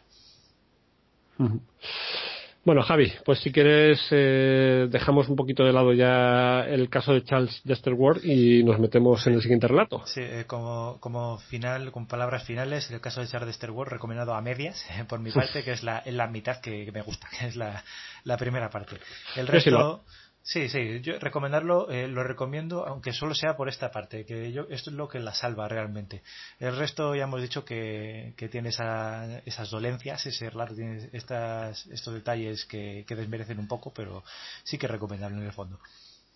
Y, y, con esto pasamos ya a uno de, de, los que va a ser favoritos de Lovecraft. Estoy hablando, claro, del, del, color del espacio exterior, que ya lo hemos comentado un par de veces, que, que era el favorito de Lovecraft y, y también el mío particularmente. El tuyo ya porque porque creo que no te he preguntado al respecto cuál, era tu relato favorito. Este es uno de los que me gustan más a mí porque parece más redondo y, parece que está mejor construido. Pero ¿cuál es el tuyo? Hombre, vamos a ver. Eh, yo, creo que sí lo he comentado alguna vez. Eh, mi relato favorito de, de, lo que es el, ciclo de los mitos de Tulu es eh, Las sombras sobre Ismouth. O sea, por lo menos es el relato que me parece más, hmm. más completo. Eh, lo que pasa es que, o sea, sí que es cierto que el color que cayó del cielo pues estaría en mi top, eh, en mi top 3. Sea, yo creo que sería uno de mis tres relatos favoritos. Porque, o sea, me parece que es una rara avis dentro de lo que es la producción creación de los mitos, pero está muy bien, está muy bien, me parece un relato muy curioso. El propio Lovecraft, pues eso, decía que, él consideraba que era su mejor obra. Eh, este, esta historia se publica en 1927 en Amazing Stories, que si recuerdas era la revista esta de, Hugo el Rata, de nuestro amigo Hugo Gerbach, y, y Lovecraft estuvo muy desencantado con, con los eh, tejemanejes de este hombre porque por lo visto le apremió constantemente, le enviaba cartas para que lo terminara, tal y cual, le presionaba y, después de publicarlo le pagó una miseria. Creo que fueron 25 dólares nada más. Que, sí, que además, además le costó que le pagara. Eh, sí, encima, encima de eso, que, tuvo que insistir. Bueno, no tuvo que insistir, tuvo que esperar porque Oscar no insistía, pero al final le, pagó, pero nada. Que 25 dólares, pues dices, vale, en aquella época a lo mejor era mucho, pero no te creas que tanto. Porque por lo que contamos, si recuerdas, cuando, cuando Oscar estaba en Nueva York, el apartamento solo al alquiler le valían 40, o sea que 25 dólares no, no eran nada. Mm. Y, en esta obra, pues, eh, utiliza un, un esquema de, de terror eh, que se asemeja, a mi punto de vista, eh, un poco a los sauces de, de Blackwood, con ese sentido de que hay una, una amenaza cósmica que envuelve a la naturaleza y que, y que ignora a la humanidad, que desprecia a la humanidad, que no la tiene en cuenta y, que tiene siempre pues un, final en el que en el que la humanidad ni pincha ni corta no, no puede intervenir y, no puede prepararse para, para lo que hay ahí fuera. Eh, los sauces, eh, sin embargo, eh, tenían un, aspecto así más ligerito, porque como, como Blackwood no tenía ese, ese panteón, esa mitología que tenían los Craft, pues quedaba como una cosa aislada. Pero aquí si lo ves todo en conjunto con, con los relatos de, el resto de relatos de Lovecraft, pues eh, siempre ves esa sombra cósmica, esas entidades ocultas tras las estrellas y, y ese futuro incierto que, que nos espera a todos. ¿A ti qué te, te parece?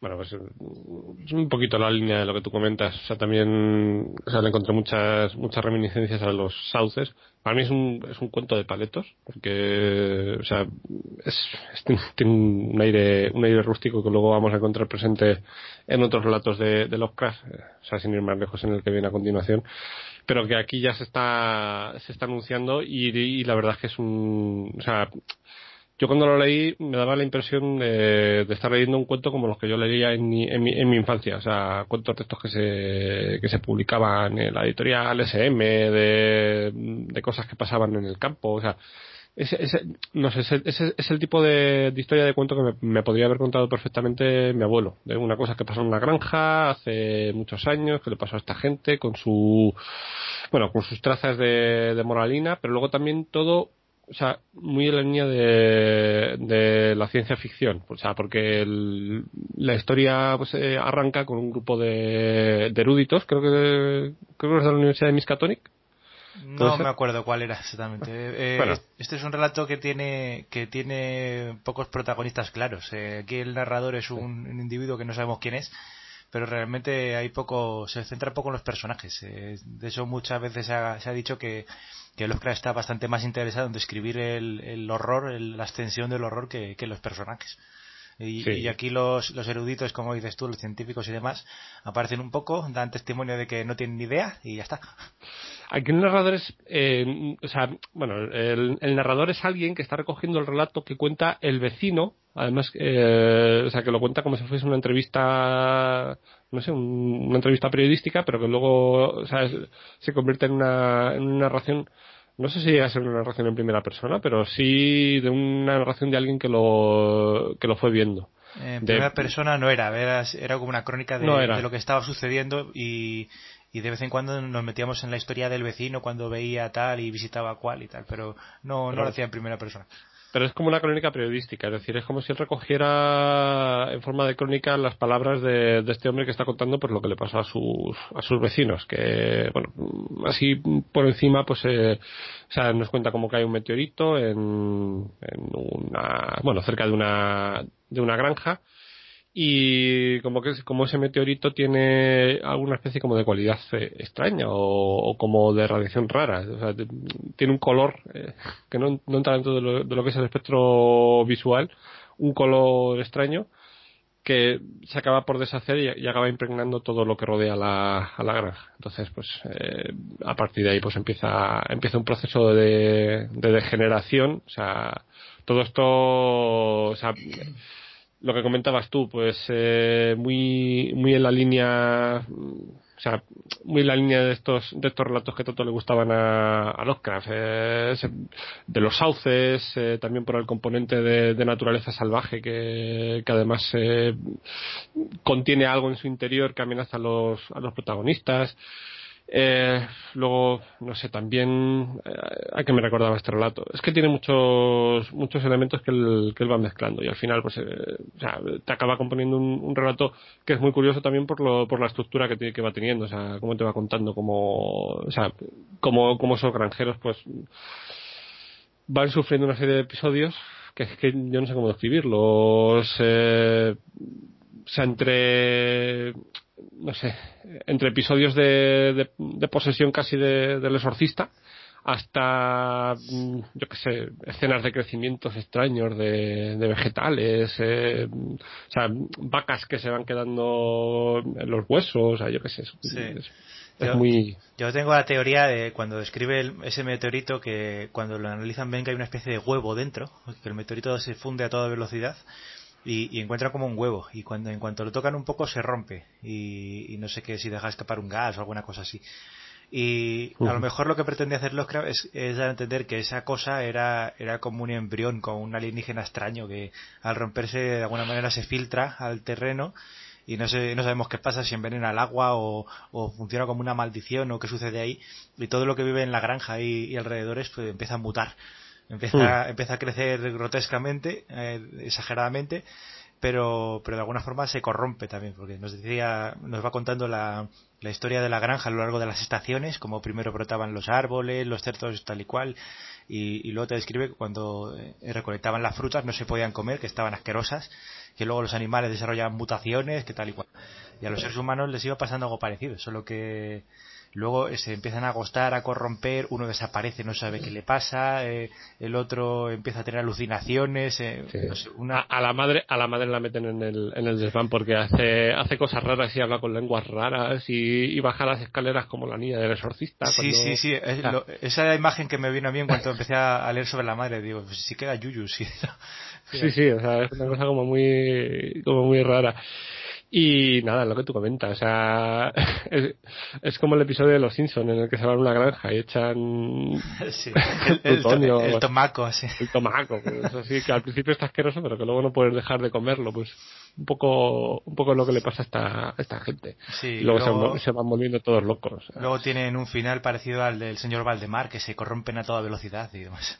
Sí. Eh, sí.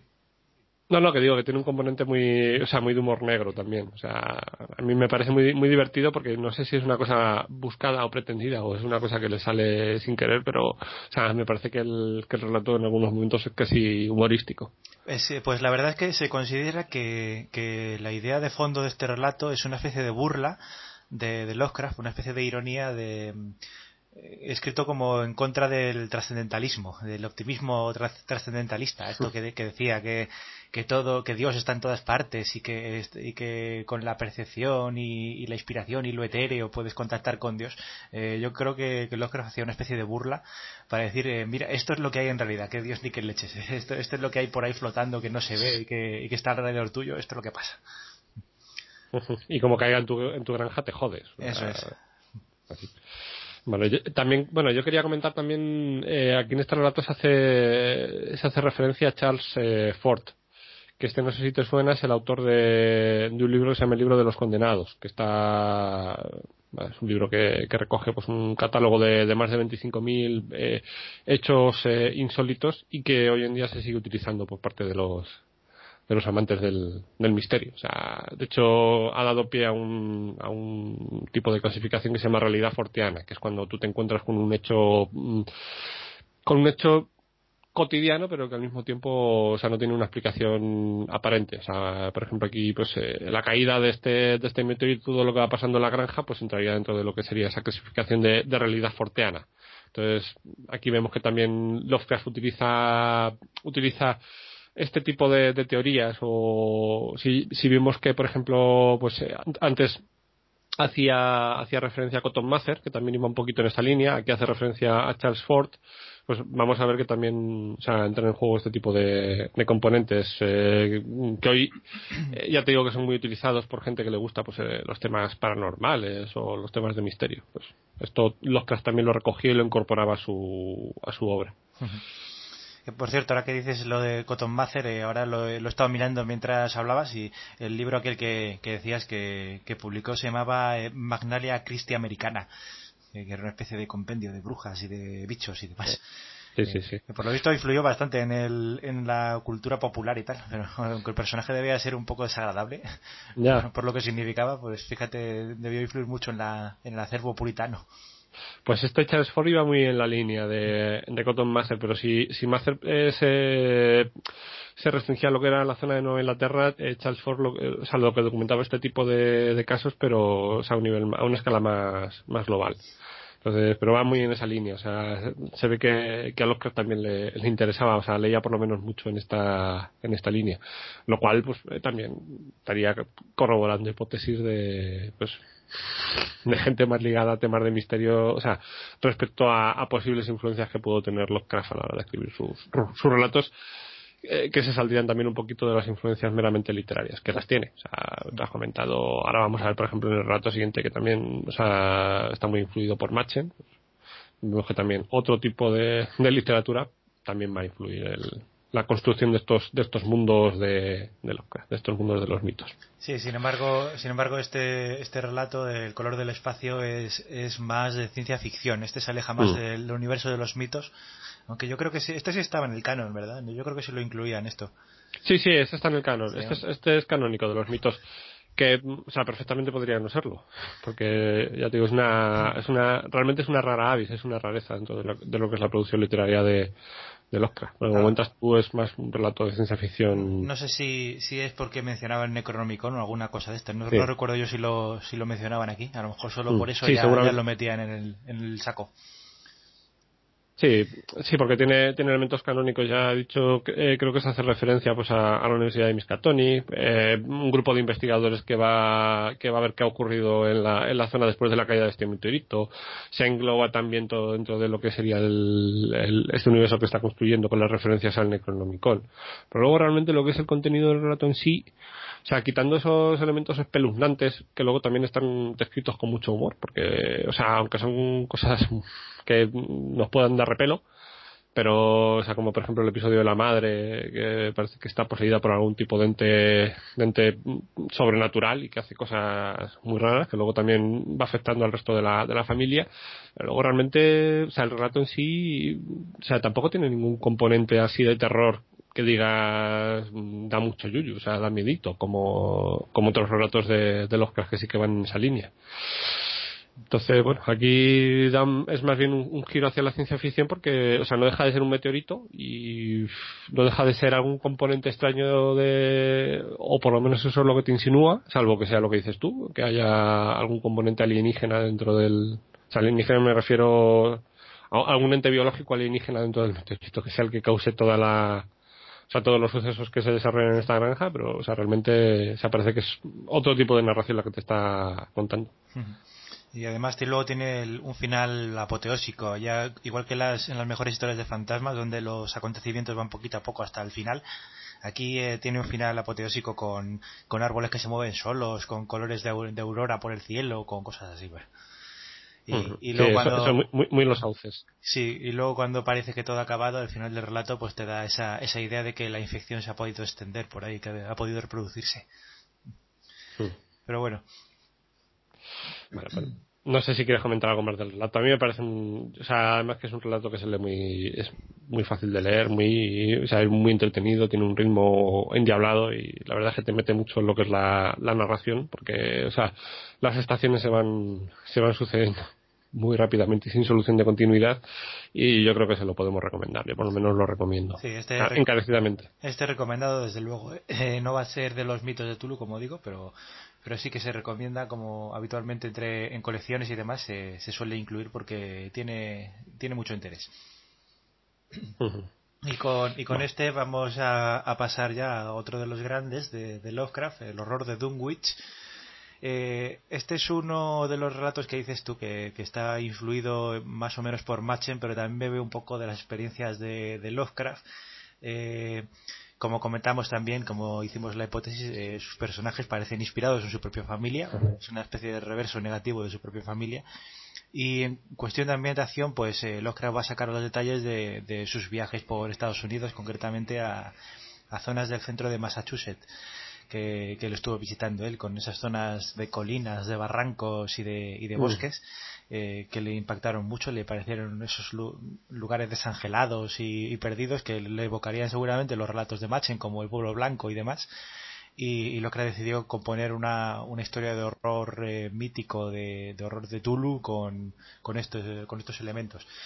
Eh, este horror de Dunwich eh, se considera que está escrito en verano de 1928, entre junio y agosto, y se publicó un año más tarde en, en Weird Tales, en abril del 29, y, cobró bastante dinero por él. Eh, aquí se ve que, en esta época de su vida eh, Weird Tales le, trataba mejor que otras editoriales, como, como es la anterior que hemos mencionado.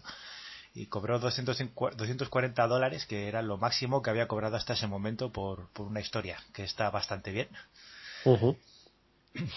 Bueno, aunque, aunque el, bueno, eh, yo tengo aquí en mis notas de, en, mis apuntes, eh, que el, número de, abril de Weird Tales en el que se publicó este, este relato, llevaba eh, una portada de Hugh Rankin de, una, de un relato de, de Sigurd Queen, El Rosario Diabólico. O sea, que ni siquiera por este relato, que fue el relato por el que le llegaron a pagar más dinero y el que en teoría pues eh, eh, hasta el momento era, era el mejor valorado por la editorial, consiguió eh, o sea, que le diera la portada. O sea, creo que nunca llegó a, conseguir ninguna portada de, de Weird Tales. Mm, hombre, yo creo que alguna sí caería. Yo no recuerdo. Yo he visto una, pero no, creo que no era de Weird Tales, una de aquella de La sombra del tiempo y demás. Creo que esa sí consigo portada pero de todas formas es que por lo que te dije antes, eh, Siburi Queen, eh, nadie podía competir con Siburi Queen en, acaparar portadas y, relatos, porque el tío escribía como una máquina.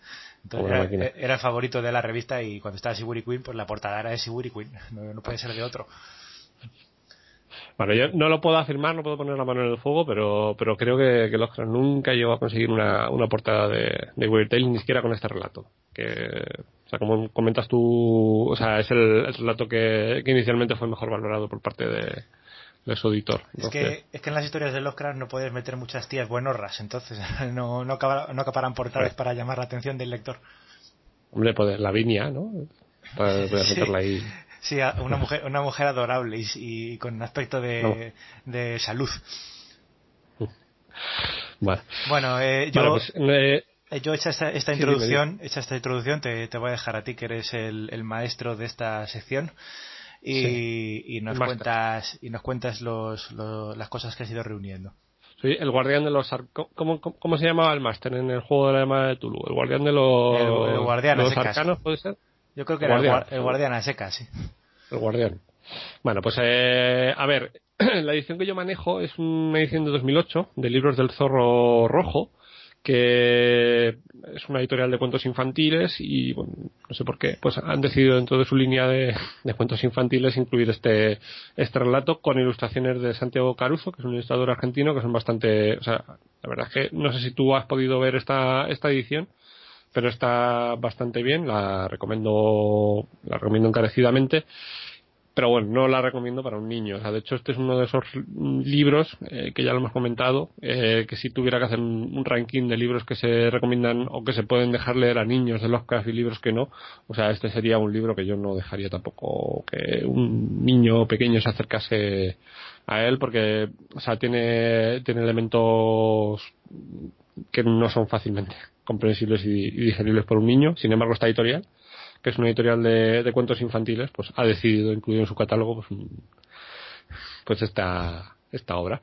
Y bueno, o sea, me parece bien porque me ha servido para, para acceder a una edición que está bastante bien y que recomiendo sobre todo, o sea, ya no tanto por la edición en sí, porque, o sea, hay 20.000 ediciones y son todas más o menos igual, todas ponen las mismas letras, sino en este caso por las ilustraciones, que sí que recomiendo a todo el mundo que se, que se acerquen a, a ella, o por lo menos a buscarlas en internet, que están muy bien. Y bueno, como comentas el libro se escribe en 1928, se publica en abril del año siguiente en la revista Weird Tales. Eh, respecto al pueblo de Dunwich, eh, bueno, este es un pueblo ficticio, o sea, es una invención de, Lovecraft. Se menciona en la obra de Machen el terror y también se menciona en, su relato del Gran Dios Pan, o sea, que o sea, no es enteramente una, una invención de, de, Lovecraft, sino que lo recoge de, de los relatos de, de Machen, igual que eh, otros términos que también mencionan este relato que también recoge de Machen, como por ejemplo la lengua aclo, no sé si te, acuerdas. Sí, la lengua aclo. Eh, ¿No era esta eh, lo de la civilización esa de los turanios o alguno de esos? ¿O no sí. Eso? Sí, eh, bueno, eso lo recoge de un. Eso, no era de, polo blanco. No sé si era de Machen. Yo creo que lo de los turanios estaba sacado también de otro escritor, pero a, partir de Machen lo, lo, había heredado él.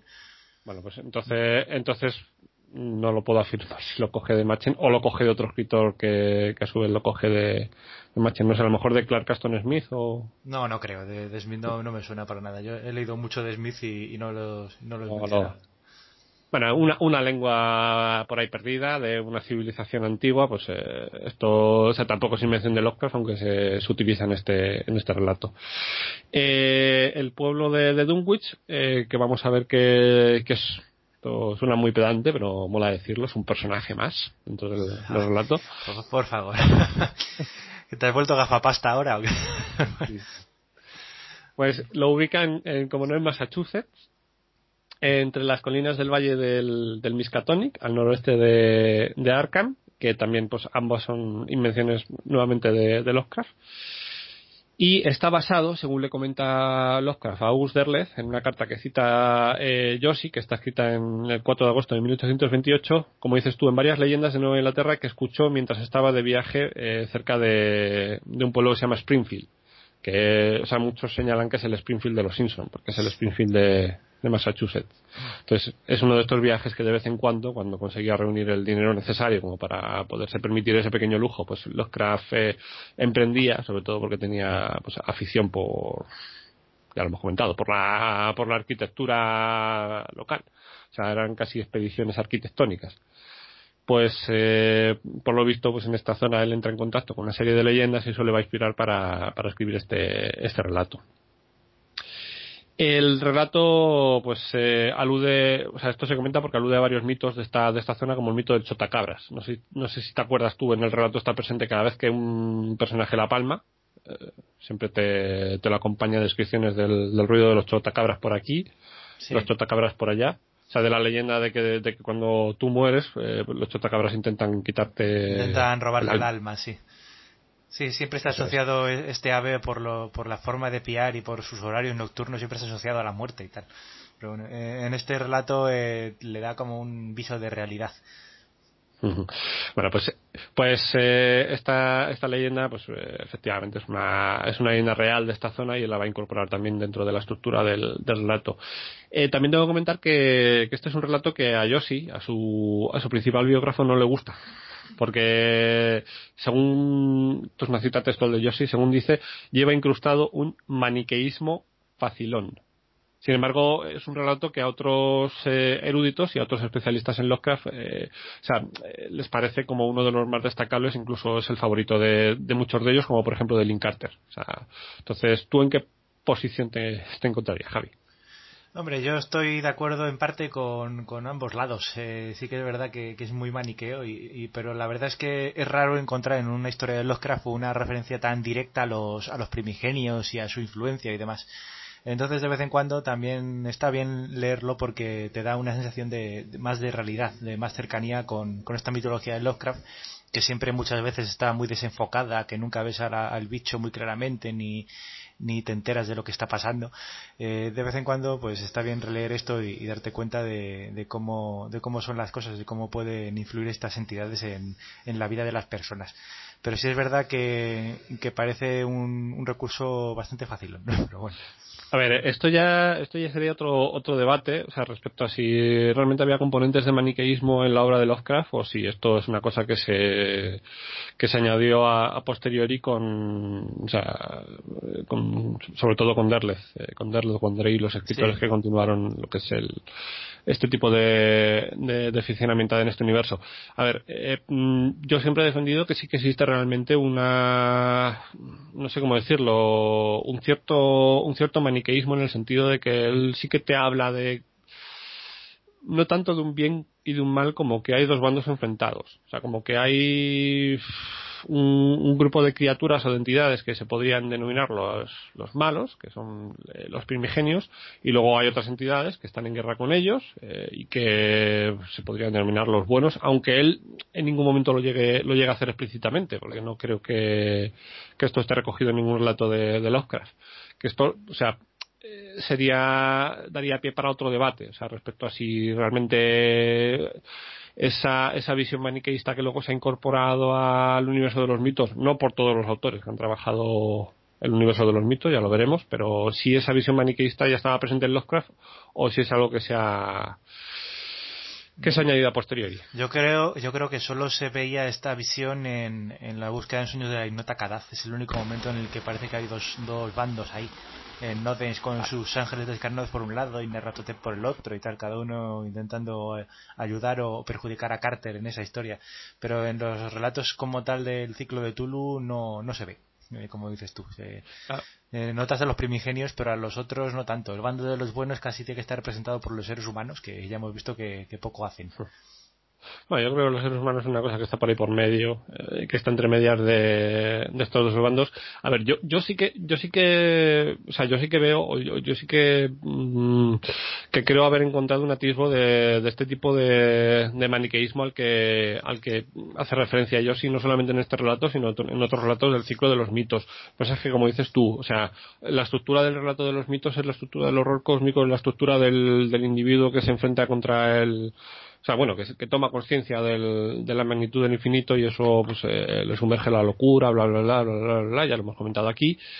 Pero, o sea, por detrás, entre líneas, sí que se puede, o sea, sí que se puede ver que hay algún, no sé, hay algún tipo de pugna, hay algún tipo de guerra, hay como dos, dos fuerzas que entran en, que entran en liza y que el ser humano, pues de alguna forma sí que puede obtener aliados, eh, porque aquí vamos a ver que, cuando hablemos del relato en sí, vamos a ver que de alguna forma se lucha contra, contra el elemento sobrenatural, contra el elemento que origina el, horror. O sea, hay armas, hay herramientas, hay, bueno, eh, está el sello, el famoso sello este de, de, la estrella, ¿cómo se llama? El sello de, de que esto fue una influencia de, de Derleth, eh, porque Derleth le insistía, le insistía, le insistía que los seres humanos tenían que tener algo que les pudiera permitir luchar contra, contra este tipo de fuerzas eh, malignas y al final pues Lovecraft eh, inventó esta especie como de, como de sello eh, arcano que de alguna forma pues, es una especie como de talismán eh, protector. Es decir, que ya vemos que, que, hay elementos, hay conjuros, hay rituales que se pueden utilizar para luchar contra, contra estas eh, potencias, por lo menos en un nivel eh, terrenal. Entonces, eso quiere decir que si hay un elemento de lucha significa que hay bandos y si hay bandos significa que hay que hay conflicto entonces yo no voy a decir ya si, unos son buenos otros son malos porque eso o sea me parece que es un debate que realmente no estaba en en la mente de, de Lovecraft, pero sí que existe ese, ese punto de conflicto o, ese punto de guerra, que luego lo vamos a ver en otros, en otros relatos, que luego es lo que utilizarían estos escritores que luego han sido denostados por parte de los más puristas de Lovecraft eh, por haber pervertido la obra de que a mí no me parece o sea, que realmente lo hayan pervertido, porque yo sí que creo que, lo, que está presente en, en esta obra. Lo que pasa es que la propia visión pesimista de Lovecraft le impedía eh, llevarlo un puntito más allá, que es lo que a lo mejor Aquí, aquí en este concretamente no sé si era donde utilizaban eh, uno, una especie de conjuro en los polvos de Benghazi o algo así. Sí, eh, algo para, así. O sea que alguien, alguien tuvo que inventar eso para luchar contra seres invisibles. bueno, bueno, pues eh, si quieres aparcamos este, este debate, ya lo, lo podemos rescatar en, en, el próximo, en el próximo bloque, cuando hablemos ya directamente de lo que es la cosmogonía y, y el bestiario y toda esta caterva de seres que poblan el universo de, de, los mitos. Y ya si quieres ahí nos metemos más a fondo. Pero bueno, o sea, que para mí es un elemento que también está presente en este, en este relato. Bueno, para mí, para Yoshi y para otros biógrafos.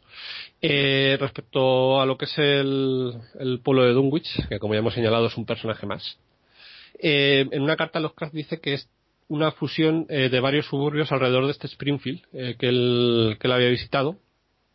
Y también hay otros que, que lo referencian a un tal, eh, bueno, a un pueblo llamado Will Braham, que es un pueblo fundado en 1730, que en el momento en el que se escribe el relato pues tenía como 15.000 eh, habitantes, entonces más o menos casaría con lo que sería el, el pueblo de Dunwich.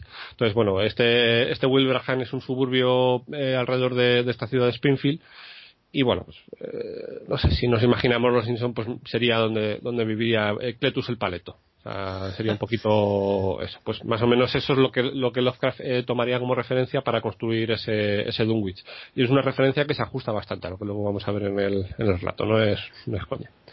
El nombre de Dunwich eh, puede también haberse obtenido de, de Greenwich, que es, pues sí que es un, un pueblo real, y respecto al, al, elemento brujeril, que también vamos a ver presente dentro del, del relato, pues es posible, según señala Joshi, que el, que se basase en la obra eh, Mitos y leyendas de nuestra, de nuestra tierra de Charles M. Skinner que también es una obra que se escribe a finales del siglo XIX, con lo cual vemos que Lovecraft está utilizando referencias o sea, ya extraliterarias, eh, como, como son pues estudios antropológicos y estudios sobre mitos.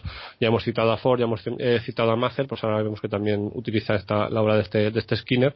Entonces, o sea, es, eso, en mi opinión, siempre le va a dar un, viso de, verosimilitud a, la obra de Lovecraft, porque a, nosotros nos puede parecer, eh, y esto es una cosa que hemos hablado tú y yo muchas veces, eh, a nosotros nos puede parecer que se está inventando todo de cero y que se está inventando pues estos monstruos informes y estas cosas que sí, o sea, que, que todo, todo parte de su, de su imaginación. Pero, o sea, en Oscar siempre vamos a encontrar esa cualidad eh, casi compulsiva, eh, esa necesidad de, dotarlo de un, contexto verídico y real. O sea, ya sea mm, documentándose mm, con, con, estudios eh, científicos de vanguardia, por ejemplo, para, para describir la ciudad de Rayleigh, pues estudios de de teoría de la, de la relatividad, o sea, de cómo, de cómo sería ese tipo de, no sé, de, cómo, cómo, cómo se sentiría o, cómo, o, qué es lo que vería una persona si, si estuviese dentro de, pues, de ese tipo de, burbujas de, de realidad.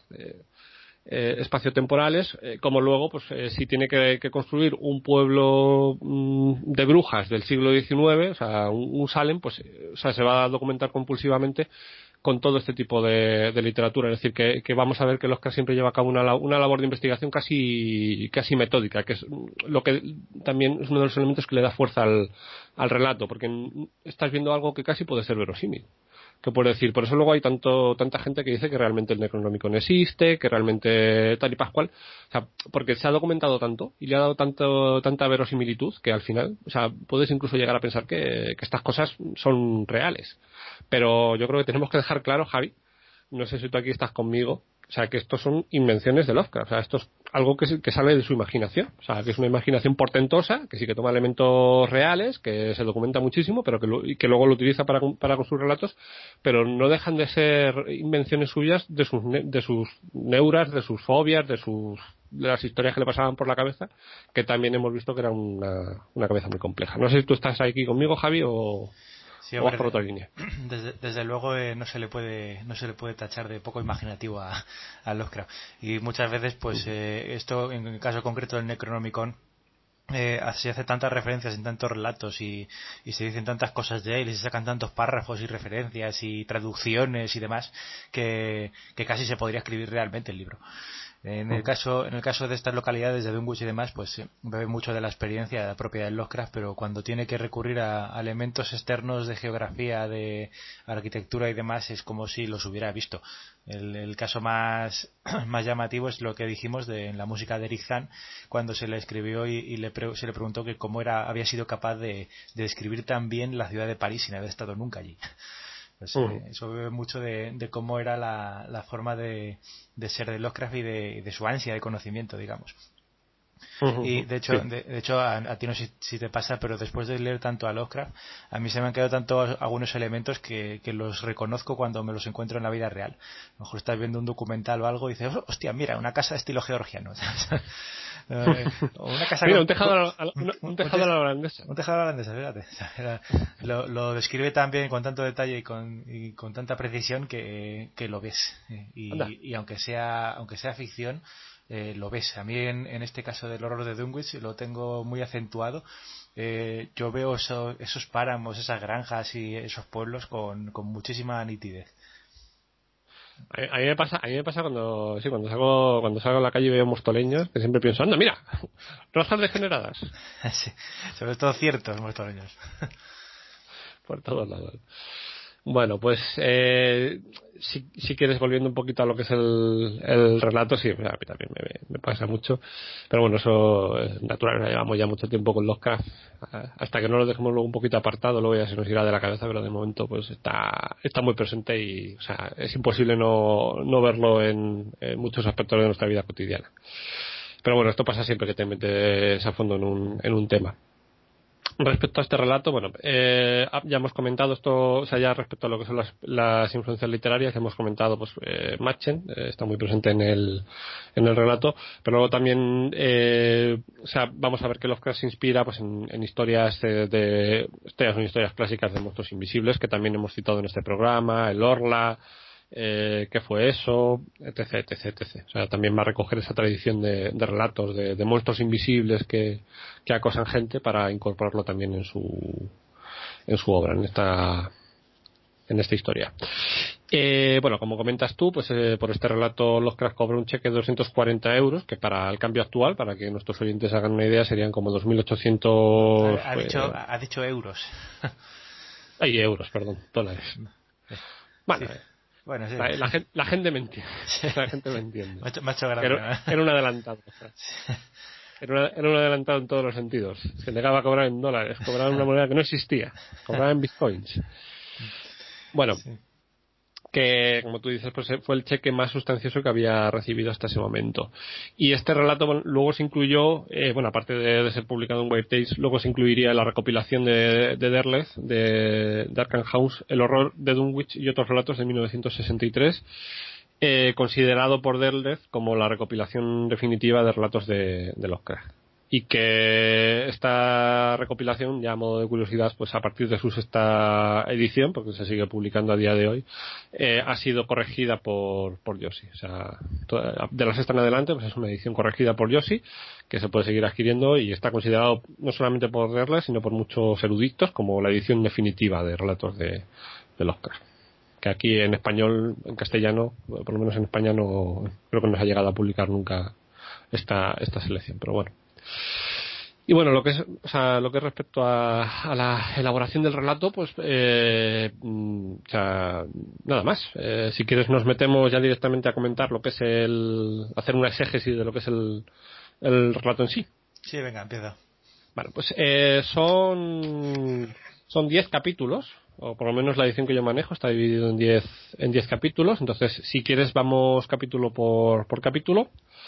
Entonces, en el primer capítulo, pues eh, arranca con una cita de Charles eh, Lamb, que está extraída de su obra eh, Brujas y, otros terrores nocturnos. Recordemos que Lovecraft era muy de poner citas al, inicio de los de las obras, de los relatos.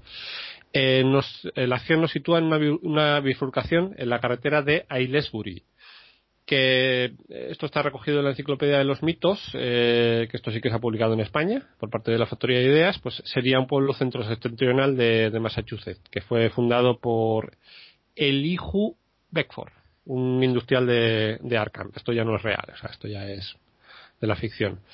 Eh, Lovecraft nos describe un paisaje mm, de vejez, de miseria y de, y de decadencia, y también pues eh, nos describe, porque o sea, también es muy de describirnos hitos geográficos, pues una serie de colinas coro- coronadas por altares de piedra en el curso alto del, del Miskatonic, por el que también discurre un, valle que baja por terrenos pantanosos. Todo esto luego va a tener mucha importancia en la, en la trama, porque vamos a ver que, que o sea, prácticamente todo lo que es la, la persecución del monstruo final pues se va a desarrollar en este, en este ambiente. Entonces aquí nos está poniendo por las colinas con los con los eh, menires, con los altares de piedra donde se realizan los rituales y luego vamos a ver que también hay un valle y luego vamos a ver que también hay una especie como de como de barranco y, y de pantano. Entonces, estos serían un poquito los elementos a tener en cuenta. O sea, a ti respecto a esta a, a la ambientación en sí, tú, o sea, ¿qué opinión tienes, Javi? A mí me gusta más que en una historia que me gusta más que se vaya que se vaya introduciendo poco a poco. A mí generalmente cuando me, me meten de golpe y porrazo eh, en páginas y páginas de, de bosques, valles de, o, o incluso de, de ciudades y demás, me cansa un poco. Pero en este caso, bueno, eh, como siempre los cracks tienen estas introducciones, eh, yo creo que me he acostumbrado. Son zonas que, que me recordaban también mucho a Machen, que también lo leí por la fecha, el, el pueblo blanco, y, y la verdad es que está bien. Eh, luego no son, no son descripciones, no son lugares muy enrevesados que te haces una buena idea de cómo va a ser. Entonces, eh, luego simplemente cuando vas leyendo lo sitúas automáticamente en tu cabeza, ya no tienes que estar dándole vueltas. A ver, ah, pero el barranco estaba en esta dirección, o por dónde han bajado, ¿Y esto qué? Te, te, te, te describe ya los pis y, y, ya como Sí. ya los tienes ubicados en tu cabeza, pues luego ya cuando, cuando van pasando las cosas, o sea, ya más o menos tienes el, el mapa. Porque además es muy, es muy de mapa, o sea, te está dibujando Sí. un, un Sí. mapa. Además aquí al contrario que en muchas otras historias que, que tienen lugar, transcurren más bien en ciudades como Kingsport o Arkham y demás, esto es más rural, entonces eh, el, el propio Dunwich apenas se le menciona, en realidad eh, Dunwich es la, también como la región, pero cuando Sí. te describen los acontecimientos siempre es en la granja de uno, en la de otro, en el bosque, en el barranco, en tal. Correcto. Es, es un personaje más, pero no es un personaje ausente realmente en el, en el relato porque se le referencia en todo momento pero o sea en ningún momento realmente o sea Dunwich como como región geográfica no o sea sí que aparece pero o sea lo que serían sus alrededores. Para lo que es la ciudad de Dunwich vamos a ver que no que aparece poquito por no decir no menciona no menciona casi nada. Una vez cuando va uno a la tienda a comprar y poco más Ahora, bueno, eh, o sea, lo siguiente que va a hacer precisamente es describirnos Dunwich, o sea, después de habernos hecho el, mapa de la, de la zona que rodea, que rodea Dunwich, que es donde realmente va, a transcurrir la, la, acción, o sea, en plan de, y si y por la bifurcación de la izquierda, subiendo 400 metros, llegas a tal punto, donde hay esto, esto y esto. Y si miras a la derecha, hay esto, esto y esto. Bueno, pues luego ya, después de describirnos todo eso, ya nos lleva a la, a la ciudad de Dunwich, donde, bueno, pues llegamos a una aldea, de casas abandonadas y apiñadas con tejados a la holandesa, o sea, aquí tenemos ya los tejados a la, a la holandesa, y con lo que él describe como un maligno olor a musgo y decadencia. Es una, una descripción, a mí me hizo mucha, mucha gracia, maligno olor a musgo y decadencia. Es muy poético, ¿a qué huele la decadencia? Maligno olor a musgo. Sí. Digo, madre mía, pues el, musgo que tiene el musgo de maligno. No una cualidad, una, cualidad moral al musgo, es una cosa, una cosa maravillosa. Vale.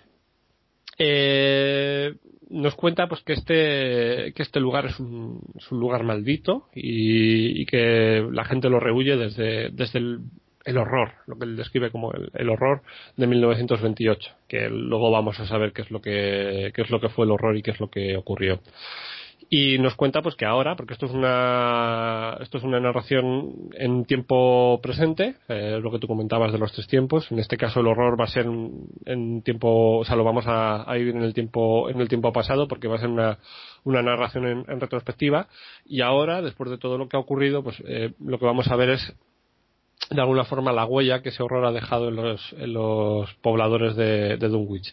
Vamos a ver pues que exhiben una serie de, estigmas, eh, de estigmas, bueno, vamos a ver que, que, exhiben, o sea, ya de por sí una serie de estigmas que él denomina un estigma de, decadencia y de endogamia, o sea, que bueno, podemos imaginar toda una caterva de, de, retrasados, depravados, de de, de, Cletus, como decías tú. Eh, eso es eh, vamos a ver que menciona ya pues eh, dos, oh, dos troncos eh, dos troncos familiares que son por así decirlo dos de las principales familias de, de Dunwich que también de alguna forma eh, van a van a protagonizar la, la, acción aquí también sabemos referenciada esa, esa obsesión por la genealogía que tenía que tenía Lovecraft que son los Wateley en este caso, la rama de los Watley no degenerados, porque luego nos va a dejar.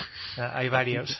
sí, claro que no, o sea, hay, varios porque además hay varios niveles. Están los ultra degenerados que serían los o sea, los de Wilbur los de o sea los que sería pues como su familia la a los que ahora vamos a hacer referencia. Luego están los no degenerados, que son Wildley que se han ido pues edad temprana a la, ciudad y que pues no, o sea, algunos han vuelto a Dunwich, pero ya después de muchas generaciones, con lo cual están, están salvados.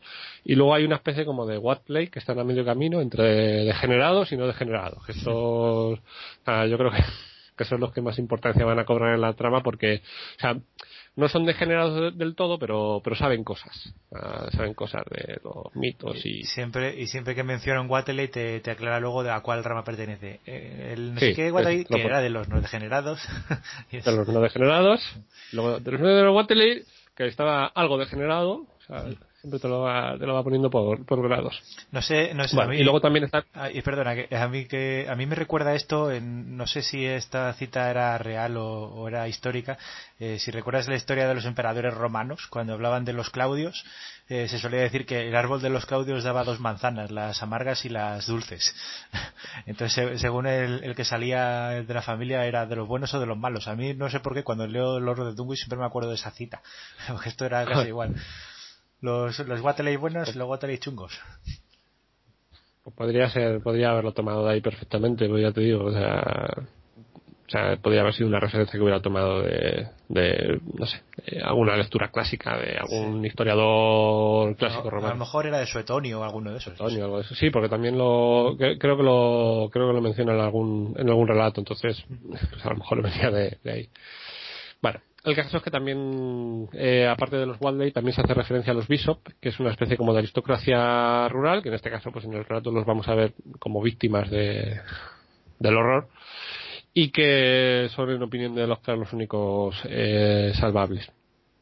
Eh, comenta pues que, que, a veces envían a los primogénitos a estudiar a Harvard o a Miskatonic, que aquí ya vemos la, una alusión a la, a la famosa a la famosa universidad y bueno, con esto ya tendríamos lo que serían todos los elementos de, o sea, lo que va a ser el escenario donde se va a desarrollar la acción, los actores, por así decirlo. Luego tendremos, eh, una vez que nos desplacemos a la Universidad de, de Arkham, eh, ya tendremos al resto de, protagonistas, luego hablaremos ya un poquito más en profundidad de ellos, pero bueno, ya tenemos un poquito los elementos y luego pues lo que va a hacer en este, en este primer capítulo es añadir también un poco de folclore. Ah, nos va a hablar también pues, eh, de que es una zona donde se celebran aquelarres indios, además que utiliza este, este término, aquelarres indios, que yo no sé cómo será un aquelarre indio. sí, Indios en escoba. ¿Cómo será? Indios encendiendo una fogata y cantando. Eso es una aquelarre para los no sé. algo, algo muy raro, algo muy bizarro, tiene que ser. Eh, bueno. El, bueno, en este caso, pues eh, como comentaba, volviendo un poquito a lo que es, lo que es el, este primer capítulo, pues, o sea, un poquito para añadir notas de, de folclore, pues, que se celebran este tipo de aquelarres indios.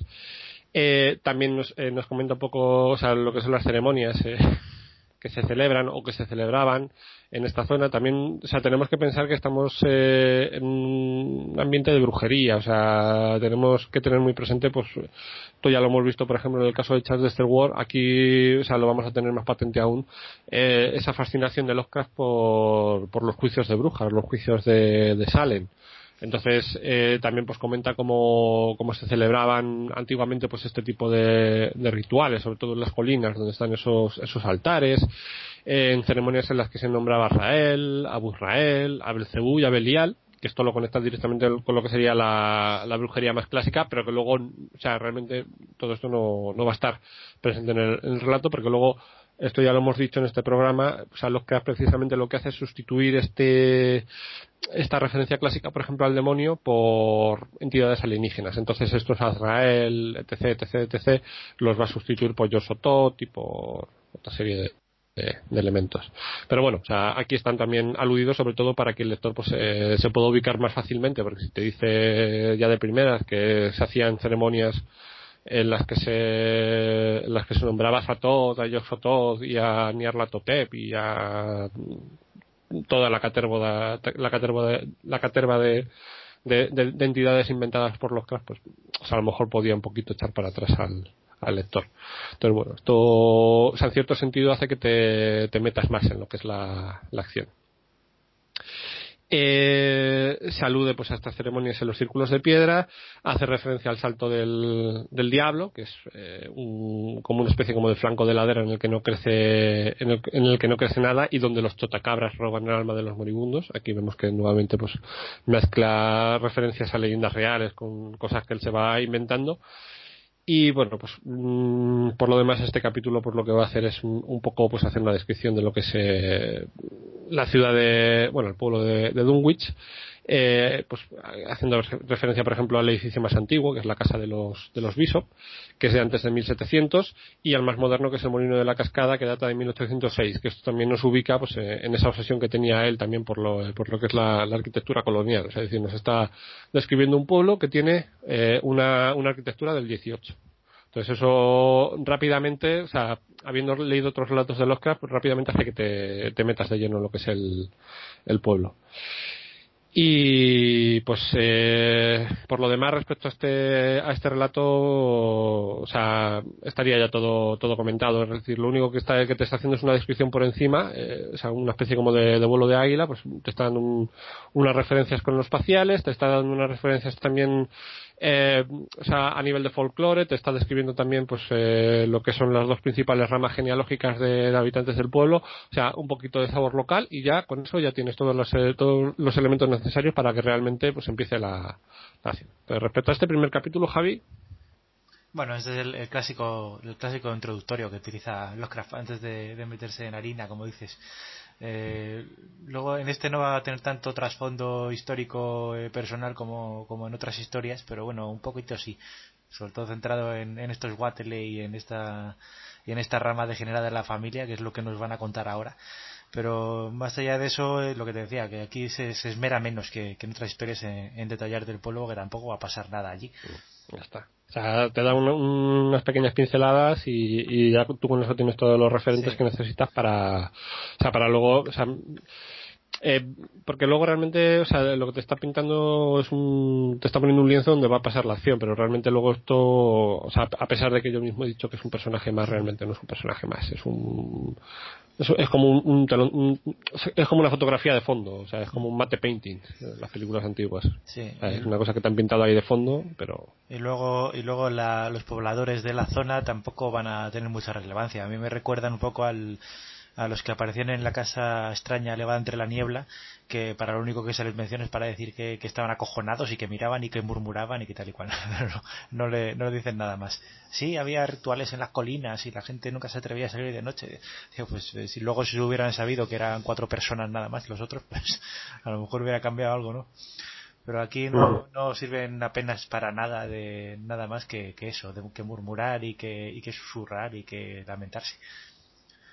Aquí toda la, toda la historia va a estar concentrada en los Watley, eh, en la primera parte, y después en, en este profesor que, que, va a venir de, Arkham a, solucionar la papeleta. En los, en los eruditos de, de Arkham. Mm. Bueno, eso ahora lo, ahora lo comentamos porque eso también hay, que, hay que comentar un par de cosillas respecto a, a los eruditos de Arkham. Eh, bueno, pues en el capítulo 2 entonces eh, ya tenemos eh, lo que es la descripción del pueblo. En el capítulo 2 pues va a comenzar lo que sería eh, la narración pasada, eh, pero en este caso, o sea, muy pasada. Es decir, nos va a comentar no cuando empieza el horror, sino de alguna forma nos va a poner en antecedentes de, de dónde viene ese, ese horror. Y comienza con el nacimiento de Wilbur Watley que según comenta Lovecraft, nace a las 5 de la madrugada del segundo domingo de febrero de 1913, que es la fiesta de la, de la Candelaria. Que esta fiesta es una fiesta en honor a la Virgen de la, de la Candelaria, pero que realmente tiene un, un, origen pagano, que es, el, que es lo que en la antigua Roma se conocía como, como las, Lupercales, que eran fiestas en honor de la, de la loba Luperca, que es la que había amamantado a Rómulo y, y Remo. No sé si tú conoces algo sobre estas lupercales. Eh, yo creo que ya no ya no me recuerdo seguro que lo he leído en algún sitio pero eh, aquí siempre siempre tiene todo tiene todo mucho trasfondo de brujería y demás como decías y todas las fiestas y todos los eventos que vienen aquí están relacionados con esas cosas también, oh. también decía más tarde que, esas ceremonias se solían celebrar en, fechas como Halloween y, los solsticios y esas cosas Sí, la noche de, Walpurgis, eh, o sea, sobre todo los, los, dos oficiales. Sí, o sea, tiene Aquí siempre, siempre va a jugar los cracks con esas fechas, eh, un poco por el trasfondo y un poco como, como honor a, Machen, que era el que utilizaba mucho este recurso de, de las brujerías y de, y de todas estas cosas paganas. Bueno, pues, eh, o sea, pues eh, como tú comentas, esto, esto es, eh, es muy macheniano, pero luego también va a tener importancia porque luego también un poco el, el tempo del relato se va, se va a mover al ritmo de los, de los eh, solsticios, los equinoccios, eh, las, eh, las noches eh, previas a, pues a, a, Walpurgis, eh, al Día de Todos los Santos, etc, etc, etc. En este caso, pues que, que este Wilbur Waldey haya nacido en estas lupercales, pues, o sea, tiene significación en el sentido de que, o sea, vemos que no es una fecha escogida al azar, sino que, que tiene una significación muy, muy concreta, que hace referencia, pues, eh, a esos, a esos mitos eh, paganos, pero que también se hunden en una antigüedad muy anterior, porque estas lupercales realmente o sea, recogían tradiciones más antiguas, eh, de rituales casi chamánicos, en los que pues eh, los oficiantes se, se disfrazaban como, como si fueran lobos y tenían pues una especie como de, como de orgías que al final terminaban en una especie como de orgía masiva que se llamaba la februatio, que es lo que da origen al nombre, de, o sea, al nombre del mes eh, febrero. O sea, que vemos que todo tiene, todo tiene su, su significación. Yo, creo, yo, creo que aquí tira más por, en realidad por el aspecto clásico de la Lupercalia, por aquella historia de, del nacimiento de Rómulo y Remo. Bueno, aquí, no, es, no es el nacimiento, sino que la loba les llama manta y tal, pero aquí, el, aquí la historia de Rómulo y Remo tiene una especie de, de significado más tenebroso correcto, porque está relacionado con el propio personaje, pero luego vamos a ver que, o sea, que el, propio Wilbur eh, va a tener eh, en sí mismo pues eh, aspectos casi lobulos. O, sea, va, a ser muy muy peludo, muy velloso, con unas piernas como de, o sea, como de animal, como animalescos. es decir, que, que, vamos a ver que el hecho de que se haga referencia a esta Lupercalia eh, tiene significación dentro de lo que es el propio personaje, en, la figura del propio personaje. Es decir, él, está descrito pues casi como un hombre lobuno. Entonces, por eso digo, no está, no está escogido al azar, sino que está escogido o sea, de una forma totalmente intencional, aunque en ningún momento del relato tú vas a, a ver Lupercalia. O sea, él en todo momento dice la fiesta de la Candelaria. Luego tú te tienes que poner a buscar qué es la fiesta de la Candelaria y dónde está su origen para decir, coño, pues es que está relacionado con esto porque es que es esto. Entonces, es como una cosa que él te esconde dentro del propio relato, pero que no está explícito. O sea, lo tienes que buscar tú. O sea, tienes que tomarte la molestia de, ver por qué ha escogido esa, esa fecha, porque él, en ese sentido, no, no regala nada, no, no te da nada gratis. O sea, te lo tienes que currar tú. O sea, luego ya una vez que tú entras en su juego y empiezas a buscar sus referencias, ya es cuando pues, vas cogiendo otros, otro, otra serie de significaciones para el relato que antes no tenías. Entonces, mm, es una cosa buena. Muy muy de Lovecraft o sea en ese sentido. O sea ese aspecto erudito de su de su obra pero escondido dentro de, su obra para que o sea solamente encuentren estas pistas pues unos pocos iniciados. Sería un poquito el juego que él que él propone bueno, pues eh, referente a ya lo que es el, dejando un poquito esto, lo que es el, personaje de Wilbur, eh, aquí, Javi, tú, ¿qué, comenta, qué, quieres comentar sobre, sobre Wilbur? A mí este Wilbur me parece fascinante, la verdad. Esa, esa descripción de la fisionomía tan, eh, tan aberrante, tan, tan extravagante, eh, me hace entender un poco esas ideas que tenían los de cuando hablaba en la llamada de Tulu de, de esas personas que tenían un aspecto que, que hacía obligado eh, asesinarlos porque eran una aberración a la naturaleza. Cuando, cuando leo la descripción de este Wilbur, eh, me acuerdo de eso porque es que es repugnante. Aunque a primera vista parece que no tiene, que no tiene rasgos más allá de, de ser una persona fea, con ese aspecto caprino, como dicen, con esa altura desmesurada, esa velocidad de crecimiento y de inteligencia. Eh, es un personaje muy interesante y muy desagradable. Y, y yo creo que casi tiene el peso de toda la trama, de toda la acción de, esta primera parte del horror de Dunwich, porque todo gira en torno a él. Eh, es una especie de versión negativa de Lovecraft, como habíamos comentado, y que igual que, le pasa a Lovecraft, solo que para él, de forma más explícita, eh, siempre lleva algo por dentro. Siempre, tiene, algo oculto ahí. Y, algo, que hace que, te, caiga mal. Los perros ladran, huele mal, habla raro. Habla raro. Eh, ¿Cuántos idiomas hablaba? Hablaba un montón de ellos. ¿no?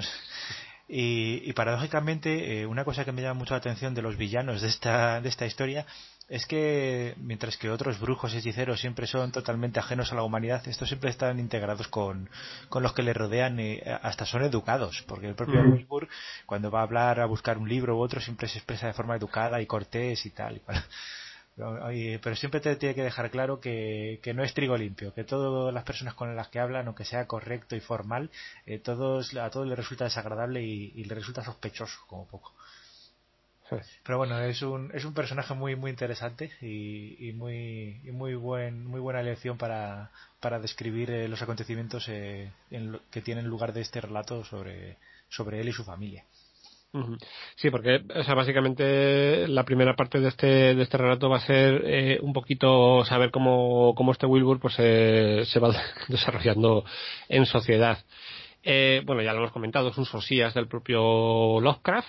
Aquí, pues, aprovecha para describirnos lo que sería ese, ese triunvirato que va a estar eh, compuesto pues, por este Wilbur Wadley, su madre Lavinia, que, o sea, no tiene realmente ningún, ningún peso en la, en la trama y o sea, que él describe, es que misógino no es la palabra, porque yo creo que no es la, la palabra, pero Es decir, es, es como es como una descripción de su propia madre, pero o sea, desde un punto de vista de no sé, de un de un útero es una, una incubadora andante, ya está. No, no tiene más utilidad. Sí, porque, o sea, tiene como, como cierto retraso mental. Es como, como si fuese. En el fondo, hay veces que te, te puedes imaginar una niña, porque hay, hay pasajes en los que te describe como, como Wilbur y su madre, pues, eh, eh, danzan en, en, lo alto de las colinas, eh, junto a los altares de piedra, en la noche de todos los santos, etcétera, etcétera, etcétera. Entonces, eh, puedes ver cómo se ríe con su hijo, o sea, en ese, en ese sentido es una madre naturalizada, pero luego, sin embargo, pues, eh, o sea, es que es, muy aberrante, es que es una descripción, o sea, es que es trasladar, yo creo, un poquito, o sea, esa, esa fobia que tenía por la figura materna, por esa, eh, por esa influencia que él había sufrido en su, en su vida por parte de su propia madre, pues eh, trasladarlo con un poco de inquina a este, a este personaje. O sea, a mí me da un poco de pena esta, esta Lavinia. O sea, y lo que le, y lo que le pasa, porque vamos a ver que se ha llegado un momento cuando deja de ser útil, el propio hijo se va a deshacer de ella. O sea, además no te lo dicen a las claras, pero, o sea, te da a entender que Wilbur, o sea, una vez que ya no necesita a su madre, pues, o sea, directamente, pues, que, que se, que es bien pronto, además. Sí, sí, sí, sí, porque el, desarrollo de este Bulldog vamos a ver que es, que es trepidante. Y luego pues tenemos eh, ya como último elemento de esta, de esta tríada maldita al viejo Watley. En ningún momento te dicen el nombre, o sea, siempre te, se refieren a él como el viejo Watley. Que bueno, en este caso pues estaríamos hablando de un sosías de, de lo que sería su propio su propio abuelo. O sea, y que igual, o sea, lo trata de una forma, en este caso, no, no despiadada, pero, o sea, sí con, algo de malicia. También vamos a ver que, que desaparece bien pronto de la vida de, de Lovecraft, digo de Lovecraft de, de Wilbur y, o sea, vamos a ver que él tiene también una, una, vinculación, una relación con su abuelo que también, o sea, se puede extrapolar muy fácilmente con la que él tenía con su propio abuelo en la vida, en la vida real.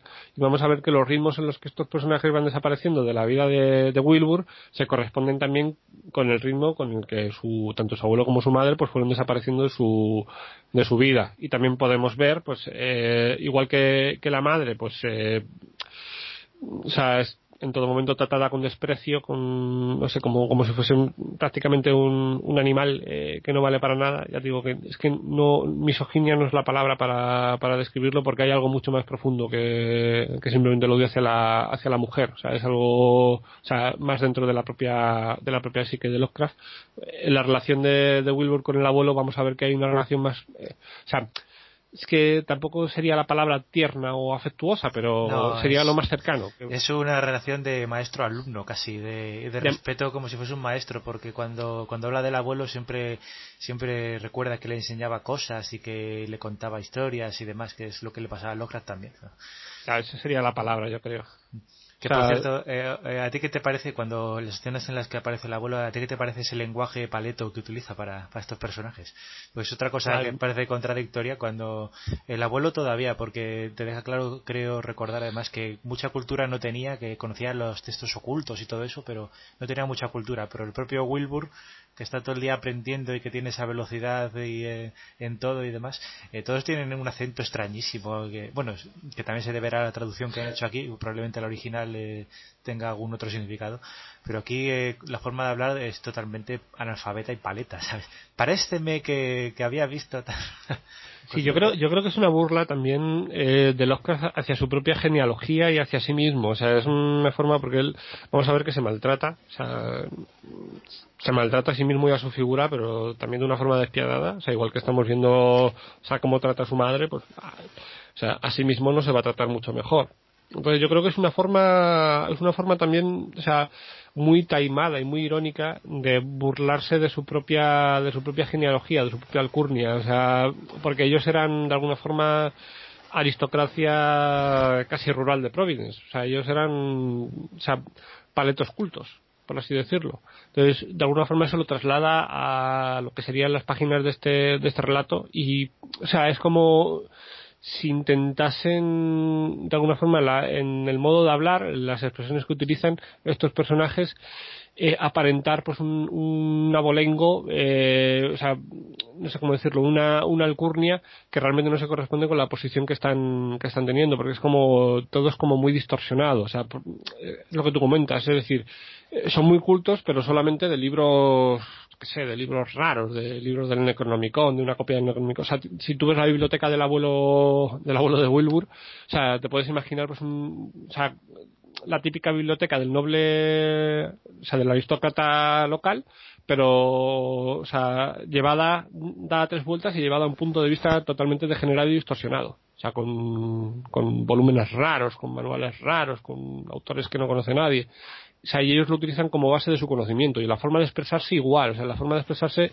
o sea, tienen ese punto de vista culto, o sea, esos, esos cultismos, pero al mismo tiempo ves que, que están degenerados, o sea, que están, o sea, como, como distorsionados, o sea, es, es una cosa, no sé, muy, muy, muy estrambótica, llama muchísimo la atención, por lo menos a mí me llama muchísimo la, la atención. Y me parece que está utilizado con muchísima maldad, porque es que o sea, es una forma también de reírse de, sí mismo y de reírse de, no sé, de su, de su genealogía. A lo mejor simplemente es una forma de, reírse del, del, entorno de vida rural. También puede ser eso.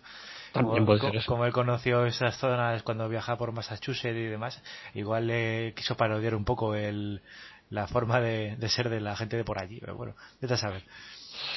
Bueno, eso sí también puede, también puede ser simplemente porque porque Lovecraft también, o sea, como tenía esa, esas filias raras por lo que es la, alta cultura, por lo que es, sobre todo tenía muy idealizado, eh, o sea, lo que es la Inglaterra, o sea, aquí lo que nos estaría también dando un poco es un, reflejo distorsionado de qué ha pasado con esa, con esa alta cultura cuando se ha sometido a, a yo que sé, a el, entorno el entorno rural, es decir, como, como que se ha paletizado todo, como se ha vuelto todo también es que es muy raro entender este tipo de humor, si es que es realmente es humor, porque es que es una cosa que o sea, solamente funciona en la cabeza de Lovecraft. Y a nosotros lo que nos llega realmente es como algo extraño, como algo como algo que te descuadra. O sea, tú ves un personaje hablar así, pero realmente no sabes si es que está hablando así porque es que te está intentando hacer una reconstrucción casi antropológica de cómo habla un, individuo de Nueva Inglaterra de esos años, o si es que realmente se está burlando de él porque le parece un paleto, o si es que te está intentando reflejar el sesgo histórico de cómo se genera un, un término que tiene una raíz de, antigua del no sé qué, no sé cuánto, o sea, es que nunca llegas a saberlo realmente porque es algo que, que solamente funciona y casa en la cabeza de Lovecraft. Sería una mezcla de todos, seguramente. Seguramente. Pero bueno, volviendo a lo que es el, el relato, que me estoy ya empezando a ir por las por las ramas.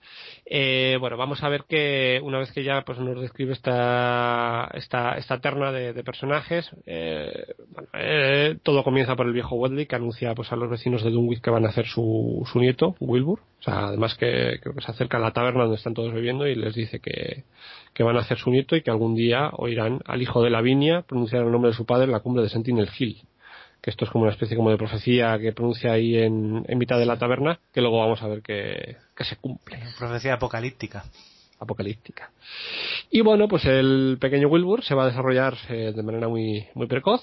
Eh, con tres meses pues ya tiene el desarrollo de un niño de un año, a los siete meses ya anda solo, y a los once meses pues habla con fluidez que esto también, o sea, si lo extrapolamos a la figura del propio Lovecraft, pues también, o sea, tendríamos de alguna forma, pues, eh, o sea, una, una, transliteración de su propio desarrollo precoz, porque o sea, tenemos que recordar a nuestros oyentes que Lovecraft eh, escribía escribía sí, según, según nos contaba él, que eso tampoco, tampoco será muy, no sé si será muy fidedigno. Sí que se dice que, que aprendió a hablar muy pronto y ahí leía mucho y demás. no sé si hablaba, hablaba, hablaba latín con, con tres años. Sí, ¿verdad? Dominaba las declinaciones ya esa edad. Claro, perfectamente el genitivo, todas, todas, todas. Vale. Eh, la víspera de Todos los Santos, eh, un vecino, que es un, un bishop, que siempre que, se refiere a los bishop, eh, vamos a ver que, son no degenerados, aunque creo que también hay algún bishop degenerado. Pero bueno, ahora mismo no, no lo sé seguro. un, bishop ve a, Wilbur y a Lavinia en lo alto de Sentinel Hill danzando desnudos en torno a una hoguera. Eso también un poquito nos está empezando a, meter en harina de lo que, o sea, de lo que luego va, va, a ocurrir con esta, con esta familia, pero ya vemos que algo, algo está pasando. O sea, que no son, no son normales del todo y, o sea, algo están, algo están tramando. O sea, ya no solamente por la descripción que te hace de ellos o por la profecía que el abuelo pronuncia en el momento en el que hace, sino que ahora que vamos a ver que, que estos eh, pues eh, tienen a cabo una serie de, rituales, una serie de comportamientos eh, como, o sea, que nos hacen pensar que están preparando algo, es decir, que, que la llegada de Wilbur no ha sido casual, no se hace referencia al padre, o sea, esto también lo podemos ver en la biografía de Lovecraft, eh, o sea, como una especie como de, no sé, luego, luego cuando hablemos del padre de Wilbur, o sea, ya lo podemos si quieres comparar con su propio padre. y... No sé, no sé cómo, cómo lo vamos a hacer, pero bueno yo creo que yo creo que te está dando, o sea, Yoxotot, la descripción que te hace de Yoxotot, creo que te está, o sea, es una, cosa ultra degenerada de cómo de cómo debía ser un, sifilítico en sus últimos en sus últimos estadios o como o como los Craft se lo podía imaginar, porque o sea, prácticamente eran ya no pústulas, sino, o sea, no sé, es que es algo tan tan bizarro que. O sea, bueno, ya, ya lo comentaremos. Te lo puedes imaginar. Bueno, ya lo, ya lo comentaremos, que tengo aquí una, una descripción muy buena, que luego cuando lleguemos a esa parte, pues lo, lo comentamos. Bueno, y, y pues eh, respecto a este segundo a este segundo capítulo, pues eh, poquita poquita cosa más que comentar. Eh, cuando cuando describe a Wilmore lo describe como sumamente feo, que esto yo creo que también es una referencia a los insultos que su propia madre vertía contra él eh, nos describe un niño de labios muy gruesos, que esto nuevamente nos remite pues a, a relatos como por ejemplo eh, no sé, Dagon o, o Sarnat, es decir, una cosa que vemos que, a los que le desagrada, los individuos con labios gruesos, piel porosa y amarillenta, siempre va tapado y los perros le odian. O esto es de alguna forma los rasgos que definen a este, a este Wilbur. Y ahora aquí pasaríamos al tercer capítulo, que el tercer capítulo, bueno, pues básicamente lo que, lo que nos describe pues es eh, el desarrollo casi mes por mes de, del pequeño Wilbur, porque aquí vemos que la, que la acción sigue en, ese tiempo pasado, vemos que el pequeño Wilbur se está, se está desarrollando, vemos que los Wadley se han, se han dedicado a la compra compulsiva de ganado, nadie sabe por qué, o sea, están comprando cabezas de ganado que luego no ven por allí por la granja, entonces los vecinos empiezan a imaginar cosas raras, luego ya sabremos qué es lo que ocurre con, con, esos, con esas vacas, con esas pobres vacas. O sea, pero es que los vecinos un poco lerdos también son, ¿eh? Porque, sí. porque eh, o sea, sabes que esa familia no es trigo limpio, les ves haciendo rituales extraños en las colinas, les ves comprar vacas que luego no aparecen y nadie se va a investigar. Ah, nadie llama a la policía ni dice nada, oye, que los vecinos yo creo que están haciendo algo muy extraño en su casa. Y, por cierto, ha desaparecido la madre y nadie, hace mucho que no la ve nadie y tal. está, está la país. Sí, vamos, los vecinos de los vecinos de Dunwich son, o sea, son muy paraicos. O sea, la verdad es que son entre entre ovejas, no sé cómo, cómo describirlo, entre entre ovejas, lerdos y o sea, vamos a ver que son muy pasivos. Es un sujeto muy pasivo. En ningún momento toman la toman la acción, en ningún momento llevan a cabo, o sea, ningún tipo de, empresa para, para acabar con lo que luego vamos a ver que, que sucede. Es decir, que son muy parados, son, no sé, o sea, que están ahí porque, porque tienen que estar, pero, pero ya está. O sea, aquí pues vemos que se dedican a venderle vacas al, a los Watley y, bueno, ya está, se las compran, se las pagan, además se las pagan con monedas antiguas, que son, creo que son parte de un tesoro de un, no sé si, es un galeón español o, algo así, o sea, monedas de oro antiguas. No recuerdo yo, ese detalle sí, sí aparecía en el relato aquel del viejo terrible, que siempre pagaba sus deudas con oro español, no sé si se quiere lo mismo. Igual, igual, o sea, aquí tienen algún tipo de tesoro y ellos pagan, o sea, las vacas las pagan con monedas antiguas de algún, de algún antiguo tesoro, lo que ya no te sé decir es si es de un galeón español o no, pero vamos, o sea, las pagan con, con monedas de oro antiguas. El viejo empieza a trabajar en la reparación del segundo piso de su, de su granja, que no deja entrar a ningún, a ningún visitante para ver qué es lo que está es lo que está haciendo y también pues se dedica a reparar el cuartito de, de Wilbur, le pone unas estanterías cucas y se lo deja pues bien bien maquiadito. El pequeño Wilbur, ya con, un añito y siete meses, es tan grande como un niño de cuatro años. Y un conversador erudito, según nos comenta Lovecraft. Cuando no está correteando por las colinas invocando a Yosotot, o, con, o con su madre haciendo a saber qué, pues se afana estudiando los grabados pornográficos de los libros de su abuelo. Eso también nos lo, nos lo comenta. A los cuatro años lee con avidez aunque se va volviendo un, tanto taciturno. Esto también, o sea, es que es que esta parte del relato yo creo que aquí ya empieza, o sea, hasta aquí hemos tenido más o menos, pues, no sé cómo decirlo, una, una descripción costumbrista o algo, o algo que hasta cierto punto puede tener, puede tener visos de realidad. Sí, aquí, empieza, empieza a llevar ya de cosas malas. Se le empieza a ir, se le empieza a ir, además se le empieza a ir muy mal. O sea, La verdad es que es un, un tipo de, de paleto endógamo que no habíamos visto nunca. Pero aquí es, aquí es realmente donde el relato se vuelve, se vuelve enteramente divertido. O sea, si, si te das cuenta, hemos empezado, o sea, hemos empezado el relato, o sea, describiendo una ciudad, describiendo su, su orografía, describiendo su arquitectura, describiendo, pues, puntos de su folclore, en los que se, comenta que se hacen, eh, eh, se hacen ceremonias en los que se menciona pues a Belial, a Belcebú, tal, tal, tal. Y aquí vamos a ver que todo eso se ha olvidado, o sea, estamos en otro relato totalmente distinto. Ahora estamos viendo pues los primeros años de, vida de Wilbur y estamos ya empezando a ver cosas raras que no tienen nada que ver. Es decir, es como, como un punto de, de extrañeza en un entorno, no sé cómo decirlo, entre, entre aislado, entre anclado en el siglo XVIII. O sea, es como, como lo que yo comento ese giro posmoderno. Es decir, tú tienes, tú tienes un elemento eh, que ya de por sí pues te hace o, o, te remite a esa, a esa, realidad forteana, a esa realidad eh, de Cotton Mather, es decir, a ese, a ese elemento eh, de, ese, de ese misterio de las brujas, de Salem, de, de algo oculto y tal, y él dentro de ese elemento te mete un elemento que le da totalmente la vuelta porque es un elemento tan estrambótico, o sea, que no puede funcionar dentro de ese, de ese, de ese, primer elemento y te saca, pero al mismo tiempo, o sea, vamos a ver que es con ese elemento con lo que él te, te va construyendo la, la, acción.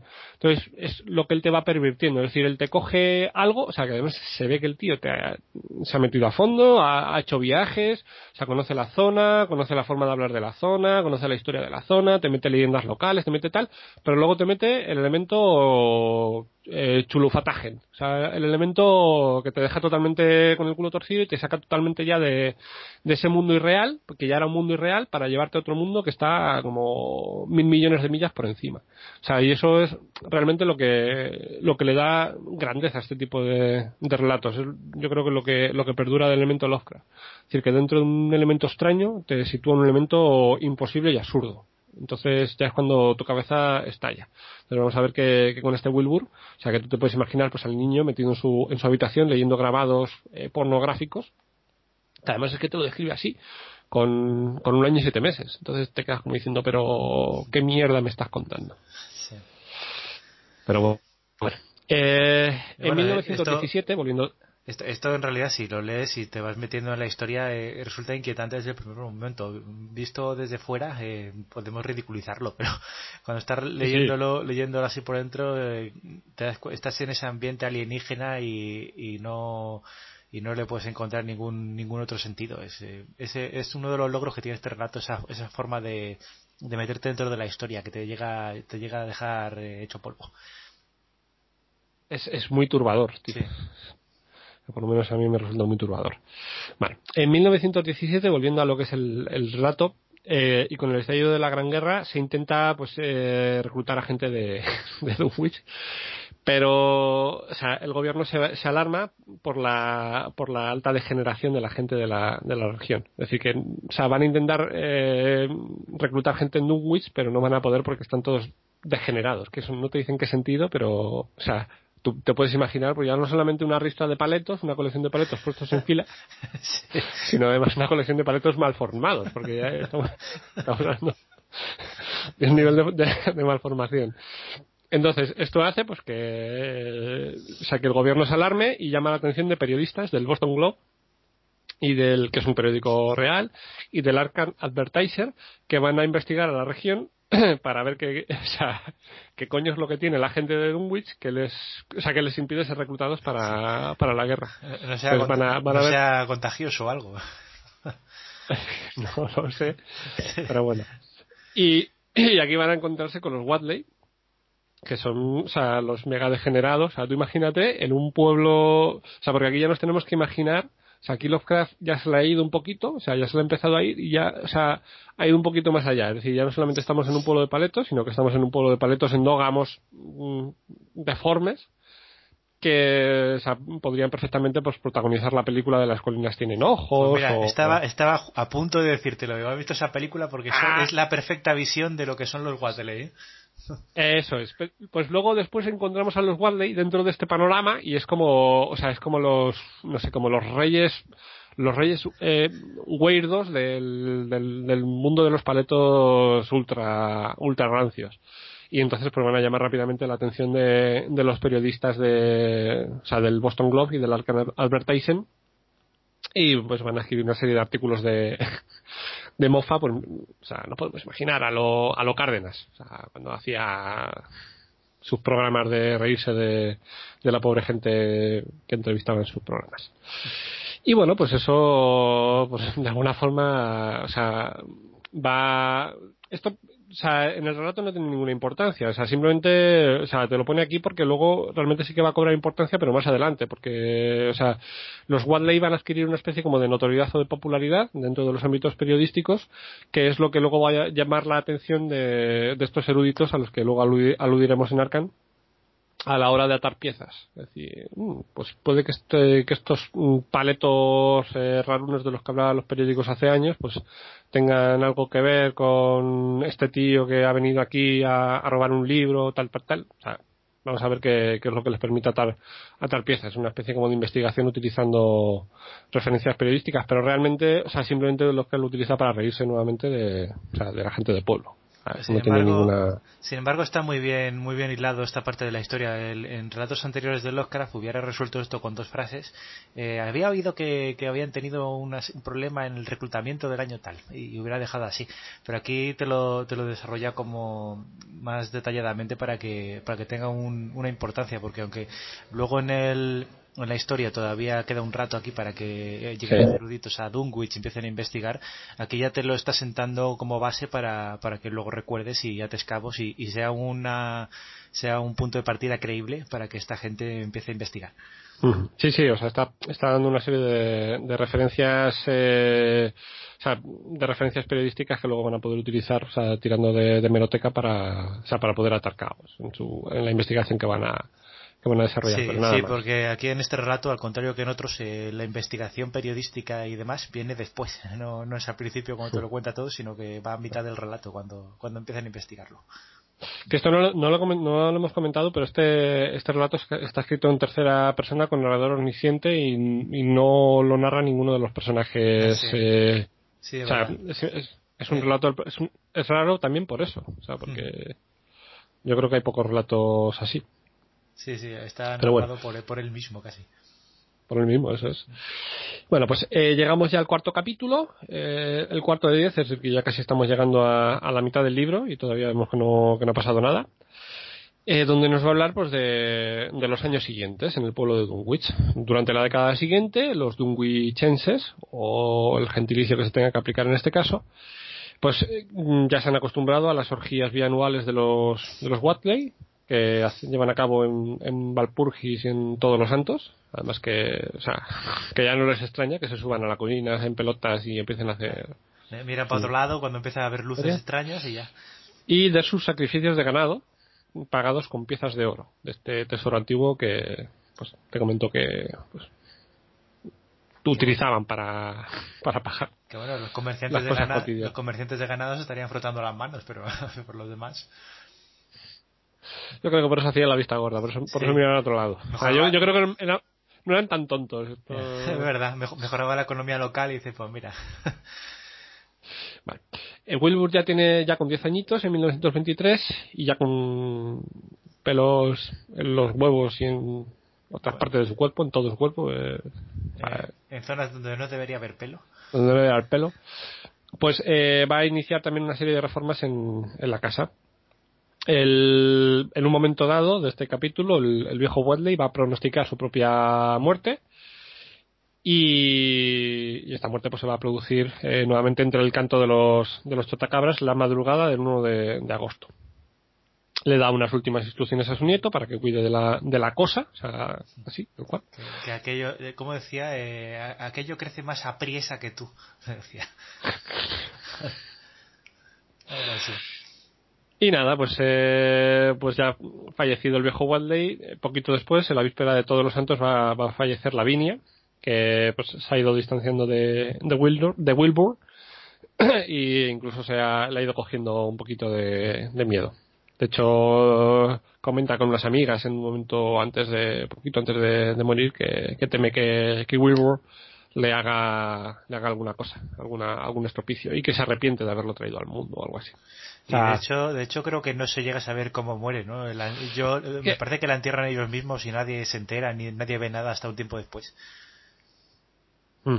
Algo Sí, sí, era. vamos a ver, aquí, aquí lo que te están, o sea, te están dejando claro que, que el, el pequeño Wilbur se carga a su madre, o sea, una vez que ya no le sirve para nada, que ya no es útil y que es un estorbo, pues se deshace de, de ella.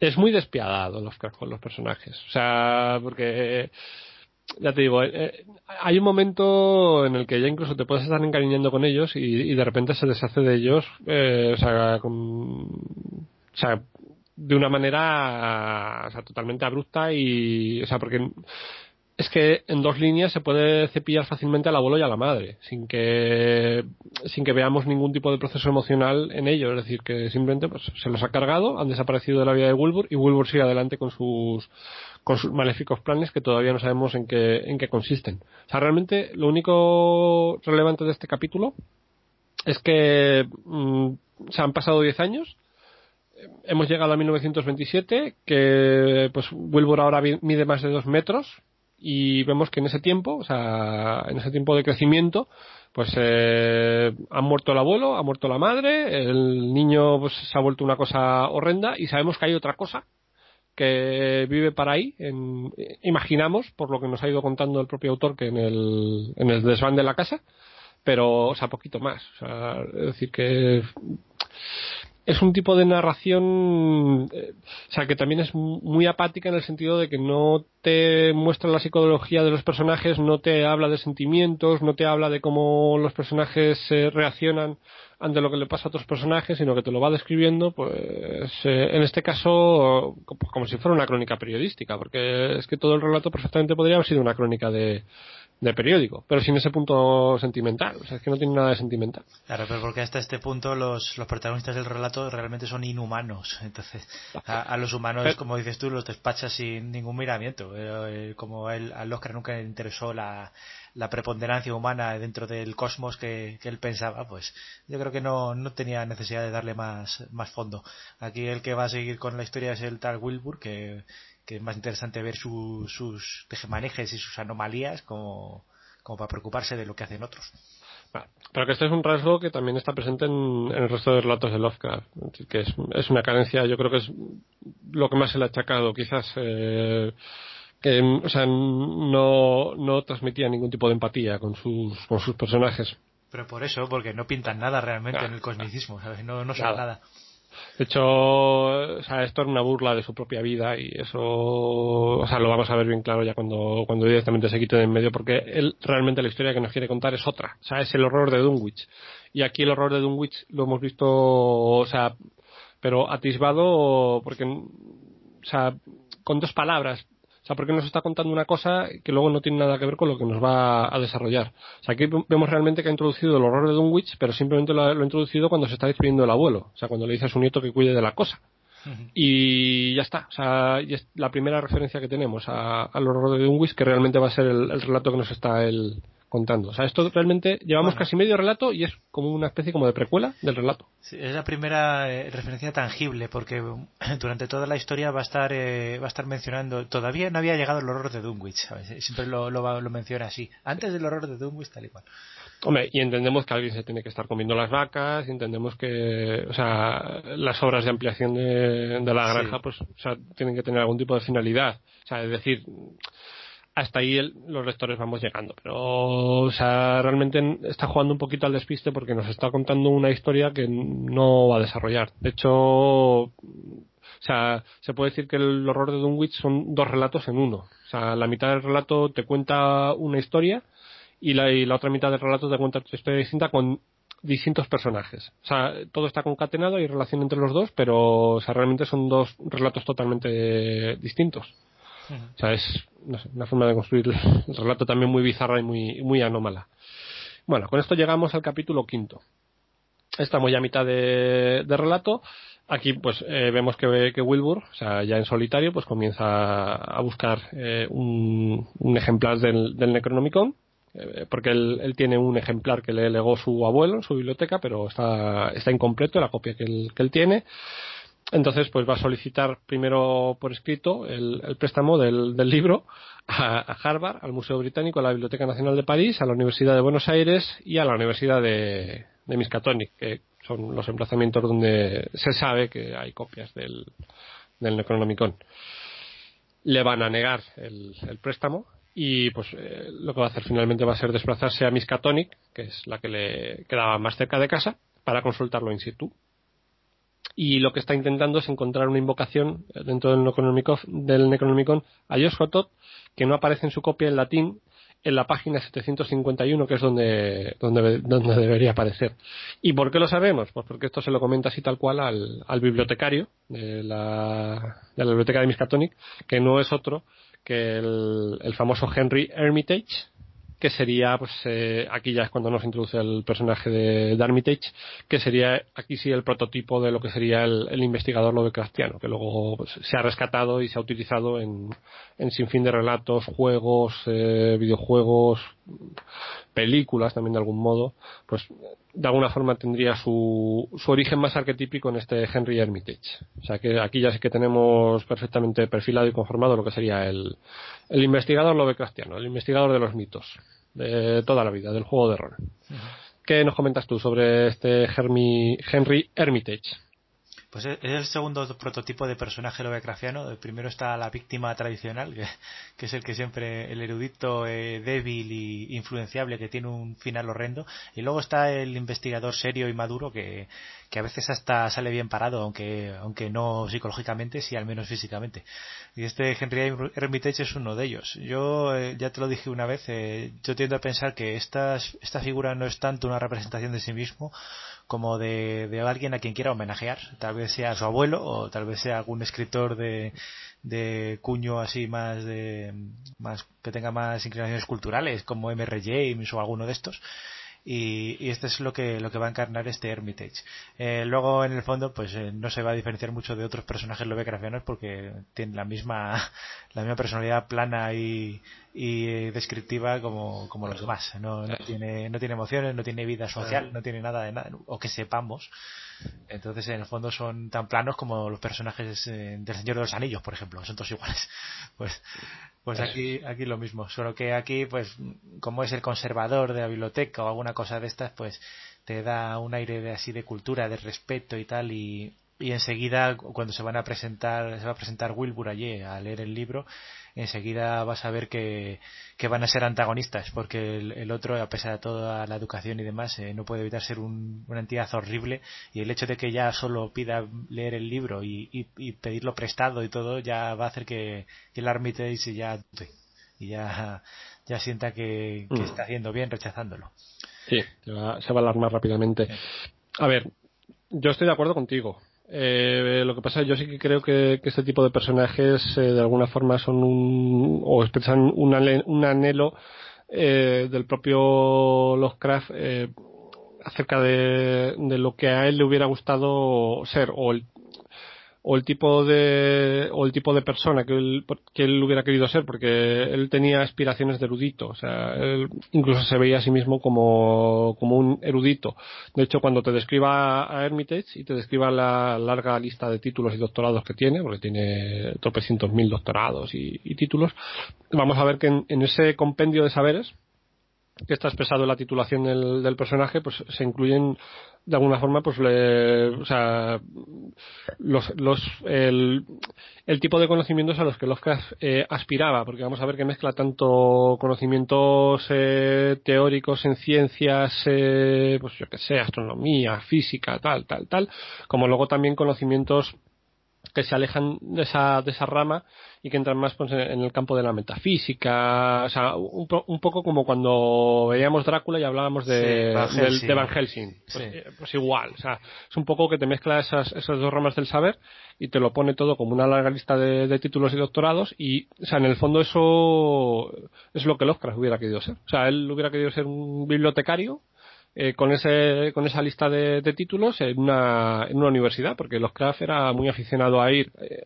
a las bibliotecas universitarias. De hecho, o cuando te habla de, de, estas bibliotecas y te habla de la forma en la que están distribuidos los libros, tal y pascual, o sea, eso también es conocimiento de primera mano, porque él, desde, desde joven, o sea, él gran parte de su conocimiento los tenía desplazándose a, a universidades eh, cerca de Providence y, o sea, pidiendo permiso para consultar los volúmenes de las universidades y, tomando sus notas de, de, ahí. O sea, que también es un poquito, o sea, su propia, su propia vida y lo que él hubiera querido ser. Y este Armitage igual que Wilbur es un, es un reflejo distorsionado de lo que no le gusta de sí mismo, o sea, de lo que desprecia de sí mismo, este, este Hermitage es todo lo contrario, es lo que él hubiera querido ser, o sea, es como su, su arquetipo ideal, o sea, como lo que él hubiera sido si, si no hubiera suspendido matemáticas en el instituto. O sea, lo que quería ser de mayor, sí. Eso, es lo que quería ser de mayor. O sea, y un poco lo que hace es confrontar esas dos versiones de sí mismo. Pero yo sí que lo veo como no como una versión de sí mismo, porque no lo es, sino como una aspiración de lo que le hubiera gustado. un ideal de, sí mismo. Un, ideal de sí mismo, eso es. Pero bueno. Y bueno, eh, vamos a ver que, estos dos personajes se conocen, o sea, cosa que también, o sea, es, eh, yo creo que es inédita en la literatura de, Lovecraft, o sea, enfrentar dos, dos eh, personalidades contrapuestas y justapuestas de sí mismo y vamos a ver pues que rápidamente Armitage se alarma por lo que le comenta Wilbur, porque, o sea, lo primero que hace es que le dice que eso, que quiere consultar en Necronomicon, porque necesita encontrar una invocación a Yog-Sothoth, que aquí, pues, eh, vemos que, que este personaje va a tener también un protagonismo en la, en la trama. y también vemos que, yo, creo que no se lo llega a decir directamente. Quería, dijo que quería eh, ver algunos pasajes que faltaban en la edición que tenía él y cuando está consultándolos el otro le cotillea un poco y, y lee lo que está haciendo, ¿sabes? Y ahí ya, ya se escama más. Pero, yo creo que no, no, le llega a decir exactamente lo que era, solo era para, para completar lo de su edición. Bueno, el caso, el caso sí es, es posible, es posible, pero vamos, lo que sí que, o sea, lo, lo, que sí que queda claro es que Armitage también tiene ese conocimiento, o sea, también conoce, tiene conocimiento de los mitos y también, o sea, se da cuenta rápidamente de cuál es el propósito que, que quiere llevar a cabo Wilbur, o sea, hace que se, que se alarme y cuando Wilbur le va a pedir llevarse prestado el Necronomicon, o sea, además de una forma que me hizo mucha gracia, como sería una lástima, ¿verdad? Que no pudiera eh, hacer una copia de esta página, no sé qué, no sé cuánto, pues eh, se le va a decir que, que no, o sea, que no, que no se lo presta y que no solamente no se lo presta, sino que, que se tiene que marchar de la biblioteca. Y no solamente eso, sino que también, o sea, se va a poner rápidamente en contacto con el resto de las bibliotecas donde hay copias del Necronomicon, porque él ya sabe que Wilbur va a ir a, allí para impedirles que le dejen acceder al, al volumen. Es decir, que vemos que ya se empiezan a poner contramedidas para, para evitar que, que Wilbur lleve a cabo sus, sus planes. Eh, en este capítulo, pues un poquito más. Se hace referencia también al Grandios Pan de Machen para señalar eh, un posible eh, origen para Wilbur. Además que, el, o sea, creo que esto es un pensamiento de, de Armitage.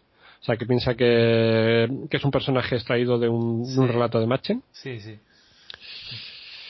Y, nada, y a partir de aquí pues ya vamos a tener es ya aquí sí plantados lo que son las semillas para, para luego ir desarrollando lo que es la, la acción, que pues vamos a ver que va, va a estallar a partir del, del capítulo sexto.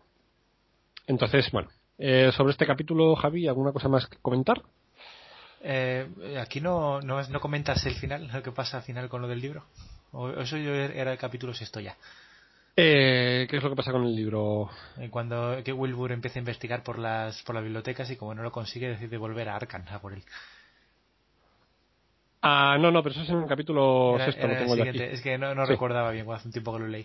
Bueno, el... No, no, aquí, Aquí termina simplemente, o sea, con, los dos personajes enfrentados y, ya pues es en el capítulo sexto donde va a pasarlo. Ya, ya llegados aquí ya hemos terminado casi todos los antecedentes y ya se va a desencadenar la acción. Eh, pero bueno, estos primeros capítulos, como dices tú, pues es la, clásica introducción lovecraftiana, solo que aquí está más fragmentada y más dividida en varias historias cortas, digamos, entre la, descripción de la región de Dunwich, la descripción de la familia, la evolución de la familia y los primeros sucesos extraños que empiezan a pasar en el pueblo y tal. Pero todo es la preparación para lo que vamos a ver ahora. Cuando llegas a este punto, eh, eh, Wilbur ya no te fías ni un pelo. Si antes había alguna duda, ahora ya se ha disipado del todo. cuando, llega con esas intenciones. Y, sobre todo por esa descripción eh, que tiene de él. Con, no solo es que era, alto y feo, sino que la forma de vestir va siempre abrochado hasta arriba. va todo tonado, incluso cuando hace calor. Y y no sé si había alguna referencia vaga por ahí cuando les ve el vecino bailando en las colinas y demás. Dice que había algo extraño en la silueta del joven, como si llevara una falda o no sé qué decía. Sí, algo, algo así. Sí, luego, luego, luego, vamos a tener una descripción gráfica de, la falda. Sí, de Wilbur. Eh, pero bueno, está, está muy bien. Aparte de por eso que dices tú, tiene, tiene un par de, de elementos que se ven poco en las historias de Lovecraft, el antagonismo directo entre dos personajes. Y, y también que carajo que, hay conversación. Sí también no, lo vemos nunca tampoco. No sé qué le daría no sé qué le daría a Lovecraft con esta historia que, metió muchas excepciones eh, tal vez porque estaba inspirado en su propia vida y, se atrevía más. Pero bueno eh, tiene un par de hitos aquí que, merece la pena recordar. Qué, osadía qué osadía. Que sería dos personajes que interactúan en tiempo real, madre mía, o sea, es una locura, se le estaba, se le estaba yendo totalmente. Vale, pues eh, ya en el capítulo sexto es donde, donde vamos a tener la cesura de lo que sería la trama del, del relato, o sea que es lo que comentas tú, que pasa en la, biblioteca. Entonces aquí ya pues eh, vamos a ver que pone, pone fin a lo que es una parte de la narración y vamos a ver que ya a partir del capítulo séptimo, o sea, los acontecimientos empiezan a acelerarse y, de nuevo nos vamos a trasladar a lo que es la, la ciudad de, de Dunwich y bueno, si quieres te comento muy rápidamente el capítulo sexto. Eh, aquí, pues, eh, en el capítulo sexto empieza haciéndonos una descripción de cómo el horror de Dunwich se va a desatar entre el 1 de agosto y el, y el equinoccio de, que es el 21 de septiembre de 1928. O sea, va a durar más de un mes y medio y estos son lo que serían, el capítulo sexto, los prolegómenos de ese, de ese horror de Dunwich. O sea, de alguna forma sería un capítulo que hace, está caballo, o sea, es, tesura entre esta primera parte y lo que va a venir después. Como comentas tú, pues Wilbur eh, va a intentar conseguir desesperadamente el, libro en Cambridge, pero aquí vamos a ver que Armitage pues, ha alertado a los bibliotecarios para que no se lo, no se lo presten. Eh, la madrugada del 3 de agosto, el, doctor Armitage está tranquilamente dormido con su señora y se va a despertar por un grito inhumano.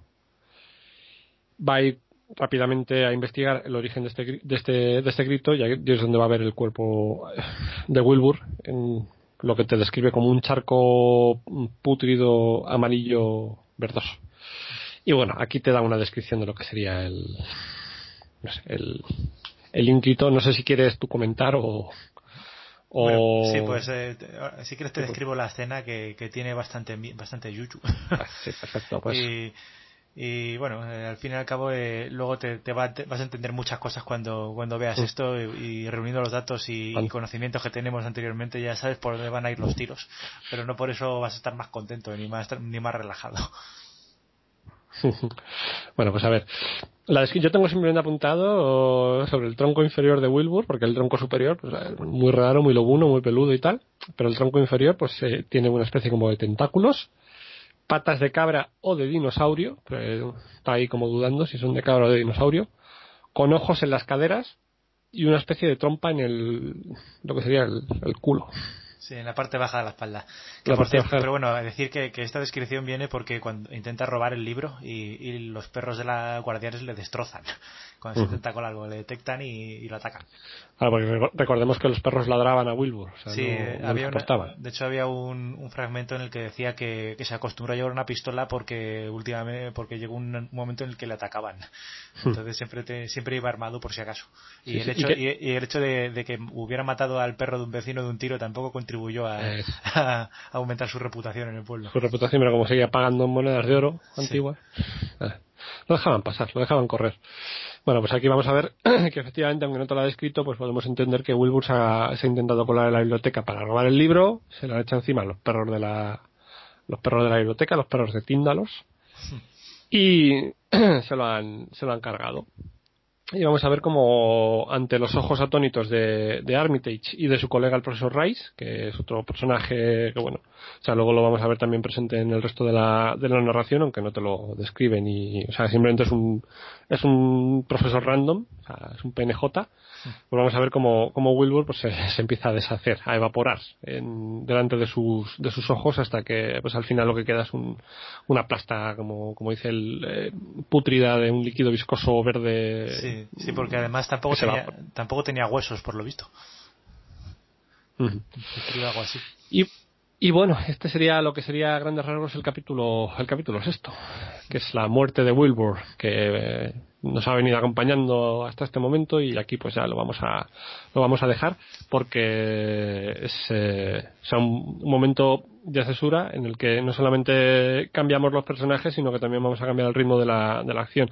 ¿A, ti qué te parece eso? Yo no me lo esperaba. O sea, yo cuando lo leí la primera vez, yo me pensaba que Wilbur iba a ser el villano del, del relato y que se lo cargue así de además de esta manera tan tonta yo pensaba, yo pensaba que iba a ser más como otras historias como los sueños de la casa de la bruja o alguno de estos en los que siempre hay un, un villano inteligente una especie de hechicero y tal y luego está el bicho o, la cosa que aparece por ahí pero aquí eh, aquí pues eso te, lo encuentras de golpe y porrazo y, y pero eso sí está muy bien muy bien hecho porque te preguntas y qué pasa con la cosa porque eh, había una entidad ahí que además sabías que habían ido ampliando el, granero, no sé qué era, habían ido tirando tabiques y paredes para porque sabéis que está creciendo ah, a, toda velocidad. Además que te lo está diciendo te lo está diciendo al principio de este relato, te está diciendo que el horror de Dunwich se va, se va mm, a desatar después de esto que te está contando que pasa ahora. O sea, que realmente esto esto no es. Eh, ya, lo sabes porque se ha dejado la mascota en casa y alguien tiene que dar de comer, ¿no?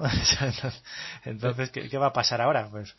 Pero bueno, eh, eh, sorprenderme sí me sorprendió. Yo esperaba que, que, iban a estar los dos protagonizando la escena hasta el final, pero bueno, a lo mejor le pareció demasiado complicado y decidió quitarse a uno para, para seguir con el otro. Porque una trama que implique a varios personajes en acciones simultáneas seguro que le resulta muy complicado. Ah, yo este relato lo leí hace muchísimos, muchísimos años, pero sí que recuerdo que, o sea, cuando llegué a este punto, o sea, me quedé como en plan de, pero ya está. Esto es lo que, esto es lo que ha pasado. Y me acuerdo que en ese momento me enfadé, o sea, me enfadé porque, o sea, me sentí un poco, un poco estafado, porque de alguna forma sí que, sí que te había ido construyendo lo que podía ser un buen villano.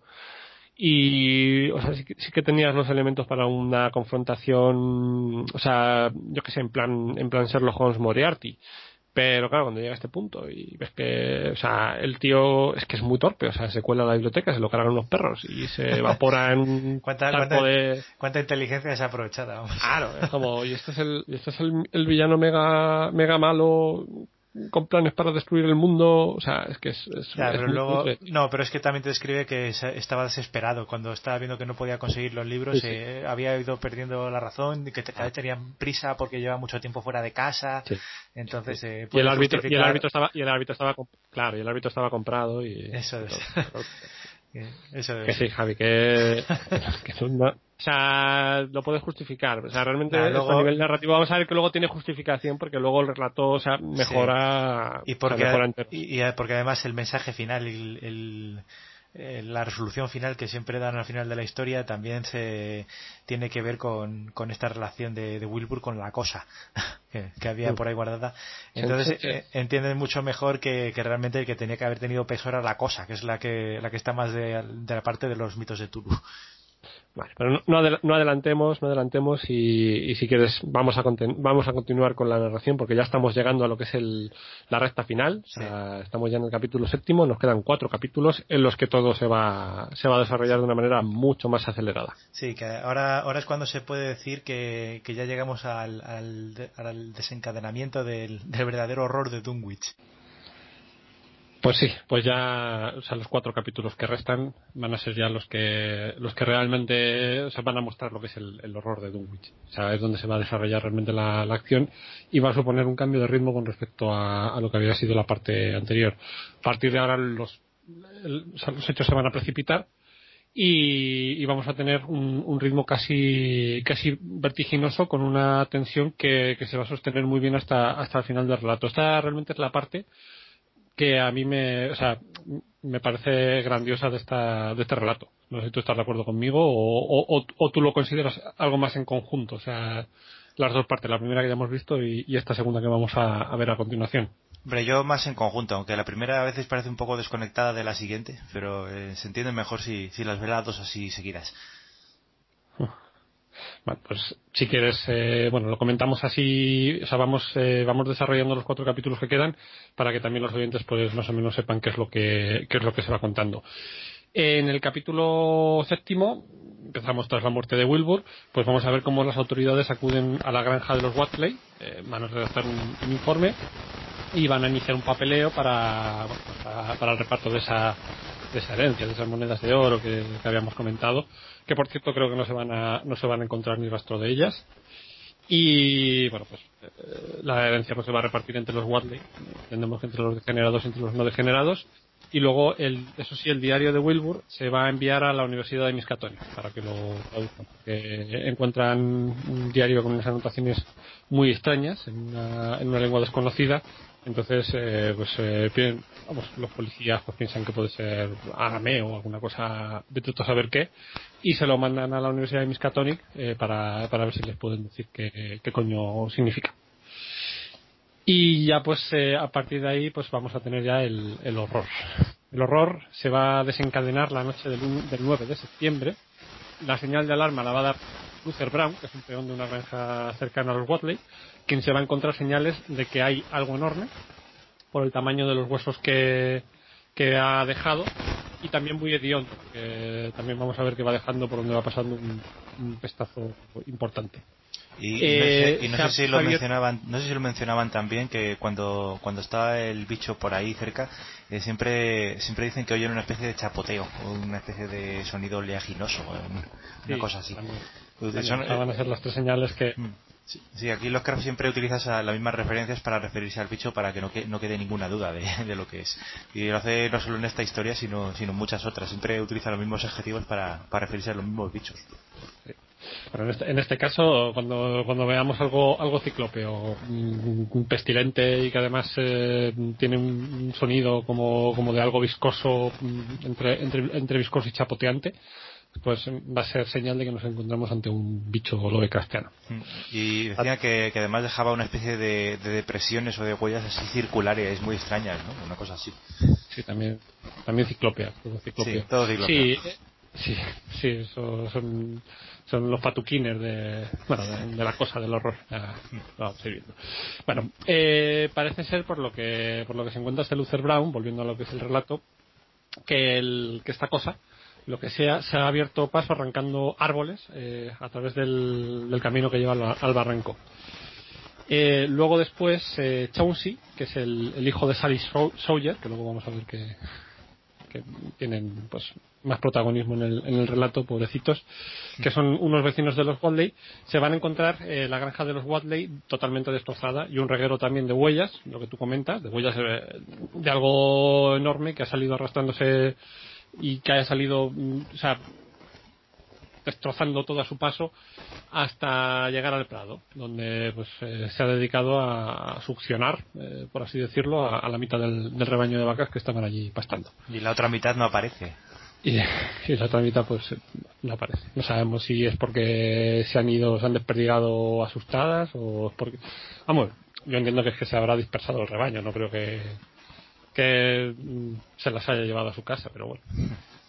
Eh, el pánico empieza a cundir entre los vecinos del pueblo. Los hombres eh, hacen deciden hacer una, una batida y, y, van a llegar hasta el borde del barranco, de donde van, van a ver que emana un, un hedor espantoso, que es una de las señales que estamos eh, viendo que van siempre asociadas a, este, a, a, esta criatura. Entonces van a avisar a la prensa local, eh, que o sea, prácticamente lo que va a hacer es ignorar el, suceso, se lo va a tomar a, choteo y bueno, pues así van a quedar las cosas hasta esa noche en que la familia del Fry, que es una familia que vive al, al, borde del barranco, se va a despertar por los ladridos de los perros. Una especie de, de siseo y de chapoteos, que también van acompañando estos ladridos y que provienen fuera de la, de la casa, les va a alertar de que algo está ocurriendo asustados eh, se van a poner a, a, telefonear a sus vecinos, que aquí es una cosa muy muy curiosa. No sé si te pasa lo mismo cuando cuando los vecinos telefonean, o sea, telefonean a todos. Sí, pero porque o sea, había... No sé, no sé, cómo serían los sistemas de marcación de los teléfonos de principios de siglo en... Los primeros, los primeros este teléfonos, lo, por lo general los primeros teléfonos tenían que pasar las llamadas por centralitas y, y una operadora te conectaba con el destinatario y demás pero te, conectaba, pero ella misma también podía oír la conversación, por ejemplo. Y en, y en los primeros eh, que se instalaron, en sitios así más aislados, pues eh, no quedaba más remedio que compartir las líneas. Entonces, cuando llamaban unos a otros, se podían oír todos entre sí. He leído yo, eso me acuerdo de haberlo, de haberlo leído cuando leí la, las novelas estas de Proust, de En busca del tiempo perdido, que también hace mucha referencia a esos temas de la telefonía como una maravilla de la tecnología y demás. Y, ahí te lo cuenta muy bien. Está, es muy interesante eso. Bueno, pues nada, pues aquí vamos a ver que, que rápidamente telefonean y que, claro, pues obviamente suena el teléfono a todos los vecinos y todos escuchan lo que, lo que está pasando. Eh, en estas están cuando un ruido de madera eh, destrozada proveniente del establo eh, les interrumpe. Presas del pánico, se acurrucan en silencio hasta que cesan los últimos ecos de, ruidos desde el exterior. O sea, vemos que estamos dando ya también un, énfasis dramático a esta parte. Y bueno, pues al día siguiente, pues amanece el día, eh, los aldeanos encuentran un rastro de pisadas que suben desde el barranco y que se dirigen a la, a la granja de los Fray, y allí van a ver estupefactos los restos destrozados del granero y de varias vacas. Entonces eh, ya estamos viendo más o menos lo que va a ser el modus operandi de, de esta criatura. Eh, se esconde durante el día, ataca durante la noche. Los vecinos también vamos a ver el modus operandi que van a, que van a desarrollar, es decir, que mm, se asustan, se, se en sus casas, pero esto no les va a servir para nada porque el horror es algo inconmensurable y al final pues va a acabar eh, atacándoles en sus propios hogares y, y llevándoles a la, a la perdición. Entonces serían un poco los puntos esenciales del, del desarrollo del, del horror que, que, nos comenta que nos comenta Lovecraft y que de alguna forma pues lo está prologando en este en este, en este capítulo 7. La situación se va a alargar durante varios días hasta el, la fatídica noche del jueves, en que a eso de las 3 de la mañana todos los teléfonos van a empezar a sonar y una voz descarnada al otro lado va a gritar ¡Socorro! seguido de un, de un estruendo y luego un silencio y al día siguiente pues van a descubrir la granja de los Frey, pero esta vez ya derrumbada hacia adentro y, y, o sea, y todos los Frey, pues pobrecitos no, míos. Pues, no aparecen, creo. No creo que, que no encuentran ninguno. No, no, no, o sea, no se los encuentran porque se entiende que han, que han muerto aplastados. O sea, o sea directamente la, la, granja es como, como si se hubiera. Mmm, no sé, ¿tú te acuerdas de la película de, de Poltergeist? El final, sí. cuando. Sí, sí. Cuando la casa implosiona hacia, hacia adentro. Uh -huh pues una cosa así, pero, o sea, pero empujada por una cosa enorme, o sea, aplastada hacia adentro, vamos. O sea, como si algo de fuera lo hubiera, lo hubiera pisoteado, como si hubiera pasado Godzilla y lo hubiera, y lo hubiera aplastado. Y claro, obviamente, pues ninguno de los Fry pues van a, van a sobrevivir pobrecitos míos. Y esto, pues en esencia, sería el capítulo séptimo. Yo, yo cuando llego aquí eh, siempre, siempre me quedo conmocionado cuando llega este, este final de capítulo, porque aquí te va, te ha ido contando poco a poco las evidencias, primero las huellas, luego las vacas que desaparecen, luego los crujidos en la noche y de repente el estruendo y, una familia entera que desaparece. Eh, yo siempre que leo esto me parece un, una sección magistral de, del relato y además con, con, ese, con esa forma que lo describe que dice la familia de Elmer Fry había sido borrada de Dunwich y te da, te da, un escalofrío en ese momento ¿no? como diciendo fíjate a lo que nos estamos enfrentando sí, está, muy bien contada, está muy bien narrada, está, este capítulo está, está muy bien escrito y, o sea, la tensión es que se palpa. O sea, el, ritmo, la forma de construir el, el drama, o sea, desde, desde que te lo va de alguna forma eh, sugiriendo con esos pequeños indicios de que, de que algo anda suelto, porque, o sea, básicamente empieza con eso, con que, bueno, en teoría pues ya ha pasado el peligro, eh, ha muerto, la policía va a la granja, encuentran unos papeles, eh, lo llevan a traducir, o sea, en teoría pues ya la gente está tranquila, pero vemos que no, sabemos que, que de repente pues se van plantando una serie de indicios, de señales de que, de que algo se ha desatado, de que algo que no saben qué es, pues anda por ahí suelto por la, por la vecindad. Y vemos que empieza, que empieza a acosar a los vecinos por las noches hasta que pues, eh, sucede esta, esta tragedia. Y a partir de aquí pues eh, o sea los los hechos se van a se van a desatar. O sea, a partir del capítulo del capítulo octavo vamos a ver las reacciones frente frente a este horror. O sea porque esto realmente es lo que es el, horror de Dunwich lo que constituye el horror de, de entonces bueno este, este capítulo yo coincido contigo me parece magistral. O sea, además está muy bien escrito y, y mantiene muy bien la tensión y el y el tempo dramático pues el siguiente capítulo efectivamente comienza como una especie como de como de interludio como de y mientras tanto y vamos a ver pues eh, que tiene hay, hay problemas para descifrar el, manuscrito de, de, Wilbur que aparentemente pues está escrito en un lenguaje extraño que nadie conoce y además pues aparentemente está está cifrado. El profesor Armitage va a abordar el texto pues armado con una serie de tratados eh, como por ejemplo pues, eh, se cita la poligrafía de Tritemio, el De Furtibus Literarum Notis de Jean Battista Porta, el eh, tra, joder, vale, te, me ha como el culo, el Traté de Chifres de Viñer Muy bien. o el Cristo, su puta madre pues Patefada de, de Falconer sea, bueno, todos estos son libros auténticos eh, que se utilizan pues eh, para descifrar eh, manuscritos medievales. No sé, bueno, tú te acuerdas, no sé si el, el, péndulo de Foucault creo que utiliza la, la poligrafía de Tritemio. Sí, me suena así para intentar también descifrar un, texto de los templarios que se encuentran. Bueno, pues vamos a ver que, aquí también aparecen, aparecen referenciados, que esto es otra de las cosas, ya hemos señalado que tiene la literatura de Lovecraft, que siempre pues mezcla estos elementos eh, cultos, eruditos y estos eh, libros reales, con luego otros libros que se inventa él, que es también lo que contribuye a dar verosimilitud a, a sus invenciones. Sí, que nosotros hoy día, como no tenemos ni idea de estas cosas, eh, te la pueden colar si quieres. te pueden meter una intermedia que no exista y, no te das ni cuenta. Perfectamente. Bueno, pues poco a, poco, a poco el, el, doctor Armitage se va a dar cuenta de que el texto está realmente en inglés, no, no está escrito en ninguna lengua extraña y lo que sí que está es eh, cifrado. Y pues eh, finalmente en la tarde del 2 de septiembre va a lograr eh, dar con el código de, cifrado que ha utilizado Wilbur y va por fin eh, a poder traducir el, manuscrito, el diario de, Wilbur.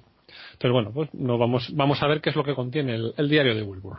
Diario de, el diario de Wilbur dice cosas muy raras. Menciona, o sea, para empezar menciona la lengua aclo y habla de un momento futuro cuando los del exterior, o sea, lo pone así tal cual, los del exterior, vengan a despejar la tierra y luego también dice que él tiene que aprenderse todos eh, los, eh, los, ángulos. creo que creo que dice que, se tiene que aprender todos los hijoputas de ángulos antes de que lleguen los del, los del exterior. Y, decía, hablaba de, de, su, de su vecino en, en la casa con, con, cierta reverencia y también y decía algo así como eh, la cosa del, del desván me lleva mucha ventaja, algo así. Bueno, pues básicamente esto, esto va a ser lo que, lo primero que traduce el, el doctor Armitage y, o sea, porque va a dejar tremendamente impactada, o sea, todas esas revelaciones sobre Wilbur, eh, descifrando ángulos y, y los del exterior que vengan a despejar y tal y pascual. Oye, ¿y no, no ponía algo así como eh, una especie de pregunta que se hacía a Wilbur que decía, me pregunto en qué me transfiguraré cuando la Tierra haya sido destruida o algo así, ¿no? Sí, sí no, algo de eso. Algo, algo así también, sí. Algo, muy chungo, ¿no? Sí, vemos, vemos que son o sea, desvaríos muy bizarros, pero que, al, profesor Armitage pues le van a, o sea, le van a dejar seriamente trastornado. O sea, o sea, después de conseguir descifrar este, este manuscrito va a pasar o sea, un par de días eh, exhausto, va a tener que, que, que recuperar el sueño perdido y luego pues después va a seguir otra vez traduciendo hasta que finalmente lo tenga ya todo todo mm, descifrado y, todo transcrito. Y lo que va a descubrir es eh, realmente un plan de los seres antiguos para llevarse la Tierra a otro plano de, existencia. Y dicho plan, pues en teoría, pues eh, iba a ser puesto en marcha o, iba a ser adelantado pues por estos por estos Wadley, o sea, sobre todo por este Wilbur, a través de, pues, sus investigaciones en el Necronomicon, etc, etc, etc tras descansar, porque o sea, descifrar este, este manuscrito le cuesta muchísima cordura. la, cordura temporal, ¿no? Que decían en el Sí, cordura temporal, o descansa y la, y la recupera. Bueno, tras descansar se va a reunir con sus colegas Rice, a quien ya hemos citado, y el, y doctor Morgan, que es otro profesor random que también aparece aquí simplemente para, para hacer bulto, para trazar un plan de acción que van a tener que adelantar, ya que van a recibir una copia del Arkham Advertiser en el que se burlan de los últimos sucesos de, de Dunwich, achacándolos al contrabando de, alcohol en la, en la zona. Pero claro, ya vemos que ya a estas alturas el doctor Armitage, pues no, o sea, ya sabe que algo está pasando, entonces va a saber que es algo más que, que mero contrabando de alcohol y que, y que algo se ha desatado en, en Dunwich. Entonces, pues ese plan que más o menos había trazado a líneas generales para, para evitar eh, esta, esta llegada de los seres antiguos, pues lo va a tener que, adelantar. Y este sería pues el, el capítulo el capítulo octavo, o sea, un, un, interludio, o sea, que más o menos viene a romper lo que sería la tensión que se ha iniciado con el capítulo anterior y que bueno, es un pequeño descanso, un pequeño respiro, pero que vamos, que vamos a ver que rápidamente en el capítulo siguiente volvemos otra vez a, a, a los hechos genéticos, a, a, los destrozos de granjas, a las vacas succionadas, etcétera, etcétera, etcétera. A ver, este capítulo octavo, Javi, ¿a ti qué te, qué te parece? Eh, yo no, yo no lo metía en un capítulo, lo podía haber introducido directamente en el siguiente.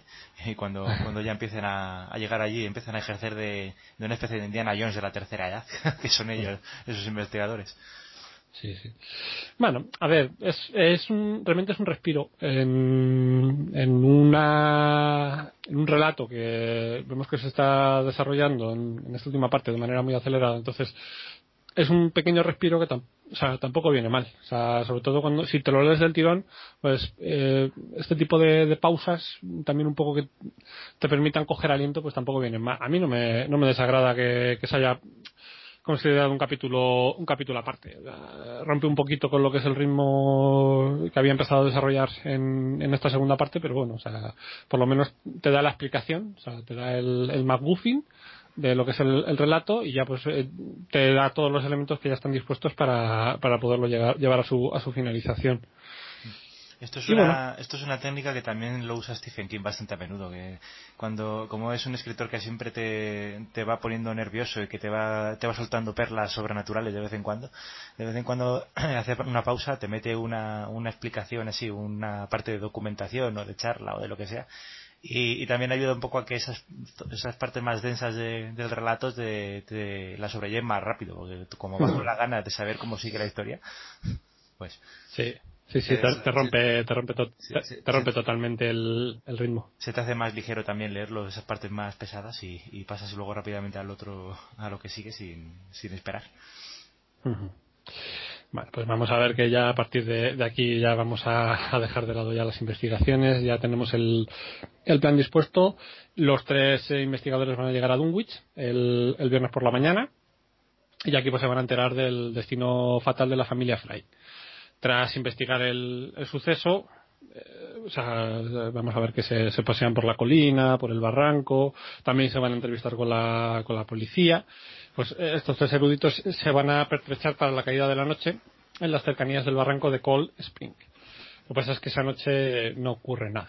O sea, vamos a ver que hay, hay calmacicha. Al día siguiente va a estallar una tormenta monstruosa y cuando la tormenta escampe, pues un grupo de hombres mm, del pueblo van a acudir a, a buscar a los tres investigadores porque el horror ha vuelto a actuar y esta vez lo ha hecho de día. Que, no entiendo yo porque no lo hacía antes, porque por lo que descubrimos luego. No, no lo sé, no tiene, tampoco tiene. ¿para, qué, ¿para, qué, se esconde esa cosa? No necesita esconderse. Bueno, aquí parece que estaba engañando porque parece que, que solamente actuaba de noche y aquí vamos a ver que, que, ha roto su patrón y que ha actuado de día y bueno, vamos a ver qué es lo que, qué es lo que ha hecho. En este caso el, testigo, eh, Luther, que es eh, el, peón que hemos comentado antes, cuenta que ha visto cómo los árboles eran doblados por algo que venía desde, desde el puente del arroyo y en ese mismo momento los vecinos recibían una llamada desde la casa de los Viso. Algo estaba, algo estaba atacando la granja. Y después, pues igual que antes, solamente gritos y luego otra vez silencio. Y aquí pues eh, volvemos a, tener otra vez de nuevo otra repetición, igual que hemos tenido antes, de la misma descripción del, del ataque anterior. O sea, básicamente vamos a ver que, que la pauta se va, se va repitiendo antes de ir a la granja de los de los Viso, pues el, los, los, aldeanos han decidido eh, acudir a pedir consejo a, a, Armitage y a sus colegas y estos le van a decir que, que tienen unos conjuros eh, muy buenos que pueden conjurar a, la cosa y unos polvos mágicos también que, que, lo pueden hacer visible durante unos segundos. Y, y, los aldeanos van a tragar con todo sin ningún problema. Los aldeanos son unos degenerados, eso se lo tragan todo. Ya, pero también te decía que eran muy católicos, eh, que eran muy católicos. Luego llegan y dejan que tres recién llegados empiezan a hacer brujería en sus tierras después de que están, están todo el día maldiciendo a los brujos. no sé, yo. profesores muy buenos. No sé, estos aldeanos son muy raros, eh. Estos aldeanos son muy raros, que aparte son, son poco resueltos, pero luego a la vez eh, en, que, se, confían en todo el mundo. Sí, la verdad es que van, van, basculando. O sea, vemos que, el elemento degenerado y el, elemento no degenerado también va, va polarizándoles, va haciéndoles bascular de un, de un extremo a otro. O sea, a veces pues son, son apocados, otras veces se enervan, a veces son muy cristianos, otras veces pues dejan que, que unos profesores universitarios, con unos conjuros muy buenos y unos polvos mágicos, pues les resuelvan la situación. Entonces, pues a ver, no, no podemos eh, encontrar realmente en esta masa aldeana, tratada como, como un personaje, pues, no sé, una, una, inteligencia y, una, y, una, y una intencionalidad que les haga ir en una línea definida. Simplemente pues se va moviendo pues eh, algún par de la, de la marea. O sea, que no, o sea, aquí juegan el papel, ya te digo, ya lo hemos comentado al principio, de, víctimas. O sea, básicamente van a ser los sujetos que reciben el horror, pero no van a, no van a tener participación activa real en, los acontecimientos en ningún momento. O sea, vamos a ver que incluso aquí eh, antes de ir a hacer nada, pues van a pedir consejo a los, a los profesores y van a ser realmente ellos quienes, o sea, quienes lleven a cabo las acciones pertinentes.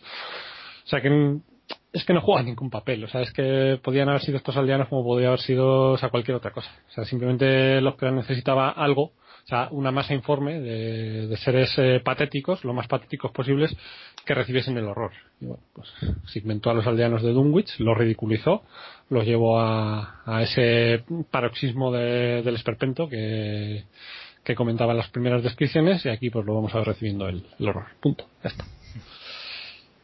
Bueno, pues ya tenemos, ya tenemos todas las piezas eh, dispuestas.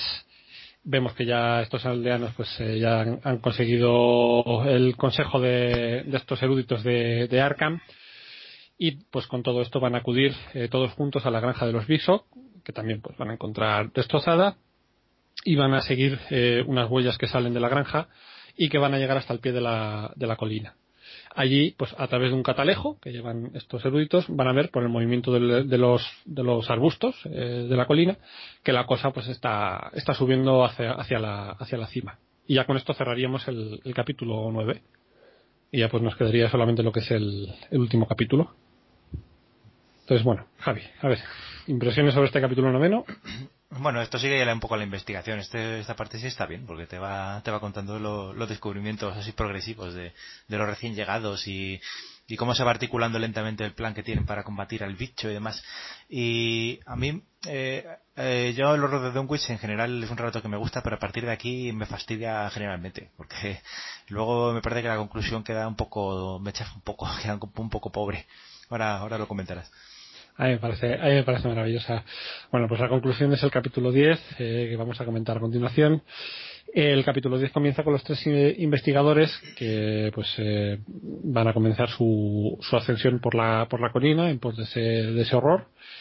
La acción siempre se va a narrar, en este caso, eh, de lejos, porque no vamos a, no vamos a verlo en primera persona, aquí el narrador omnisciente, o sea, que es Lovecraft. A última hora se acobarda y en vez de subir con los tres investigadores, pues decide quedarse al pie de la colina con, los aldeanos y ver a través de, los ojos de estos aldeanos y a través del catalejo, pues qué es lo que está ocurriendo. Es decir, a lo mejor es un poquito lo que a ti te chafa, que, que, te lo cuenten de lejos. Claro que es eso. Me acuerdo, por ejemplo, en la montaña de la locura, que ahí sí lo veías directamente cuando aparecía y tal. Y, aquí de repente eh, se van a lo lejos allá a tomar por culo y le ves ahí pequeñitos con a través de la lente eh, levantando los brazos y cantando y se ha acabado. Y luego solo, solo un poco te dicen, un poco, un poco por encima, un, uno de los aldeanos ahí desvariando, diciendo lo que había visto, y ya está. Y luego bajan los otros de la colina y, se acabó el horror de Dunwich. Después de todo este rollo de, granjas destruidas, vacas desaparecidas, personas mutiladas y demás, eh, te lo describen a distancia a tres kilómetros, eh, en, plena noche, por un tío que, puede haberse pasado de, orujo y que, y que no sabe ni lo que está viendo. Pues vaya forma de terminar el relato, ¿no?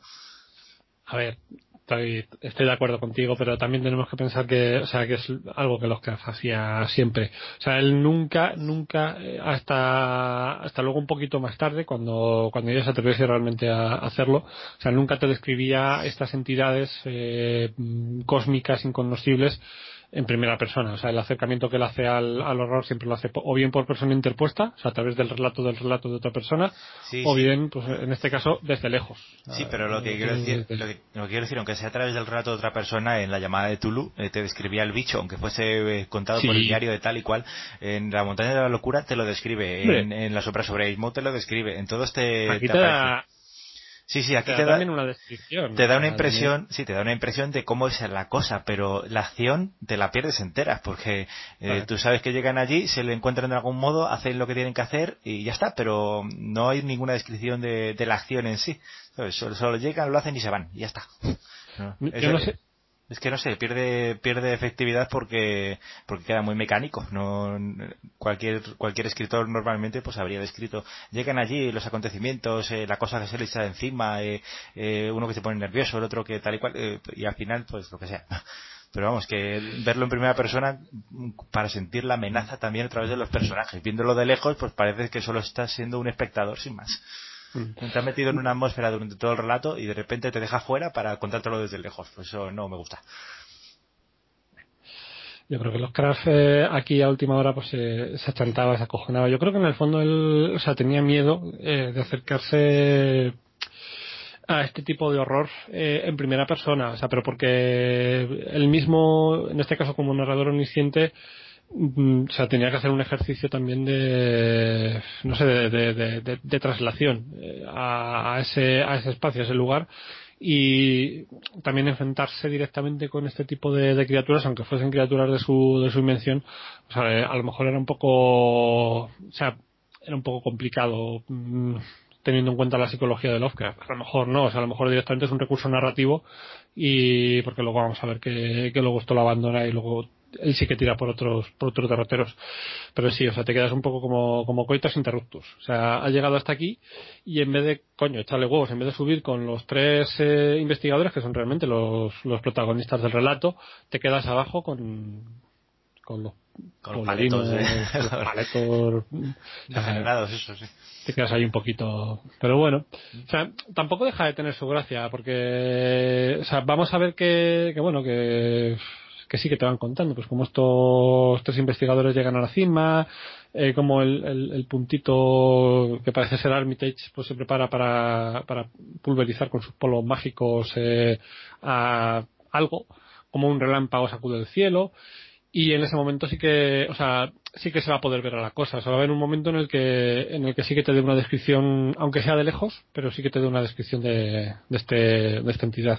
Entonces, si quieres, la tengo, la, que, la tengo aquí extractada, es una, es una descripción que, que te dan a través de, Sí, hombre, eso, tiene, eso, tienes que decirlo, sí. Sí, sí, sí. Es una descripción que nos dan a través de, de, Curtis, eh, de Curtis Watley, que es uno de los Watley, en este caso medio degenerado, porque te deja claro que está a medio camino entre la degeneración y la... y es una descripción que te da justo antes de desmayarse. O sea, esto es lo que él cuenta, o sea, tal cual, estas son palabras que, que comenta él, y luego después pues se, se desmaya. Entonces, básicamente lo es la descripción es más grande que un establo. Todo de cuerdas retorciéndose, con la forma como de un huevo de gallina, más grande que cualquier cosa, con docenas de patas, como toneles que se cierran al caminar. No tiene nada sólido, todo como gelatina. Hecho de cuerdas separadas que se retuercen muy apretadas. Grandes ojos por, por, por todas partes. 10 a 20 bocas o trompas sobresaliendo a lo largo de los costados. Grandes como tubos de chimenea, moviéndose y abriéndose y cerrándose. Todo gris, con algo así como anillos azules o purpúreos. Y, por Dios, ese medio rostro en lo más alto. Y ya después de esto se, se cae al suelo. Genial. esta, es la, esta, es la, descripción del horror de, de Dunwich. Eh, pero le ha puesto un tono muy, muy de, de Castilla-La Mancha, tío. bueno, o sea, sí, un poco de, un poco de, de localismo. De paleto manchego. Bueno, pues a ver, ¿qué te, qué te parece bueno, esta a, descripción del... Hombre, a mí, a, lo de purpúreo a mí me sonó raro, por ejemplo, que parece, parece un adjetivo muy, muy poco de pueblo eso, pero bueno. Eh, bien, podría ser una... Eh, vamos, que es una descripción de, un, de una persona rural de, de una masa con tentáculos amorfa, sin más. Ah, eso es. Vamos, todo se puede resumir a eso. Amorfa y con cabeza. Y, y con una cabeza, ya está. Y con una, y con una cabeza. Eh, medio, medio rostro, una cabeza con medio rostro. Sí. Pues sí. Pues básicamente esta es la descripción que nos da del, del horror de Dunwich. Rápidamente pues le quitan el catalejo o sea, al señor Waldley que se ha, que se ha caído redondo al suelo y pues nos siguen describiendo pues a través del, resto de los aldeanos que, que, siguen contemplando la escena como las tres figuras pequeñitas pues eh, se acercan a, lo que parece ser un enorme huevo de gallina se escuchan como unos cánticos, que entendemos que tiene que ser el, el profesor Armitage, eh, lanzando sus, sus conjuros. De pronto se hace de noche, truenos, relámpagos, eh, todos empiezan ahí a, azotar la zona. Y aunque no hay ninguna tormenta, o sea, solamente son, son truenos y relámpagos, y una neblina purpúrea también que se empieza a levantar junto al, al, al altar y una eh, letanía que se escucha. ¿Y cómo, se, cómo, cómo se llamaba el, la colina Sentinel Hill o algo así? Sí, Silent Hill. Eh, Sentinel, me parece Sentinel, que. Sentinel Hill. Todo, que los rayos, describe que los rayos caían eh, solo allí o alguna cosa parecida, ¿no? Una, una descripción muy buena también, por cierto. Sí, eso sí. Y bueno, hay una letanía que suena algo así como ñay, ñay, taca, tac, Takata, Yoxotot, no sé qué, bueno, eh, uno de estos de estas letanías impronunciables que incluye de vez en cuando eh, Lovecraft en sus en sus relatos que al parecer pues eh, según comentan está pronunciada por una garganta que no es humana que es luego lo que vamos a ver que es la profecía que había pronunciado el abuelo eh, Waldley de que en algún momento eh, su nieto pronunciaría el nombre de su padre en lo alto de la colina de, de Sentinel Hill, pues aquí vemos que está, que está cumpliéndose esta, esta profecía. Y bueno, pues eh, ya eh, para, para ya ir eh, terminando, finalmente pues un relámpago sale de una, de una nube púrpura y golpea contra el altar de piedra. Una especie como de, mare de marea de fuerza de fuerza invisible acompañado de un hedor eh, indescriptible inunda toda la zona hasta llegar incluso a, lo más bajo de la, de la colina echando a perder para siempre toda la vegetación que rodea la zona. Luego nos aclara los que nunca volvería a crecer la, la vegetación en, en esa ladera y los hombres de Arkham, pues eh, después de, de esta especie como de, clima, que comentas tú es un coitus interruptus, pues es como si hubiera habido una ruptura de algo, o sea, algo se rompe, un, una, una, oleada como de fuerza invisible y un olor muy malo, pues eh, rodea la colina y ya pues los, eh, los hombres de Arkham eh, inician su, su descenso silencioso y ya pues el relato termina al, al, llegar al pie de la colina, cuando le preguntan a, a Arkham pues qué es lo que, qué es lo que ha pasado entonces le dice que la cosa se ha ido, y Arcana Armitage, él les dice que la cosa se ha ido para siempre. Entonces el viejo Cebulón Watley, de los, de los Watley de los degenerados. De los medios también. Este, este, era de los, de los bastante, bastante degenerados. O sea, además que te la clara. Este es de los, de los muy, sí. de los que estaban bastante degenerados. Es de estos que te imaginas con una mandolina y, y con dos dientes, ¿no? en una esquina. Sí.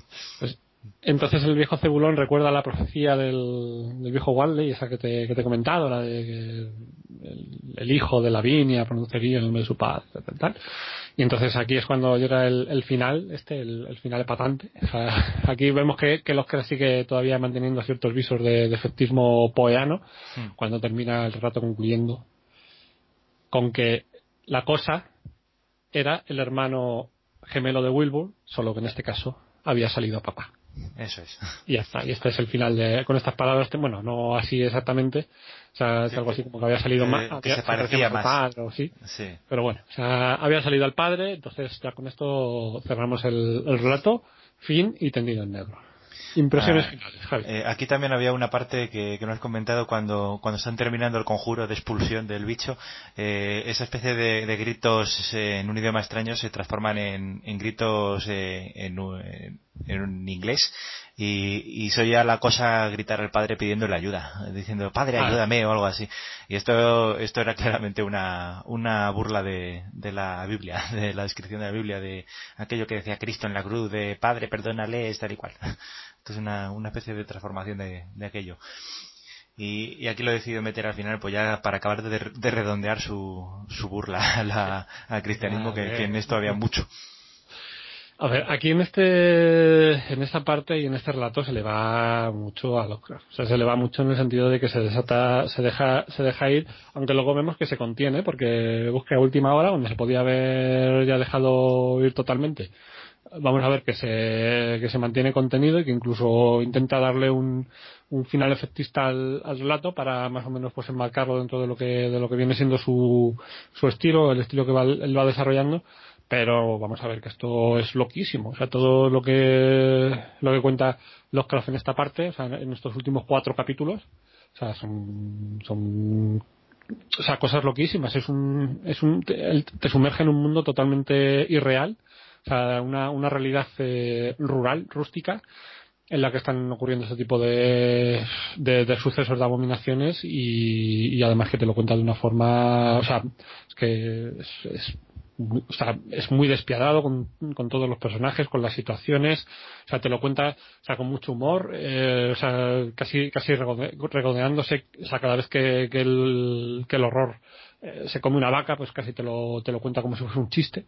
O sea, es que tiene, tiene ese, ese, ese pozo de humor negro, pero además de un humor malsano, y todo mezclado con, con ideas loquísimas, y ya cuando llegas a la descripción de la, de la cosa ya es, o sea, el, el absurdo absoluto. O sea, ¿cómo, te, enfrentas tú a eso? El sumum de la locura, sí, sería. Eh, en este relato de Lovecraft hace, aquí vemos el mejor ejemplo de, de lo que era la literatura de Lovecraft. Bueno, si no el mejor de los mejores, porque vemos todos los elementos que hemos ido comentando a lo largo de todo el podcast de, de las influencias de Lovecraft, de Machen, vemos el entorno perfectamente definido, vemos esa evolución con una cita, esa cita muy bien escogida de Blackwood eh, al, al, comenzar el relato, creo recordar, no, no, a lo mejor me estoy confundiendo con la llamada de Tulu. Este, este sí que era de Machen. Pero bueno, que, el, que la introducción aquí de, del tema de Blackwood, del, del horror que viene de fuera, que, que está por ahí acechando, que ha estado por ahí, pero nadie se había dado cuenta y tal.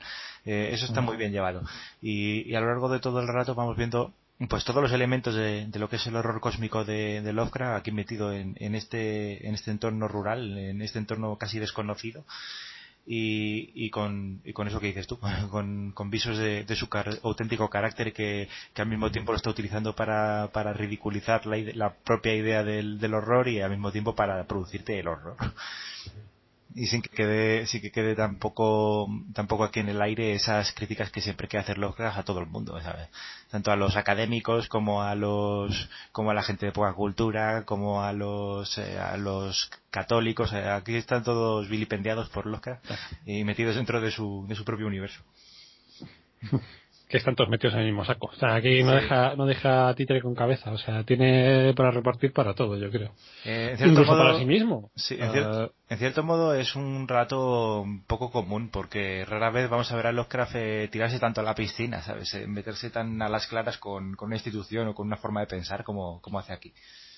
Pero para mí lo que lo que engrandece también a este a este relato eh, es que, o sea, Lovecraft, o sea, sí se tira a la piscina, o sea, reparte esto por todos lados porque es una burla, o sea, es una burla de un, de un estilo de vida, es una una, una, una, burla de una cosmogonía determinada, etcétera, pero también es una burla de sí mismo, o sea, el primero del que se está riendo Lovecraft es de sí mismo, o sea, de su propio origen, de su propia familia, o sea, es una es un reflejo tan distorsionado de su propia genealogía que es que, o sea, luego tampoco te puedes enfadar que digas, coño, que se está metiendo con la religión, se está metiendo con la iglesia, se está metiendo con la cultura rural, se está metiendo con sí mismo de una forma muchísimo más bestia y más salvaje que todo eso, o sea, ¿cómo te puedes enfadar por lo otro? O sea, tiene, yo creo que ese, ese es el, el, punto que de alguna forma redime siempre a Lovecraft. O sea, que como él no se toma en serio a sí mismo, o sea, como él se ríe de sí mismo, sabe reírse además muy bien de sí mismo, luego después eh, no le puedes criticar que se ría también de otras cosas, porque sí. se... se ríe de todo. Si se ríe de sí, se puede reír de, O sea, una persona que se ríe de sí mismo se puede reír de cualquier cosa. Se ríe, de, sí, se ríe de sí mismo y se desprecia a sí mismo también. Y se desprecia a sí mismo. Era, un poco de ambas cosas, sí. Por eso, por eso digo que, que no le puedes culpar cuando, cuando lo está haciendo con, con su propia persona. Eh, eso, le, eso le redime un poco. A lo mejor eh, también lo, lo, hizo conscientemente, como diciendo, nadie me va a criticar que esté haciendo esto cuando el primer, el primer implicado aquí soy yo. Pero bueno. Ah, pues que además eso, eso lo hacía el, lo hacía el, siempre, es el, el principal punto de redención de, de los es ese, o sea, que lo primero es que, o sea, el primero contra contra el que tenía inquina era a sí mismo. O sea, tú le puedes acusar, además que le puedes acusar con razón de, racista, de tal, tal, tal, pero, o sea, es que la primera fobia que tenía los era contra sí mismo. Entonces, ese siempre va a ser el punto que lo redima. O sea, el, el, el, punto que, le, que de alguna forma pues, eh, va a hacer que sus demás eh, fobias y sus eh, demás odios y y la forma tan cruel con la que va a tratar pues otras etnias, otras eh, otras culturas que no son la suya o, patrones culturales o, religiones o cosmovisiones o lo que sea, pues es precisamente eso, o sea, que es que no te lo puedes tomar en serio nunca porque él no se lo tomaba en serio. Si no se toma en serio a sí mismo, ¿cómo se va a tomar en serio lo demás? O sea, todo es una burla para, para él. O sea, no hay no hay nada sagrado en Lovecraft, eh, no hay nada eh, intocable. O sea, él puede hacer bromas eh, con la muerte de su madre. O sea, puede bromear en un relato con que se, carga a su propia madre. O sea, no hay, no hay nada intocable para él. O sea, da igual. O sea, no, no, no, no, en ese sentido, o sea, tú nunca vas a poder encontrar eh, un punto de, los que en el que digas, mira, pues por aquí le podemos, por aquí le podemos atacar, porque esto realmente sí que era una vaca sagrada para Los que no tenía vacas sagradas. O sea, de hecho se las estampaban los monstruos de sus relatos. Bueno, eh, bueno no había nada intocable. Yo, creo que, que, el que representa a su abuelo aquí es el que se, se le trata mejor. es el, eh, tratamiento, un tratamiento le mete dentro de la familia de, de, los Wadley y demás, pero al fin y al cabo es el, es el que parecía más, más normal, ¿sabes? Que no está afectado por, los, por lo cósmico ni por la locura, simplemente era una especie de erudito de campo. pero vamos, a ver. Eh, dentro de la historia, dentro de la historia, pues sí, sí que es uno de los malos, digamos, pero, pero como Lovecraft también aprecia mucho a su abuelo y yo me imagino que decidió no, no tocarle demasiado ese personaje por, como, como respeto hacia él, no sé. A ver, el personaje del abuelo Wally es una aberración igual y está tratado o sea, con la misma falta de respeto que el resto de los personajes, lo que sí que es cierto, o sea, es que hay un mínimo de deferencia hacia el, hacia el personaje, también sobre todo cuando muere, también te comenta, a modo de, de epílogo de la muerte del abuelo que los chotacabras no se lo han conseguido llevar, o sea, también es un, es un poco como decir, bueno, vamos a darle, vamos a tratar a este personaje un poquito mejor, pero para mí está igual de, el trato es igual de descarnado que, que hacia el resto de los personajes. O sea, que hacia, hacia sí mismo. O sea, los personajes eh, a los que él trata mejor realmente en sus relatos son, ya te digo, esos, esos intentos, eh, o sea, esas proyecciones de sí mismo en positivo. O sea, ese, ese profesor Armitage, por ejemplo, o sea, es un tipo de personaje al que él sí que va, sí que va a tratar mejor, pero porque es una aspiración suya, es un anhelo. O sea, es lo que a él le hubiera gustado ser, es una contraposición. Con la realidad es un ideal. Entonces, claro, vamos a ver que lo mantiene en otro plano distinto, pero el resto, el resto de la obra es, o sea, es, es cruel, pero hasta el, hasta el extremo. Sí, la verdad que sí. Es despiadado. Es despiadado. Y bueno, ya con esto yo creo que podemos ir cerrando este, este relato, Javi, y ya, si quieres, podemos ir también cerrando esta, esta parte de los, de los mitos. Pues sí, vamos a, vamos a hacer un pequeño corte, un pequeño corte musical a estas alturas para, que esto no quede demasiado denso. Todavía nos quedan un, buen número de relatos para, para comentar, esta vez ya sin tanto desarrollo, un poco eh, una referencia a cada uno como, como exposición de, lo que fue la carrera de Lovecraft después de esto y, y, un poco como para ver las curiosidades que se, le, que se le ocurrían, los elementos que iba añadiendo, que iba repitiendo y demás.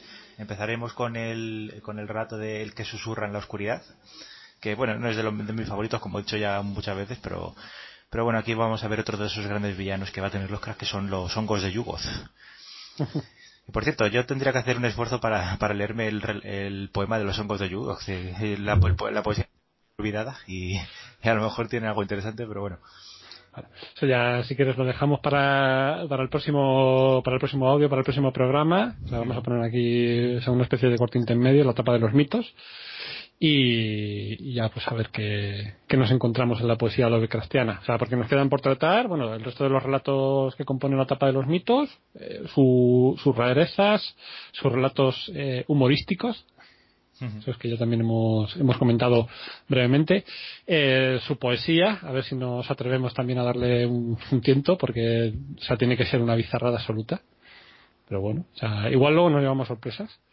Y luego también tenemos que comentar o sea, las cositas que se dejan siempre al margen, o sea, sus colaboraciones, que hay, hay, también cosas muy interesantes que también se enmarcan dentro de este, de este ciclo de los, de los mitos, aunque no sean canon oficial, o sea, realmente sí que, sí que hay relatos de, de Lovecraft que están, o sea, muy en la línea de los mitos eh, dentro de su, de lo que son sus colaboraciones, eh, sobre todo, o sea, me refiero a las colaboraciones que hacía con, con autoras eh, también de, de, revistas Pool que publicaban en Weird Tales que prácticamente eran, o sea, relatos escritos a lo mejor no en un 100%, pero a lo mejor sí en un 98 un 99% por Lovecraft. Sí, lo, que perfectamente podrían Sí, podrían ser del canon, claro. Eh, lo hemos dejado fuera un poco pues, porque por no, no liar demasiado la cosa, pero la verdad es que son eh, cierto número de relatos son prácticamente lovegrafianos.